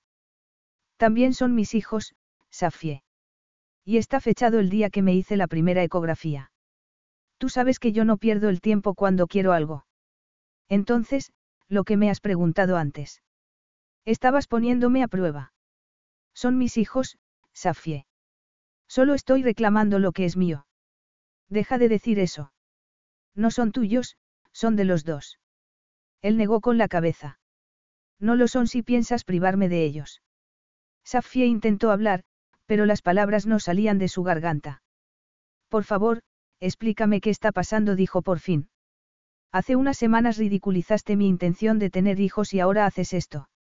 La realidad me ha aportado una perspectiva diferente. ¿Qué es esto para ti, un juguete nuevo? exclamó Safie. Un juguete que quieres quitarme. Prefiero que no lleguemos a eso. Pero eso es lo que quieres, no. ¿Por qué, Joao? Solo quiero retener lo que es mío. Nunca firmaré un acuerdo para que te lleves a mis hijos, Safie. Dios mío. Y pensar que te he defendido contra tu padre. No deberías haberlo hecho. Tal vez me parezco más a él de lo que creía.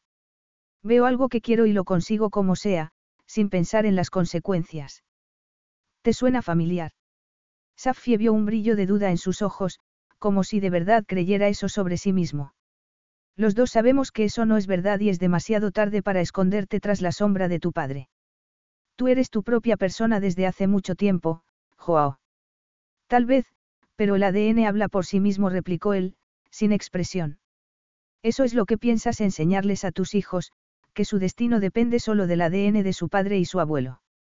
Joao apretó la mandíbula con tal fuerza que pensó que iba a romperse. El nombre de Pueblo Oliviera nunca saldrá de mis labios. No sé si esto es una reacción por el encuentro con tu padre o... Safie no terminó la frase. Estás dejando que eso te afecte, pero no voy a firmar el documento. Entonces, tendrás que buscarte un abogado. Ella lo miró, consternada. ¿Por qué haces esto? ¿Qué pasó en Shanghái? ¿Qué han significado estas semanas? Joao frunció el ceño. Do que que está falando. Tú sabes muy bien de qué estoy hablando. El sexo, las muestras de afecto en público.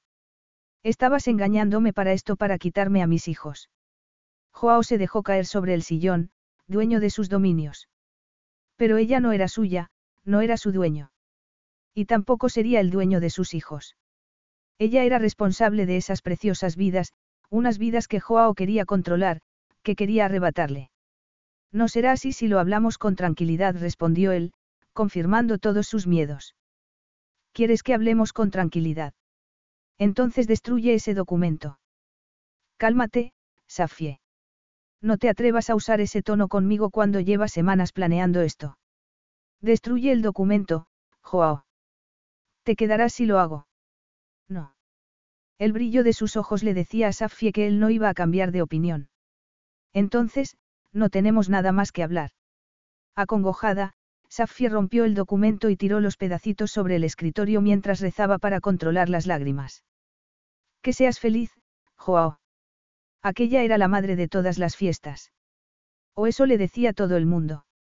Su mansión, en la exclusiva península de Saint-Jean de Cap Ferrat, estaba iluminada por miles de luces y había música y risas por todas partes. Atracado en la bahía, su lujoso yate se había convertido en una pista de baile para otro grupo de invitados. La fiesta había sido preparada con todo detalle por la ayudante ejecutiva que ya no trabajaba para él. Joao experimentó una oleada de irritación que de inmediato intentó controlar, pero sentía la pérdida de Safie como nunca había sentido nada en toda su vida y ese pesar se había convertido en un compañero constante.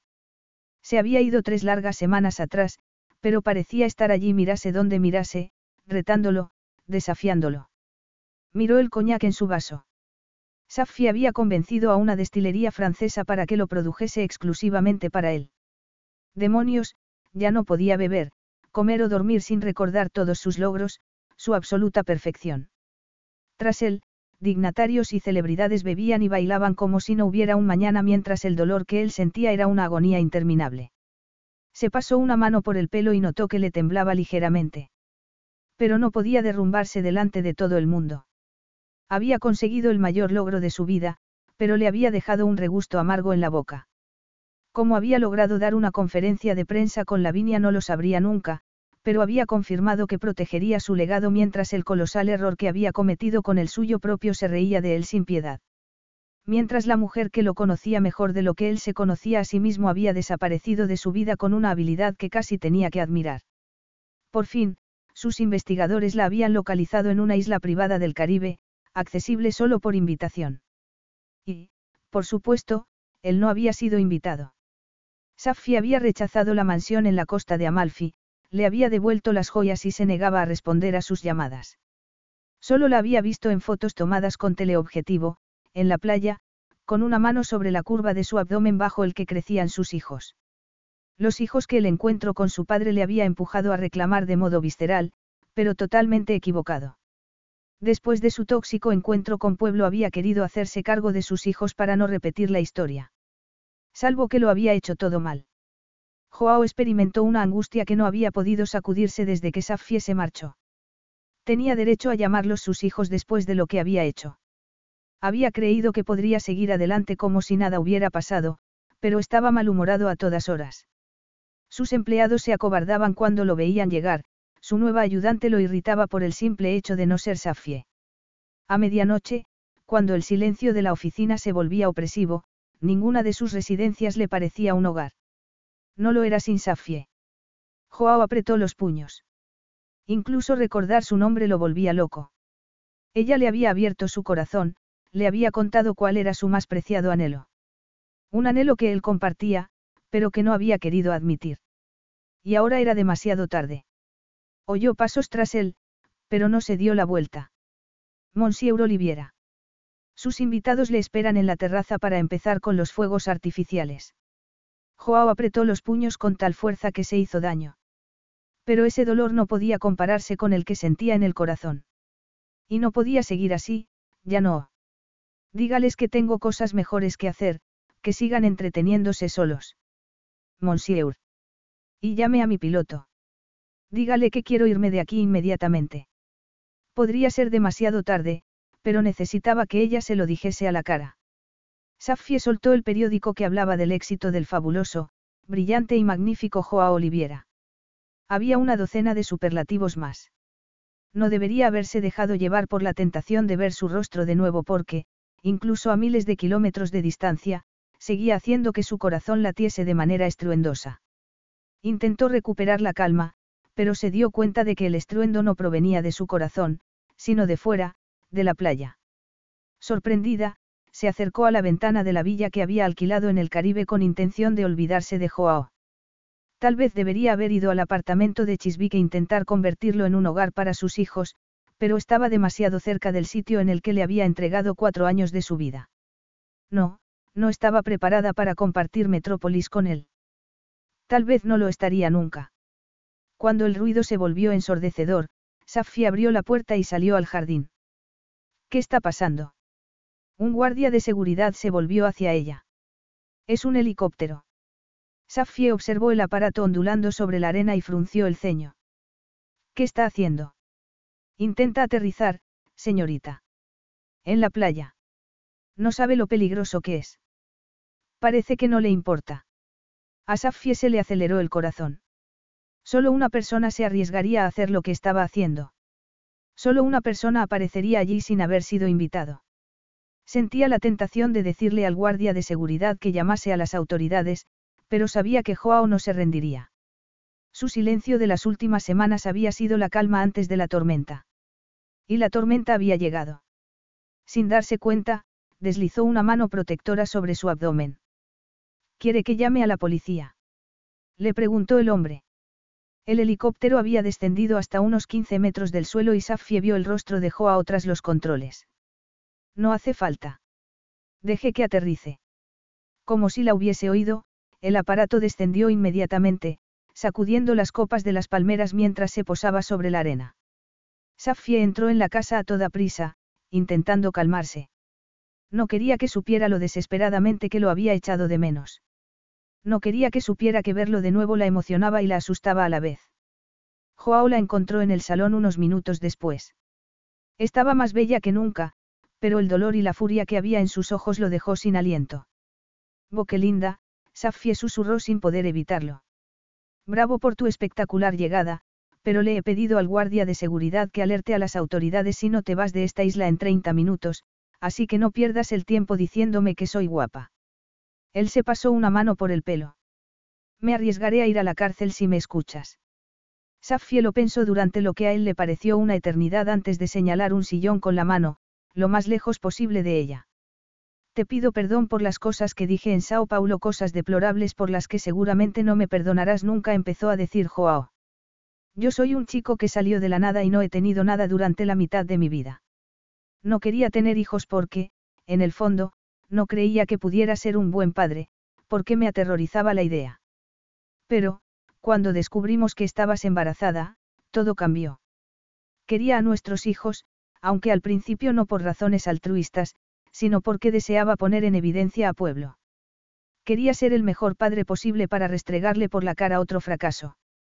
Tener éxito donde mi madre y él fracasaron de forma tan abismal. Vio un brillo de comprensión en los ojos de Safie, pero también de dolor y decepción. Joao tragó saliva. Nunca había hecho un trato en el que me fuera sin nada. Que tú me amenazases con marcharte, llevándote a mis hijos. Nuestros hijos. Sí, es verdad, perdona. Cuando me enfrenté con Pueblo después de tantos años. Safie frunció el ceño. Lo habías visto antes del partido. La primera vez que le gané por la mano, cuando tenía 24 años respondió Joao. Había logrado comprar una de sus empresas e insistí en que estuviera allí personalmente para ver su cara durante la firma del acuerdo. Después de casi una década me había engañado a mí mismo pensando que podría afrontar ese encuentro, pero tenías razón, dejé que me afectase más de lo que debería. Me imaginé que sería así. Pero te aseguro que entendí lo que intentabas decidirme esa noche, en Sao Paulo. Estabas dejando al descubierto una parte de mí que había intentado esconder y bueno, estoy empezando a aceptarla. Hasta ahora, confiar completamente en otra persona era algo que no podía contemplar. Pero confías en mí, al menos en parte. Confío en ti del todo, Safie. Pero era más fácil engañarme a mí mismo pensando que los negocios eran lo único que importaba. Confesar que quería hacer las cosas de otra manera, aprender a amar cuando a mí nadie me había querido era demasiado arriesgado. Ese acuerdo era la forma perfecta de no involucrar mis emociones. Pero no has podido hacerlo. Él esbozó una triste sonrisa. Intenté manipularte para poder controlar tu vida aunque me dejases. Cuando Safi apartó la mirada y se abrazó a sí misma, como para protegerse, Joao se sintió como un gusano. ¿Y cómo voy a confiar en ti ahora, después de todo lo que ha pasado? Le preguntó ella en voz baja. Dándome una oportunidad de demostrarte que he cambiado, respondió Joao. Olvídate de ese absurdo acuerdo. Los preciosos hijos que esperas llevarán el apellido que tú quieras que lleven. Lo único que te pido es que me dejes ser parte de sus vidas, que me des la oportunidad de ser su padre, de quererlos y cuidarlos como se merece cualquier niño. Pero si no quieres que tenga nada que ver con ellos. Yo nunca haría eso, Joao lo interrumpió ella. Después de lo que los dos sufrimos de niños, jamás te haría eso. Eso era lo que pensaba decirte esa noche, en la terraza. Quería que fueras el padre de nuestros hijos, aunque no sintieras nada por mí. Ese era el compromiso que necesitaba. Un escalofrío sacudió a Joao de la cabeza a los pies y tuvo que cerrar los ojos un momento. El trato más importante de mi vida y he metido la pata de una forma espectacular. No es demasiado tarde. Si lo dices de verdad, si estás dispuesto a... Joao tomó su mano, poniendo todo su corazón en ese gesto. Meudeus, sí. Estoy dispuesto, Safie. Más que eso. Entonces, ¿quieres que compartamos la custodia? ¿Qué derecho tengo a pedir algo más? ¿Cuándo te ha detenido a ti eso? Bromeó Safie. Eres atrevido, inteligente e implacable cuando tienes que serlo. No me decepciones ahora, Joao. Él no quería hacerse ilusiones, pero su corazón empezó a latir con fuerza contra sus costillas. ¿Estás diciendo? Pídemelo, insistió Safie. Joao tomó aire antes de abrirle su corazón. Quiero algo más que ser el padre de nuestros hijos. Quiero tu confianza, tu amor. Quiero tener el derecho a llamarte mía y a amarte como te mereces que te amen. Con adoración, del todo y mientras viva. Contuvo el aliento mientras esperaba la respuesta, que no tardó en llegar. Los ojos de Safie se llenaron de lágrimas y un sollozo escapó de su garganta mientras se echaba en sus brazos.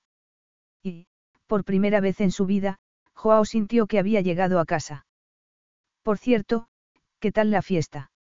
Joao hundió la cara en su cuello y el deseo que creía haber saciado después de varias horas en la cama con Safie despertó a la vida de nuevo. No lo sé. Me fui media hora después de que empezase. En serio. En el segundo trimestre del embarazo, su rostro brillaba de salud y belleza, pero había algo especial en ella, algo que la convertía en una visión, en la mujer de sus sueños. Sin ti, no era una celebración. Nada lo es. No puedo estar sin ti. Te quiero, Joao susurró ella sobre sus labios. Además, he estado un poco insoportable últimamente. La gente da un respingo cuando me acerco. Seguro que sí. Tienes que volver para que sea humano otra vez. Ella se rió y a Joao le pareció el sonido más hermoso del mundo. Has demostrado que tienes lo que hay que tener para seguir siendo el hombre más rico del mundo. La gente se siente intimidada en tu presencia, esté yo cerca o no. Me da igual ser el hombre más rico del mundo, lo único que me importa es ser el mejor marido para ti. Joao deslizó una mano por su abdomen. Y el mejor padre para estos dos niños y los que tengamos en el futuro, añadió, mirándola a los ojos. Cásate conmigo, Safie. Hazme el hombre más feliz del mundo. Safie asintió con la cabeza, intentando controlar la emoción. Sim. Para siempre Sim. Hicieron el amor de nuevo y, después, Joao tomó su mano y le puso algo en el dedo. Safie abrió los ojos como platos al ver el exquisito anillo de diamantes. Esta joya me encanta. Tanto como tú le dijo, esbozando una sonrisa de pura felicidad que Joao entendió como una promesa de amor eterno. Epílogo. Cuatro años después. Joao. ¿Dónde estás? Su marido se llevó un dedo a los labios para pedirle silencio y Safie sonrió mientras se acercaba de puntillas a la puerta de la habitación de sus hijos. Joao la tomó por la cintura, mirando sus generosos pechos bajo el camisón de color albaricoque que terminaba a medio muslo con un deseo que no se había disipado desde la primera vez que hicieron el amor en aquel diván en Marruecos. Acababan de llegar a la finca de Sao Paulo y era maravilloso estar de vuelta en casa, pero estaba agotada y esperando que su marido se reuniese con ella en la cama, por eso había ido a buscarlo. ¿Qué haces? Joao señaló a sus hijos, dos mellizos idénticos, Carlos y Antonio. Mira murmuró. Los niños estaban discutiendo. Carlos sujetaba su juguete favorito, una ballena azul sin la que no viajaba nunca, mientras Antonio tenía en la mano su segundo juguete favorito, un camión de color rojo que se negaba a entregarle a su hermano. Safia iba a entrar en la habitación, pero Joao la sujetó. No, Mina querida, espera. Los niños siguieron discutiendo durante unos minutos más y luego Carlos, titubeante, le ofreció a su hermano la ballena azul. A cambio, Antonio le ofreció su camión rojo. Después de intercambiar los juguetes, los dos niños empezaron a reírse como si no hubiera pasado nada. Hace un mes se habrían peleado durante horas. Están aprendiendo a negociar, dijo Joao, sin poder disimular su orgullo. Safie le echó los brazos al cuello. No creo que estén preparados todavía para la sala de juntas, cariño. Tal vez no, pero están aprendiendo a luchar por lo que quieren y a no darse por vencidos hasta que están satisfechos. Como tú hiciste con su mamá. Exactamente. Riéndose, Joao la tomó en brazos y, después de comprobar que la niñera estaba atendiendo a los niños, llevó a su mujer al dormitorio. La dejó sobre la cama y, a toda prisa, se quitó la camiseta y el pantalón. Desnudo, se colocó sobre ella, con los brazos apoyados a cada lado de su cabeza, mirándola con los ojos brillantes. Dime que estás satisfecha, Meucorao. Dime que te hago feliz. Safia esbozó una sonrisa. Seguía sorprendiéndole que un hombre tan poderoso y carismático como Joao necesitase garantías, que su felicidad significase tanto para él. Pero así era. No puedo expresar con palabras lo feliz que me haces, pero tengo una noticia que va a hacerte muy feliz a ti. ¿Qué es? Le preguntó él. Safie tomó su mano izquierda y besó la cicatriz de la palma. Después, enredando sus dedos, puso la mano sobre su vientre y notó que Joao contenía el aliento.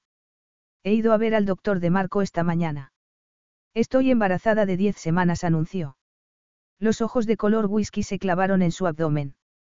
Meudeus, pensé que sabía lo que era la felicidad, pero acabas de llevarme a una nueva dimensión. Compartieron un largo y lánguido beso mientras Joao le quitaba el camisón, pero Safie esperó, conteniendo el aliento, hasta que estuvo dentro de ella para darle la última noticia. Y no había solo un latido, Joao.